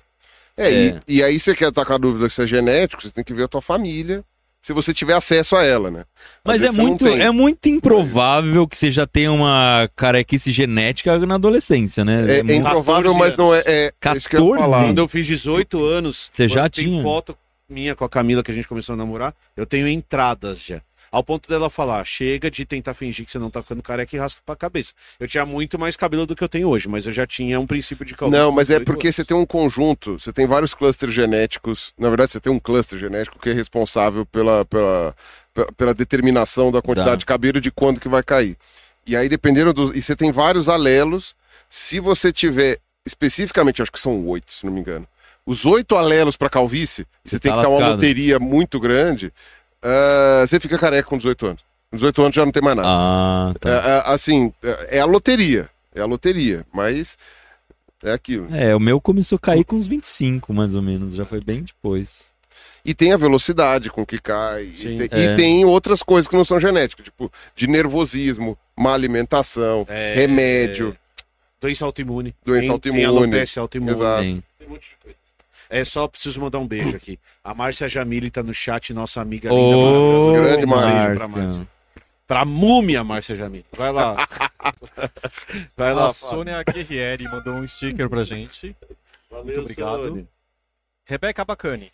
Meus alunos amam o manual. Obrigado por tudo. Demais, ah, obrigado Rebeca. a você. Ah, Nossa, desculpa. Às vezes o superchat dá isso daqui e passa a perna. Ah, Wagner Borges. Iberê, se furacão macho mata menos, não seria mais óbvio só botar nome de macho de agora em diante? Olha, eu acho que pode ser uma sugestão, mas aí o, É. o movimento retrógrado lá vai reclamar. Ou parar de botar nome de gente. Eu também acho que. Inventa o Lulu. É. Lulu. Mas não pode ser Fluffy. Lulu. É. Mimosa. Pô, já tem. Qualquer coisa. pode ter nome fofo. Não, As pessoas não é. medo, tem que O ser. que que, que, que eu. O que Tem que que eu... ser Tulo. Não, hoje em dia tem chat GPT, gente. Chega lá pra ele e fala assim: eu Tudo. preciso de um nome com a letra A que não tenha nenhum ser humano com esse nome que seja assustador. Ele vai gerar lá o Actron, sei lá, É, entendeu? pronto. É uma E ideia. é, já era. Não, olha, olha que assustador. Porque o, o Wagner mandou outra pergunta e ele fala, adivinha do quê? Iberê, o chat GPT e a IA vai- vão substituir o manual do mundo? Cara, vou falar que eu tenho usado cada vez mais e cada vez mais todo santo dia e cada vez mais nos dois períodos e tenho usado direto. Uhum. É, por exemplo, é, para fazer nessas perguntas o Iber responde, eu fico pedindo sugestões pra ele e ele começa por tipo o que você pode esquecer. Ele lembra você de algumas coisas, né? Entendi. Então eu, eu falei, me, me dê uma lista de nomes que são relacionados à Lua. Aí ele me deu lá Diana, Cíntia, é, Selena e tal. E claro, que- e com justificativa na frente e tal, aí eu tenho Você tem que que. conferir. É, pra mim é como se eu tivesse perguntado pra uma pessoa na rua, Sim. sabe? Uhum. Não, é, X. Sim. Jamais poderia confiar, mas tá me dando um caminho. Aham. E aí eu vou conferir se aquele caminho ele bate ou não. Mas agora, quando se fala de língua portuguesa, ele é absurdo de preciso. Aí, aí a precisão é melhor que a minha. Tipo, então eu chego, ó, essa frase é que eu tô repetindo essa palavra, não quero repetir mais. O que, que você sugere? Aí ele sugere perfeito. Ou, agora nesse, nesse livro que a gente tá. que a gente tá revisando, né, nessa enciclopédia. Tem várias coisas que eu não gosto da tradução. Que eu falo, poxa, essa palavra é técnica demais, né? Eu quero outra. Aí ele vou lá, ó, não, coloco a frase, E falo, me dê sugestões. não gostei dessa, dessa palavra, troca pra mim. E ele se troca perfeito, assim, liso, liso, liso, assim, não tem nenhuma dúvida. É, A gente tem usado muito pra isso, pra quebrar a página em branco. Ah, eu, eu preciso começar uma ideia. Nossa, é, é ele ótimo. vai. E outra coisa, agora que eu pago o ChatGPT, porque aí eu posso usar o 4 que é mais poderoso, É. mas ele juntou com o Dolly, que é o gerador de imagens. Sim. Com o Dolly 3. Cara, os dois juntos. A gente foi reformar o, o painel do Manual do isso Mundo agora. Ah, eu vi. É, eu vi isso. Cara, eu fui lá, comecei a pedir sugestões de oficinas legais que tenham uma cara maker, que sejam aconchegantes, que não sei o quê. blá. Coloquei mil parâmetros, ele começou a gerar uma atrás da outra. Eu falei, não, não gostei muito disso, eu mudo. Babá, babá, babá. Cara, ele gerou umas fotos, entre aspas, né, de umas, sei lá, 20 oficinas diferentes. Cada uma foi pegando uma ideia Uhum. e ficou legal pra caramba. Então, por enquanto, a gente tem usado a IA, sim, mas eu acho sim que dentro de algum tempo eu vou poder jogar uns vídeos meus lá e botar um texto, ou nem botar o texto, falar, ó, eu Uhum. quero que você responda essa pergunta aí com a minha cara no vídeo. E vai responder. E eu acho que é, não tem como dizer que isso não vai acontecer. Tipo, Sim. é um caminho óbvio. É, se isso vai ficar bom, uma hora vai. É igual quando surgiu. Eu, eu fiz parte de uma geração que começou a tirar foto. Me apaixonei por fotografia na época que era por filme ainda. Uhum. E quando surgiu a 40 minutos pra fazer aquela coisa, É. pra, pra foto sair bem. regular tá. a câmera, mil regulagens, você pensava mil vezes antes de apertar o botão, porque você Tinha gastava 36 fotos 5 só. reais cada vez que você Aham. apertava o, o botão, só tinha 36 fotos, você, você nunca levava um filme a mais, porque era muito caro o filme, demorava uma semana pra revelar, porque Piedade não tinha laboratório que trabalhasse na cidade. E quando surgiu a câmera digital, é, eu era da turma que falava, não, essa porcaria, mas nunca que vai chegar na qualidade de uma câmera profissional de filme. Cara, chegou uma hora que a Nikon parou de produzir as câmeras analógicas, sabe? Então eu acho que a IA ainda vai bagunçar nossa vida enquanto eu estiver vivo ainda. Uhum. Mas é, não, não faço nenhuma previsão catastrófica, porque eu acho que depende do jeito que a gente vai lidar com isso. Sem dúvida. O Wagner também mandou outra pergunta. O que houve com o blog Uhu e o menino do joinha? Blog Ru foi um blog que eu fiz uma parceria logo no começo do Manual do Mundo. E foi, foi interessante essa parceria, porque eu, eu gravei uma experiência, coloquei no YouTube, uma das primeiras experiências que a gente gravou no Manual do Mundo. Aí chegou o Buda, que era um cara que cuidava desse blog, o que era um blog grande na época. Uhum. Ele concorria com o Jacaré Banguela, com o Kibi Louco, assim, com esses blogs grandes de comédia. E fazia uma, meio que uma curadoria da internet, colocava as coisas legais que estavam rolando. E ele falou pra mim, pô, Iberê, você não quer fazer uma experiência toda terça-feira pra gente colocar no Uhu? E foi daí que nasceu a história de fazer uma experiência por semana. Tá. Então, o meu compromisso de uma experiência por semana nasceu com o Uhu. E ele falou: "Ah, a troca é só a seguinte: no final do vídeo você fala é pra mais vídeos como esse aqui você tem no blog Uhu. Em troca, eu coloco no meu blog, vai te dar muito mais visualização. Então, na época, sei lá, o Manual do Mundo fazia mil views por vídeo, passou a fazer 15 mil. Caralho, fez uma diferença Fez real. muita diferença. Deu uma impulsionada bacana. É, aí depois acabou essa onda dos blogs e tal. O Manual do Mundo ganhou muita força própria, não fez mais sentido a gente continuar trabalhando. E, e o Ru, depois de uma época, também os blogs morreram, né? Não Sim, fez mais uhum, sentido morreram. acontecer. O Menino Joinha era meu sobrinho que, no final do vídeo, eu fazia um apelo pro Joinha com uma criança Uhum. fofa. Na época, acho que o primeiro vídeo que ele gravou ele tinha três anos, depois ele gravou outras versões até uns cinco. Só que o Manual do Mundo começou a crescer demais. E eu falei, putz, não dá mais pra expor Uhum. meu sobrinho. Ele vai começar a ser reconhecido. na- Ele não tava na escola ainda nessa época. Mas eu falei, quando ele entrar na escola, mais. vai ser o menino do joinha. Eu falei, chega. É, Não é uma escolha dele, inclusive. é eu falei, legal, por Gui, ele. gostamos muito, mas em- vamos aproveitar enquanto ele tem essa cara de nenê. Pra não colocar mais. E tudo bem, Hoje, hoje, ele- ninguém reconhece ele. Hoje ele leva uma vida tranquila sem ser reconhecido como o menino do joinha.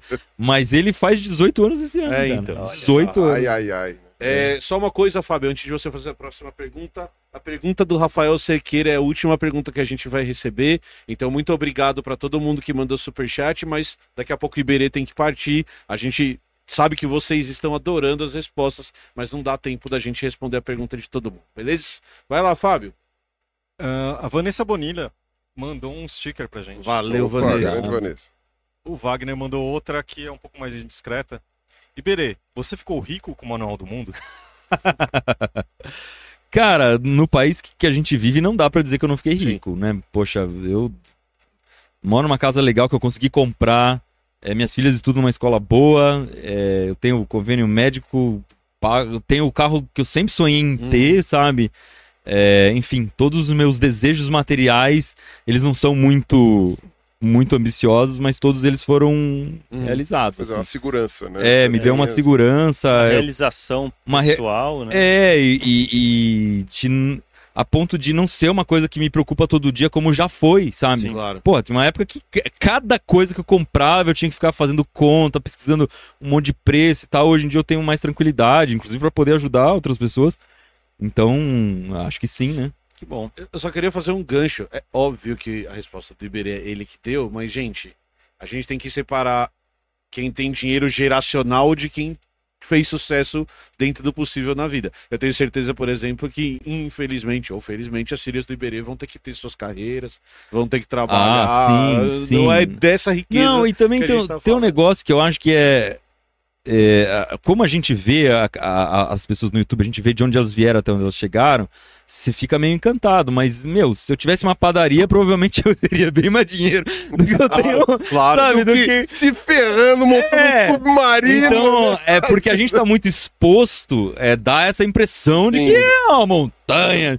de- Mas não, né? Assim, qualquer comércio de, de cidade pequena daria mais dinheiro do que a gente ganha no YouTube. E menos trabalho, às vezes. É, situação. também não vou julgar, é, porque eu sei hoje que tem, Não, eu sei que tem uma é- padaria, é deve ser um trampo muito pesado. Mas é isso, enfim, me dá uma condição financeira confortável e tal. Claro. Eu tô muito feliz com ela.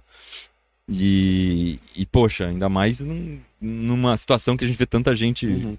e tanta dificuldade que eu mesmo passei ao longo da vida. Sem dúvida. Sim, acho que sim. O blog doido. Iberê, você falou dos furacões.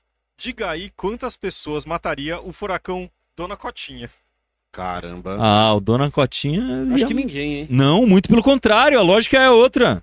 Se vem o furacão Dona Cotinha, eu tô nem aí, eu vou andar de Ah, bicicleta no furacão Dona Você Cotinha. tá louco? Eu tenho medo da Dona Cotinha. O ser humano mais que me dá mais medo É. no mundo é a Dona Cotinha. que é a Dona Cotinha? Eu fugiria da Dona Cotinha. Existe um Dona ser mitológico de Dona Cotinha? Existe, o ser mitológico é aquela tiazinha que fica na calçada, olhando pra. Sabe, cidade do interior? Ah, e que fica, vendo quem tá fofocando. passando e fofocando dos. Não, tia Co- Dona Cotinha é, É, perigosa. não, por esse um ponto monte, de vista, Tem um é- monte lá em Brasília. Não, deixa quieto. Tem- Algumas estão lá na, na, na Colmeia. É, então. Márcio UP. Ah, não. Lá vem. Ah, não. Tava demorando. Eu não vou escrever o maldito Calma, do calma, livro. calma. É. Eu cheguei atrasado. Já chegou com o pé na porta, o Emílio aqui. Não, presta atenção. É, Vamos lá. É que assim, acho que essa é a nossa. Sei lá, perdi o número da, da, da live, acho que é a vigésima, talvez. E sempre o Márcio faz essa pergunta. Ah, Mas ele, cheguei atrasado. O Iberê já sabe o que é design gambiarra? não. Calma, que tem a segunda parte do E já sabe quando sai o livro? Ah, Aê, aê. Design Gambiarra é uma brincadeira que a gente inventou aqui nos Três Elementos, que na verdade não fomos nós que inventamos. É importante dizer que tem pesquisadores que brigam com isso desde a década de 70. E aí, por exemplo, o Henrique Biólogo fala disso, a gente fala disso, que é a ideia de que o, se nós somos desenhados, o designer é um grande gambiarrento. Porque Não é a um- gente não é tem um- um monte de projetos. Amarrou, amarrou o araminho ali, prendeu com Não é um design inteligente. É um design, Design ah, gambiarra. tá Gambiarra. certo. é, eu, por exemplo, tô com um monte de dor de joelho porque eu corro. E o seu Porque joelho foi amarrado É, errado É, ali. Tendinite no braço. Exato. Você pode engasgar, você pode morrer comendo, que o buraco que você come é o mesmo buraco que você respira. É, São buracos não, separados, É, né? Daria então fazer um somos projeto uma melhor. grande gambiarra. Dente É. apodrece, É, né? Já tipo, o coisa playground é no mesmo lugar que você joga as excretas pra fora. É, tem razão. É, Tem. o- Podia o- ser Dava pra mudar muita né? coisa no Não, Léo. Você e- beija na boca, que é um dos lugares mais bacteriológicos da. Pra- do, do corpo humano, mais sujos do, É, do corpo humano. Podia ser melhor, podia, dava pra ser um desenho um pouquinho melhor, né? O Dava. quadril das, da- das mulheres tem uma dificuldade pro neném nascer, então isso é a mortalidade dos nenéns. Por que, que não tem um corte na barriga que você só Uma boca que abre. Ah, não, é. e nasce o neném? Podia ser. É, uma É, ia ser mais Já fácil. pensou? né? né? não, não, não. Então é o design gambiarra. Então, se É. existe um designer, ele faz gambiarras. Sim, eu gostaria de voar, por exemplo. Por- Não, e isso é uma outra coisa Enrola no, enrola no cordão umbilical, exemplo, meu Deus. se coisa nós horrível, somos o né? auge Se do design, Por que, que o nosso olho não é o melhor olho da natureza? Nem de longe. Não, Por que, que o nosso longe. ouvido não é o melhor ouvido na Por que, natureza? que o nosso olfato é abominável? Porque o nosso olfato é abominável. Então, que auge é esse que a gente é tudo médio? É, Pô, deixa, deixa eu conferir uma coisa com você, se você sabe disso. O menino me perguntou por que, que o cachorro tem um rasgo do lado da narina. Eu não Ah. achei o nome disso em português, mas eu pesquisei e não é só o cachorro que tem, o É, gato alguns também outros tem. animais tem. têm. É verdade. Tem- Tem uma. É o que eu ach... A resposta que eu encontrei lateral. é que é, no momento em que ele solta o ar, que ele expira, o ar sai por esse buraco. Ele, ele entra pela frente e sai pelo lado para evitar que o ar que sai atrapalhe o ar que tá entrando, porque isso atrapalharia no olfato. E, inclusive, o- Eu nunca fui atrás disso. Eu, eu sei que. eu nunca tinha reparado. Na hora que ele falou, comecei a ver foto de focinho de cachorro, todos têm um rasgão. Têm. é, não, grande. carnívora em geral. Urso tem, é, felinos tem, é, em linha geral. Acho que foca, essas coisas é meio modificado, não deve ter. É que foca tem o mecanismo de abrir É, de, de, agora, guaxinim tem, Uhum. coati tem. Eu acho que, é, olha, Faz sentido. faz sentido. Tem que ver por que, que só carnívora tem e, sei lá, vaca não tem. Então é possível que tenha a Mas ver com a, hábitos a vaca carnivoria. precisa ter um olfato tão bom Então, mas um é isso que eu cachorro? falando. Pode Não. ser que tenha uma relação com carnivoria por causa disso, né? Por causa da, da, da- da- do que, que eles precisam sentir, né? De, de olfato. Eu sei que em aves, por exemplo, é bem diferente, né? Muitas Sim. vezes o sistema de olfato de, Sim. de aves predadoras para aves herbívoras. O- o- a área de células olfativas é muito maior em aves como o urubu, por exemplo. É, mas o urubu é. é- Não, não, é- tá, mas é um exemplo Aí é de sacanagem. que sente cheiro bem, é só isso que eu tô dando. Então, além de você ter uma área de olfato maior, você vai ter narinas diferentes maiores também para. É, outra coisa legal que eu li sobre o cachorro é que ele, no, no- dentro da, do nariz, ele tem um, uma área onde o, o- tem células ol- olfativas que o cheiro se perde um pouco na entrada, ele fica Uhum. meio preso ali, de forma que, quando ele tá expirando, ele continua sentindo Ele o cheiro. sente de novo, faz sentido. É. Faz sentido. As aves têm isso para respiração do É. pulmão. Então, é, Ela... você não tem uma, uma oxigenação 100% perfeita, né? Você inspira e expira, mas algum oxigênio vai embora. Você não, você não consegue trocar todo Vai, o oxigênio bastante, que é, vai bastante. As aves, elas otimizam isso passando na ida e na volta. Uhum. Ah, troca gases. Então ela troca gases na ida e troca, gases na mais. volta. Ela tem Legal. dois anéis, assim, porque tem os sacos aéreos e tal. Então, fazendo isso, ela consegue ter o dobro de aproveitamento de, de, de, de oxigênio. oxigênio. É Interessante. bem legal. Vai lá, Fábio. J. Luiz Júnior. Acho que o Iberê não sabe a forma como ele muda vidas. Ah, Ele não, mudou a minha consciência e o humor. Obrigado, mestre. Oh, Você bom é um demais. Oh, que Ah, legal. Que legal. Mas, ô, ô Emílio, você É. convenientemente pulou a parte do livro. Eu já falei que eu não. Tá. É o que, Iberê assim, não sabe. É, eu não sei O. Iberê tá o lançando Ma- o livro. O Márcio fica insistindo pra gente, pra gente escrever o livro do Design Gambiarra. O problema, na minha, porque quem trouxe o tema para Três Elementos fui eu, então eu que estudo. O problema é que para fazer um livro sobre Design Gambiarra, para ele ser bom na minha visão, ele precisaria explicar a biologia da respiração. Ele precisaria explicar Tudo, né? tudo. Trabalhão. explicar tudo. Você teria que dar exemplos melhores pra todo Pra- o mecanismo que você fosse explicar, né? De, de outros animais que são bons nisso. E isso Aquela história daquele nervo que dá a volta. da É girafa e tal. Então, a gente tem a ideia de escrever o livro. Eu fico enchendo o saco. O Márcio é um dos meus melhores amigos. Então, eu tenho- a gente tem a ideia de escrever o livro, mas a gente enxerga esse livro como um livro muito trabalhoso. E nesse momento agora, nós estamos escrevendo dois livros. Então o Márcio tem que ajudar a escrever o Isso, livro. do ele poderia Gambiarra. ajudar O Márcio de- pode é, ajudar. que, que ele conhece bastante. Então, eu e a Camila, a gente está fazendo um quadrinho de uma heroína que usa o método científico para resolver os problemas do mundo em que ela vive. E nós estamos escrevendo um livro, nós três, com a, com a Camila. Eu tô. that. Nós três estamos escrevendo um livro que você já está no grupo do. do- você já recebeu Dropbox. um, dra- um Dropbox, tem todos os Tá capítulos. Tá Tá vendo. Pirula? Tá Isso. vendo? É. Você é, tá é. escrevendo esse livro aí. Então nós um estamos livro de escrevendo. ciência didático para tentar encantar o jovem a gostar de Vê como é importante a gente se encontrar pessoalmente. Pois Mas é. a gente falou disso pessoalmente algumas vezes. Não. Durante live, Durante já, já falou a gente já falou disso É. ao vivo para as pessoas Não, não é estão assistindo. Uma hora é informação fixa. Não é Algu- possível, Alguém vai ter cara. que te mandar um link depois. Aí, repetindo. pra- Eu tô com um problema, com um problema sério, então, cara. Eu acho que eu vou ter que ir no médico. porque Eu tô preocupado. A Gislaine Costa. Inspirado no seu canal, eu criei meu próprio micro- micrômetro de mesa para medir a qualidade do albúmen de ovos, Olha. qualidade Hawk, Que legal. para o meu mestrado. Obrigado. Nossa, que legal, né? Tá a gente nunca vendo? imagina que vai chegar nesse ponto. Muito, muito. Parabéns. O Wagner pergunta: Iberê, o que significa o nome Iberê? Olha, vou ser muito sincero com você.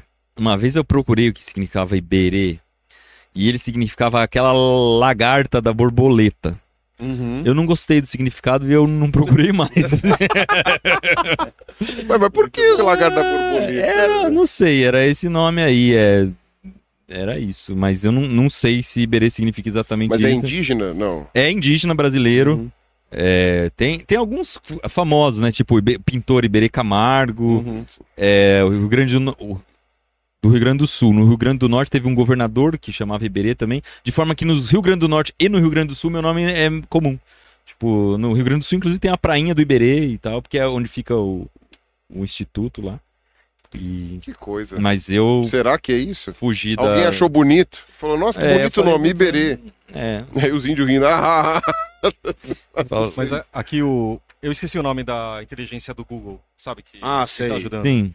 Aí ele falou assim: tem. O nome Iberê tem origem indígena e significa rio que se arrasta, ou rio rasteiro. É um Ok. What the fuck? Nossa. Um termo afetivo do Iberete Iteberê e utilizado como sobrenome. Em tupi-guarani significa cicatriz, ferida, buraco ou furo. E alguns sites reconhecem o nome de origem tupi. E aí fala da, o Da nome de uma lagarta. planta ou de uma lagartixa. No entanto, a popularização do uso do nome pode ser atribuída à ópera O Escravo de Carlos Gomes. Uhum. Ah, tá, entendi. Sim. Tá bem é. diversificado. A... É, não A achei origem. nenhum muito encantador, não. Vou É. continuar com a minha história. É, porque o negócio do. I eu- é, é, realmente era. Ah, não. I era o quê? I era pequeno, Água. não é? Tamanduá. Água. Tamanduá Ah, é TI é água. rio do Ah, Tamanduá. então, é. Rio do Tamanduá. Mas aí é TI, não é o I. E até onde eu sei é, só é o I. só o I. Ah, então o I e Berê pode ser, então. Água. I é água e o Berê é outra coisa. É, Pode aqui ser, mas, apareceu aqui rio rasteiro, ou rio que se arrasta. mas sei lá o que é um rio que se Se arrasta. arrasta aí, não- rapaz. É, tô falando. Vai lá. Não, depois que eu procurei meu nome, que é Fábio é fava de feijão, você fala, pelo amor de Deus. É. É, não é que nem Diana, aquela deusa da lua, Então. né? Tipo, é outra- Eu sou a deusa da lua. E você? Eu Fava de feijão! Não, é. Não, você ficar pensando, né, que tinha uma amiga minha que ela tinha raiva, que ela chamava Cláudia. Ela não gostava que ninguém chamasse ela de Cláudia, porque Cláudia é, a- é a que manca, né? É a claudicante. é, é a, a que manca. é a que manca. é. É, Só é. dá mancada. O mundo não é justo. Não, é. Ai, ai. É, A Érica Medeiro, Madeiro Silva mandou um sticker, Valeu. da Austrália, provavelmente. Sticker Big australiano. P mandou um sticker Opa. E o Wagner mandou outra pergunta. Hum. Iberê, você gostaria de fazer suas filhas herdeiras do canal e youtubers? Olha. Pergunta ruim essa, hein? É, porque o lado, o lado ruim da história também é pesado, sabe? Eu não sei se.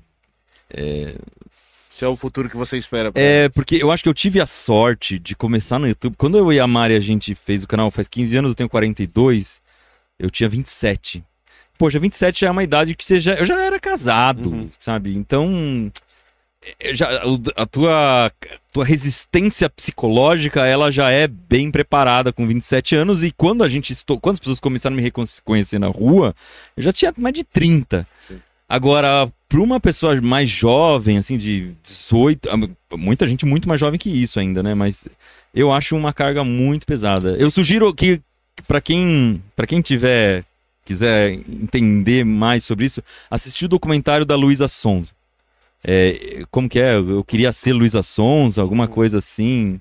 Cara, é, você entende como isso pode ser pesado, como isso pode dar uma detonada, É, assim, na vida da pessoa. A gente viu, né? Porque a gente tem a mesma idade. Então a gente viu várias pessoas no YouTube que começaram muito mais cedo que a gente.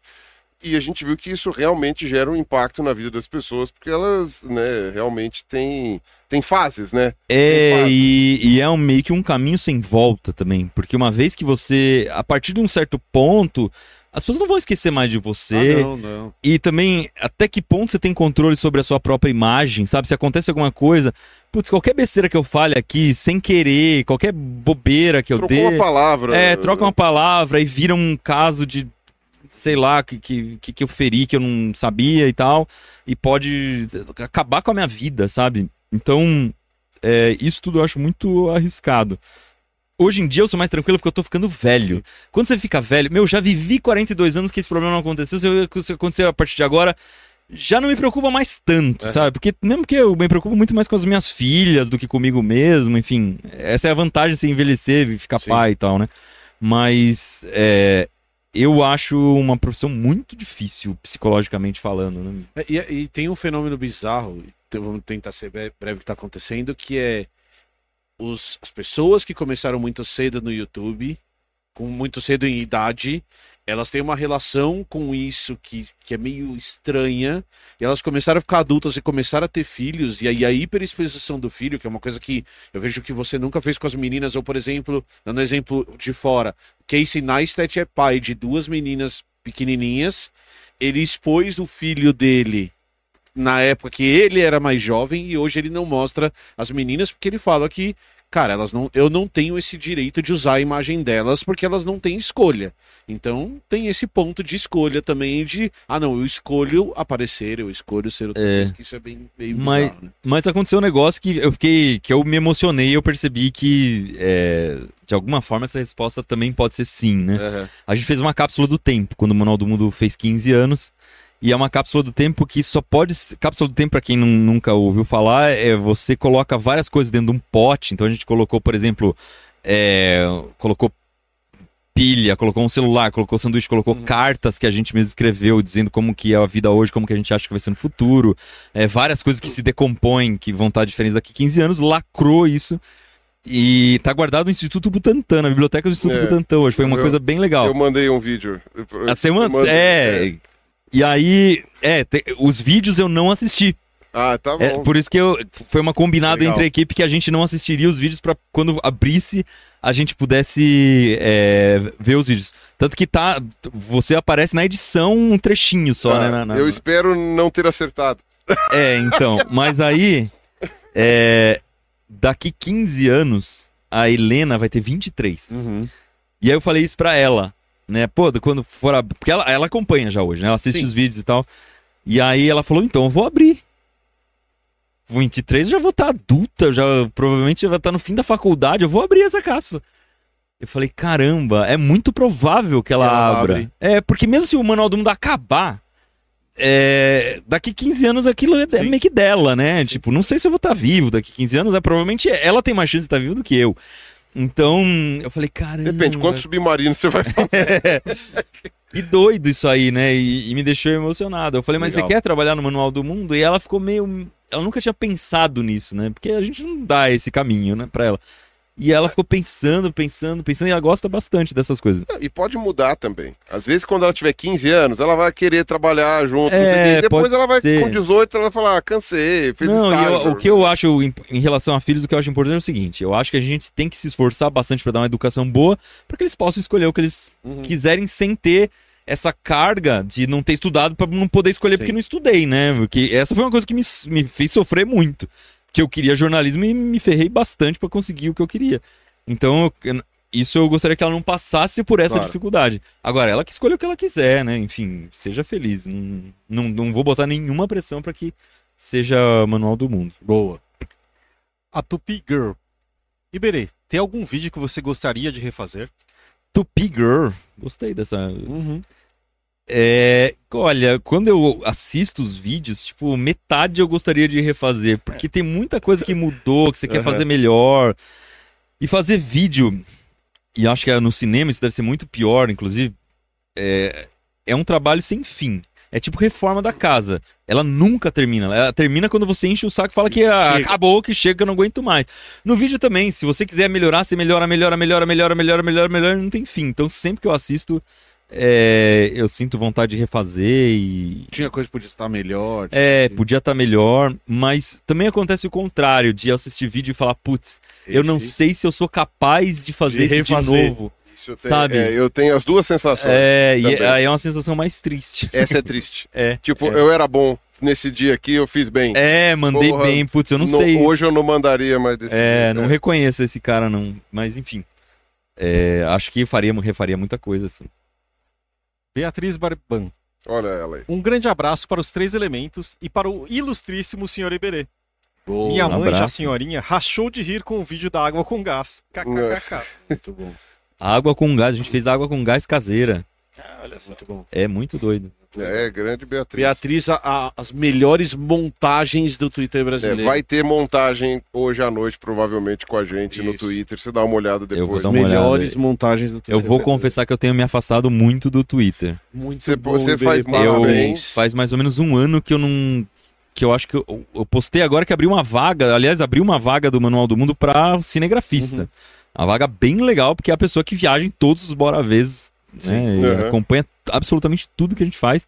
Quem quiser, é só entrar no, no meu Twitter, lá tá o link pra se inscrever. Boa.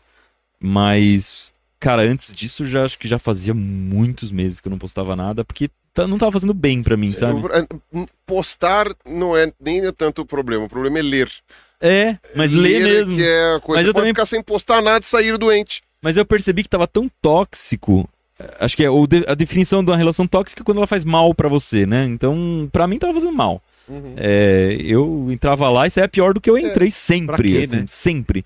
E, e é um lugar onde as pessoas só atacam. Se você postar A e der Enter, vai vir um- uns haters lá, sa- Mas o que? Que você está me fazendo perder tempo de ler esse A que você escreveu? Que eu não tenho Qual o absolutamente... problema do B? É. É, cara. Não, a, gen- a gente Não. lançou o curso.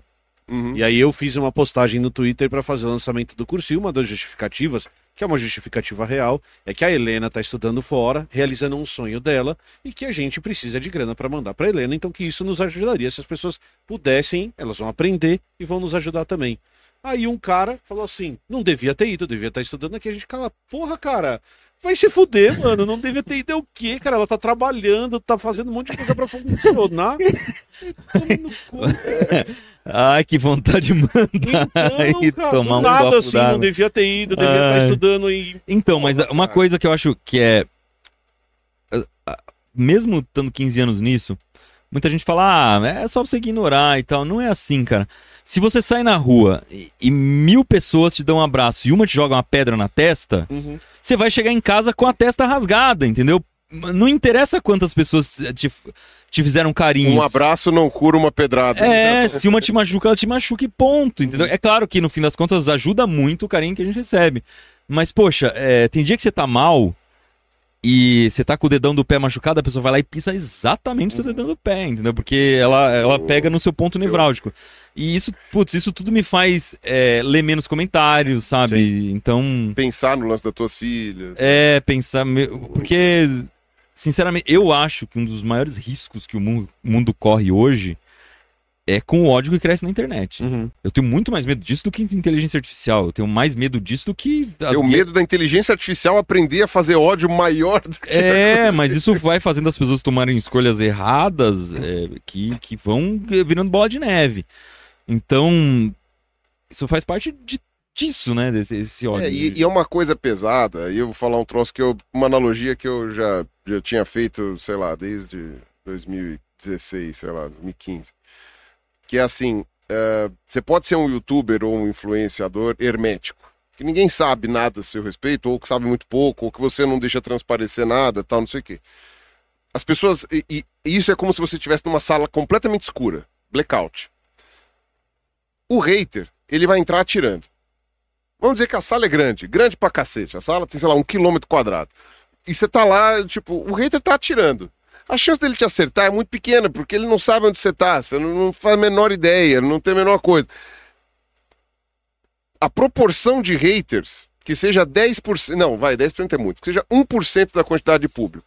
Você tem um público de, sei lá, de, de, de um milhão de pessoas, você já tem ali, né, o quê? Mil, mil pessoas, não, 1% é mais, 10 mil 1% pessoas. de um milhão são 10 10 mil. mil pessoas. 10 mil. 10 mil, cara. É Você muito... tem 10 mil pessoas atirando muito. aleatório. Estatisticamente falando, alguém vai acertar um tiro em você. E aí, como tá blackout total, a única coisa inteligente a fazer é não gritar. É. Quando acertou o tiro, porque se você gritar, Todos todas aquelas 10 mil pessoas vão começar a atirar naquela direção. E você tem que ter um sangue de barata pra não gritar. E eu já gritei até não poder mais, e os tiros vieram logo. Agora eu tô evitando gritar, porque é complicado isso, mas é, é basicamente essa ideia, né? Eu acho a sua analogia ótima, mas eu já te falei isso. Pra mim, o Twitter é uma rede que não leva ninguém a lugar nenhum. Nem a negócios que a gente pode fechar nos nossos projetos, nem a nada. Não, É o Twitter me ajudou a conversar com pessoas que eu não teria acesso pra conversar sem isso. Sim, mas E uma outra coisinha mecanismos. também Então, que fez diferença o na que minha eu vida. Agora, gostava tirando muito isso- é que bastante gente que me segue no Twitter é muito qualificada. E aí eu fazia alguma pergunta, surgiam várias resposta. respostas muito legais, tem o cara. A galera ajudava pra caramba. E aí, sempre que tinha alguma dúvida no vídeo mesmo, pô, eu tô com essa dúvida aqui, me ajuda. Muita gente legal ajudava. É, mas eu percebi. Comigo nunca aconteceu nada, assim, Uhum. de, de- de me atacarem. Mas eu via muita gente atacando as Ah, não. pessoas que eu gostava. E falei, putz, não, não tem Tóxico porquê. demais, não tem pra que tá lá. porquê. E, e depois piorou muito, né? Depois que ah, É, todo o controle foi pro espaço, aí piorou bastante. É, mas a liberdade. Não, eu ia sacanear, mas deixa eu ficar quieto. Vai lá, Fábio. Ah, Alan, ah, Alan Am- Amo- Nossa, deu tilt. Alan Amorim. Iberê, responde ao vivo. Ah, ai, Como se acha um livro de de- determinada área numa biblioteca? Como procurar um livro de física em meio de um acervo distinto? Eu não entendi. Diogo. Como baixar um livro Como numa um livro na biblioteca? é isso? Achar um livro na biblioteca. Você abre o computador da biblioteca e coloca o É. livro lá. E ele vai te dar um número e você vai Aí lá você no- vai atrás do número. Exato. É, pelo menos quando, quando entrei na USP já era assim, que tinha grandes bibliotecas, já era assim. Ok, agora sabe? você já sabe como fazer. É, Quando não- era, eu mas assim.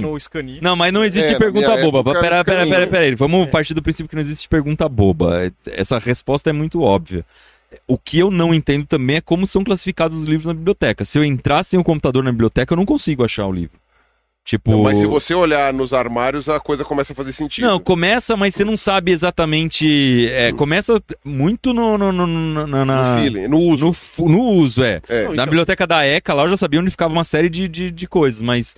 é, se eu entrar numa biblioteca desconhecida, procurando um livro por- so- que eu não sei qual é exatamente, porque tem isso também.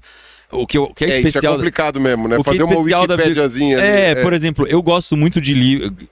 Para o manual, eu preciso de livros que ensinem a fazer experimentos. Aí outro dia eu fui, fui na biblioteca da física. Uhum.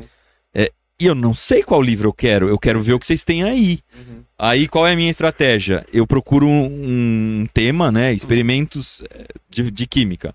Ele me dá alguns livros e eu vou onde estão esses livros e tento achar os vizinhos. E aí eu acho vários, achei um monte de coisa legal que eram os vizinhos. E, e assim funciona bem. É uma resposta também. É, acho É, que uma essa é- resposta. Existe, existe técnica para organizar a biblioteca, existem cursos voltados para isso e as mais diferentes técnicas de organização. E aí a gente não entende porque não entendemos a é. técnica. São usada. catalogações, é. são É, mas acho que essa catálogo. coisa de você buscar os livros vizinhos ao que você acha Ajuda bastante. ajuda, é, É, é o porque é caminho. temática. As É, porque é bibliotecas temática, é temáticas. temática. Se, é, se eles tiverem organizados por temática, sim. Só que tem uma coisa que a gente explica em biologia quando a gente está falando de classificação, que como toda classificação é artificial, toda classificação. Você pode É. organizar um uma biblioteca por cores, por exemplo, que ela é tão útil quanto uma biblioteca por tema. Ela só é organizada por cores. Se você quiser ler livros vermelhos, você vai É. organizar sua biblioteca por cores. É, mas são técnicas diferentes de organização, certo? ok. Não faz Certo. sentido uma biblioteca Não, não organizada faz por cores. sentido. Mas é, uma É possibilidade. que muito é uma ineficiente, mas se você lembrar, ah, eu tava atrás de um livro vermelho, ah, tá ali naquela coisa. Ah, tá bom. E agora qual desses é? Ah, meu filho, procura. Mas é uma possibilidade. Pega um por um. Fica bonita. Fica trend, Fica bonito. Fica bonita a caixa de lápis de cor, assim, Exato. né? É, Olha. faz bonito. e tal. Ó, que lindo. Hum. Ah, Rafael Sique- ah, Cerqueira. Ah, boa noite, elementos. Apesar do meu nome, sou bem tranquilo. Adoro o Manual do Mundo. Ah, o nome Rafael, porque eu sentei o, O Furacão, Furacão Rafaela. Rafael. Obrigado, Ah, Rafael. nossa. Excelente. Mas entre você e a Rafaela, acho que a Rafaela é mais tranquila, hein? É, é provável. Só porque é a última e apesar de ter passado o horário, mas só pra acabar, tá? O Renan Mendes. Poderia ter um Bora Ver Escola de Samba?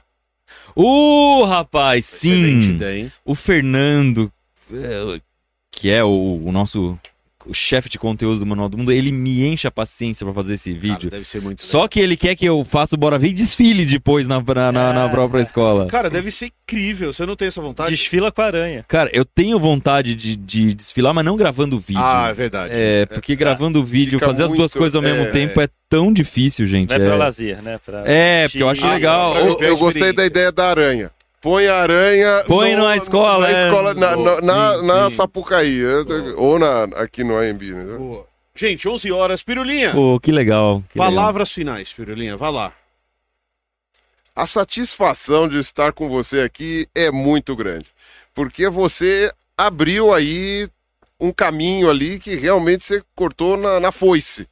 Né? Um caminho que você abriu aí na internet que poucas pessoas teriam a, a- sabe, tipo, a- é que no começo, né, eu sei como é que é, né, você fica naquela, você não, não acredita que vai muito pra frente, né, mas quanta gente não começou e não terminou, né, começou e largou, né, você ainda foi lá, viu, fez, e no fim das contas você acabou rumando pra um lado que, ah, a meu ver, é claro que tudo deve ter exceção, mas a meu ver só fez bem para as pessoas, né?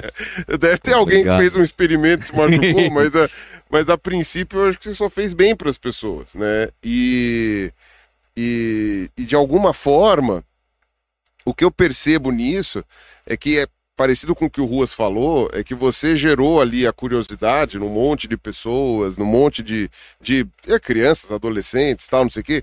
E eu vou fazer 13 anos de canal agora, né? De canal ativamente. E, e você é, agora vai fazer 16, né?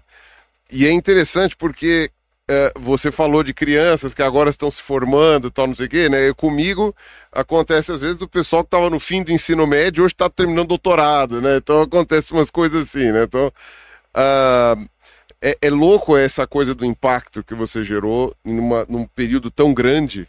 Né, de, de, de atuação e que a gente não sabe mais quanto tempo ainda vai estar aí, mas que seja mais 15 anos, pô, você vai impactar um período de 30 anos, né? Tipo, sei lá, o Silvio Santos, uma coisa assim, né?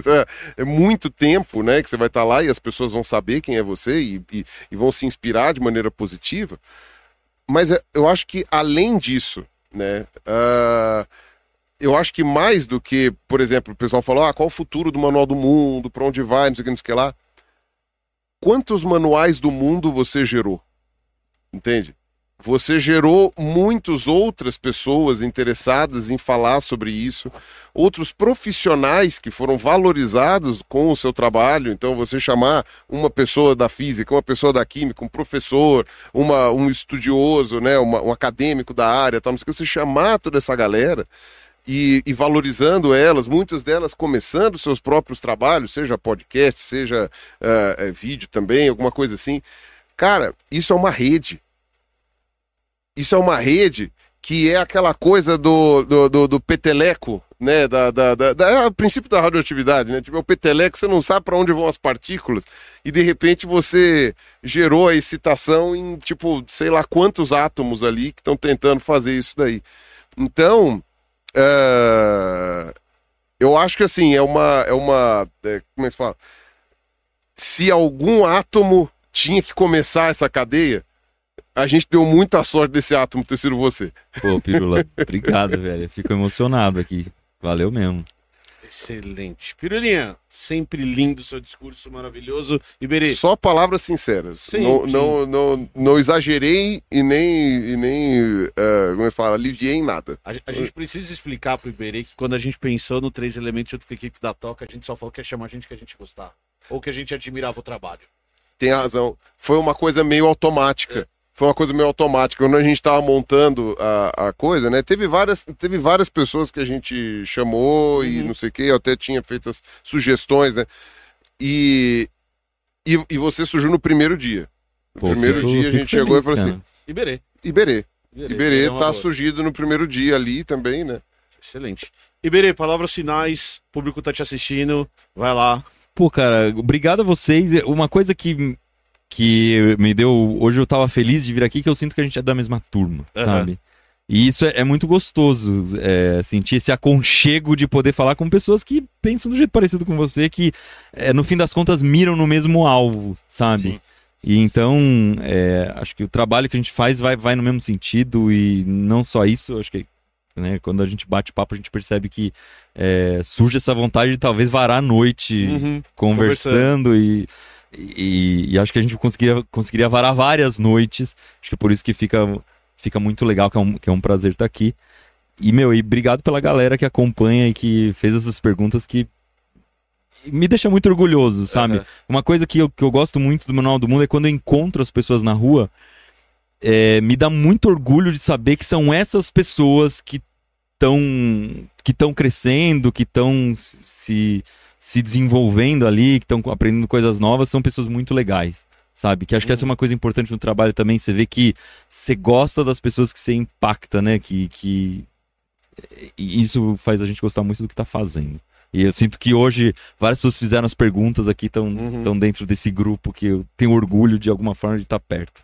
Bom demais. Obrigado, queridos. Carlos Ruas, temos uma live Temos uma live maravilhosa. maravilhosa. Batemos o nosso recorde, Carlos Batemos o nosso recorde. Agradecemos a todos que estiveram até agora assistindo, acompanhando. Muito obrigado.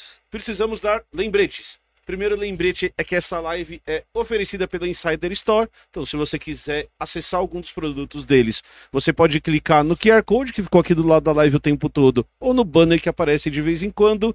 E lembrar também que o Três Elementos é uma produção Toca Cash, que faz parte do grupo Toca Livros, que faz audiolivros incríveis, então vocês também têm acesso ao aplicativo deles que está aqui embaixo e a gente tem cupom de desconto, então tem o cupom Elementos que te dá 15 dias 15 dias grátis, você pode escutar os livros que tem lá, a produção muito foda, e se você gostar, você escolhe o conteúdo que mais te apetece. E Gostei aqui, apetece. apetece é bom. sempre bom. E aqui, ó, a gente vai colocar Ficou pequenininho. Ficou pequenininho, ficou pequenininho, ficou aqui, pequenininho. Os nossos convidados da semana que vem são a Roberta e o João Paulo. Eles são pessoas incríveis, dois doutores em ecologia que produzem vídeos de natureza, viajam o mundo Legal. produzindo vídeos sobre Que os raiva. mais diferentes animais, nos mais diferentes biomas. E eles vêm aqui contar as histórias da carreira dos dois. É, são nossos companheiros de pós-graduação lá da Unicamp, que tem uma carreira bastante extensa. Já foram filmar gorila, já foram é, filmar tubarão branco, conhecem todos os biomas brasileiros. Vai ser um papo bem legal. A gente vai testar um modelo novo, uma hora e meia com o? João. Não, Não. uma hora e meia Ah, com o João. tá. Uma hora e meia com a Roberta. A Roberta até falou assim, ó. Ah, o João é mais conhecido do que eu. Talvez ele devesse participar do programa. Não, Nananina, não, não. A gente quer os dois aqui do mesmo jeito que a gente já fez convite pra Mari estar aqui também pra gente Exato. bater um papo. É só questão o logística, É né? só não cabe cinco. não cabe ainda, cinco, ainda não Um cabe dia- cinco. Um é. dia vai caber. Então, gente, semana que vem eu tenho certeza que vocês vão adorar. Mais uma vez, Três Elementos é um pro- projeto que nos dá muito orgulho. Duas mil pessoas nos assistindo era uma meta que a gente nem achou que ia conseguir tão rápido. Ah, eu achei. A gente tem quatro meses de. A gente tem quatro... Você confia pouco no projeto. Ó, o Rô concorda comigo. ó. A gente tem quatro meses de projeto e esse mês, se tudo continuar no ritmo que tá indo, a gente vai bater o nosso primeiro milhão de visualizações em um mês, o que nos deixa muito feliz e a gente quer que o projeto cresça cada vez mais. Rumo aos certo? 30 milhões por mês. Rumo ao- aos- essa é a ideia, essa é uma meta que a gente precisa ter, porque, meu, tem podcast gigante, por que o nosso de ciência, educação e cultura não vai bater isso? E vai sim, eu tenho certeza. Tá Ô, bom? Glória. Em nome de Carcega. Beijão pra todo mundo, boa noite, fiquem Beijo bem, bom Valeu, gente. descanso e até mais. Tchau, tchau. Valeu.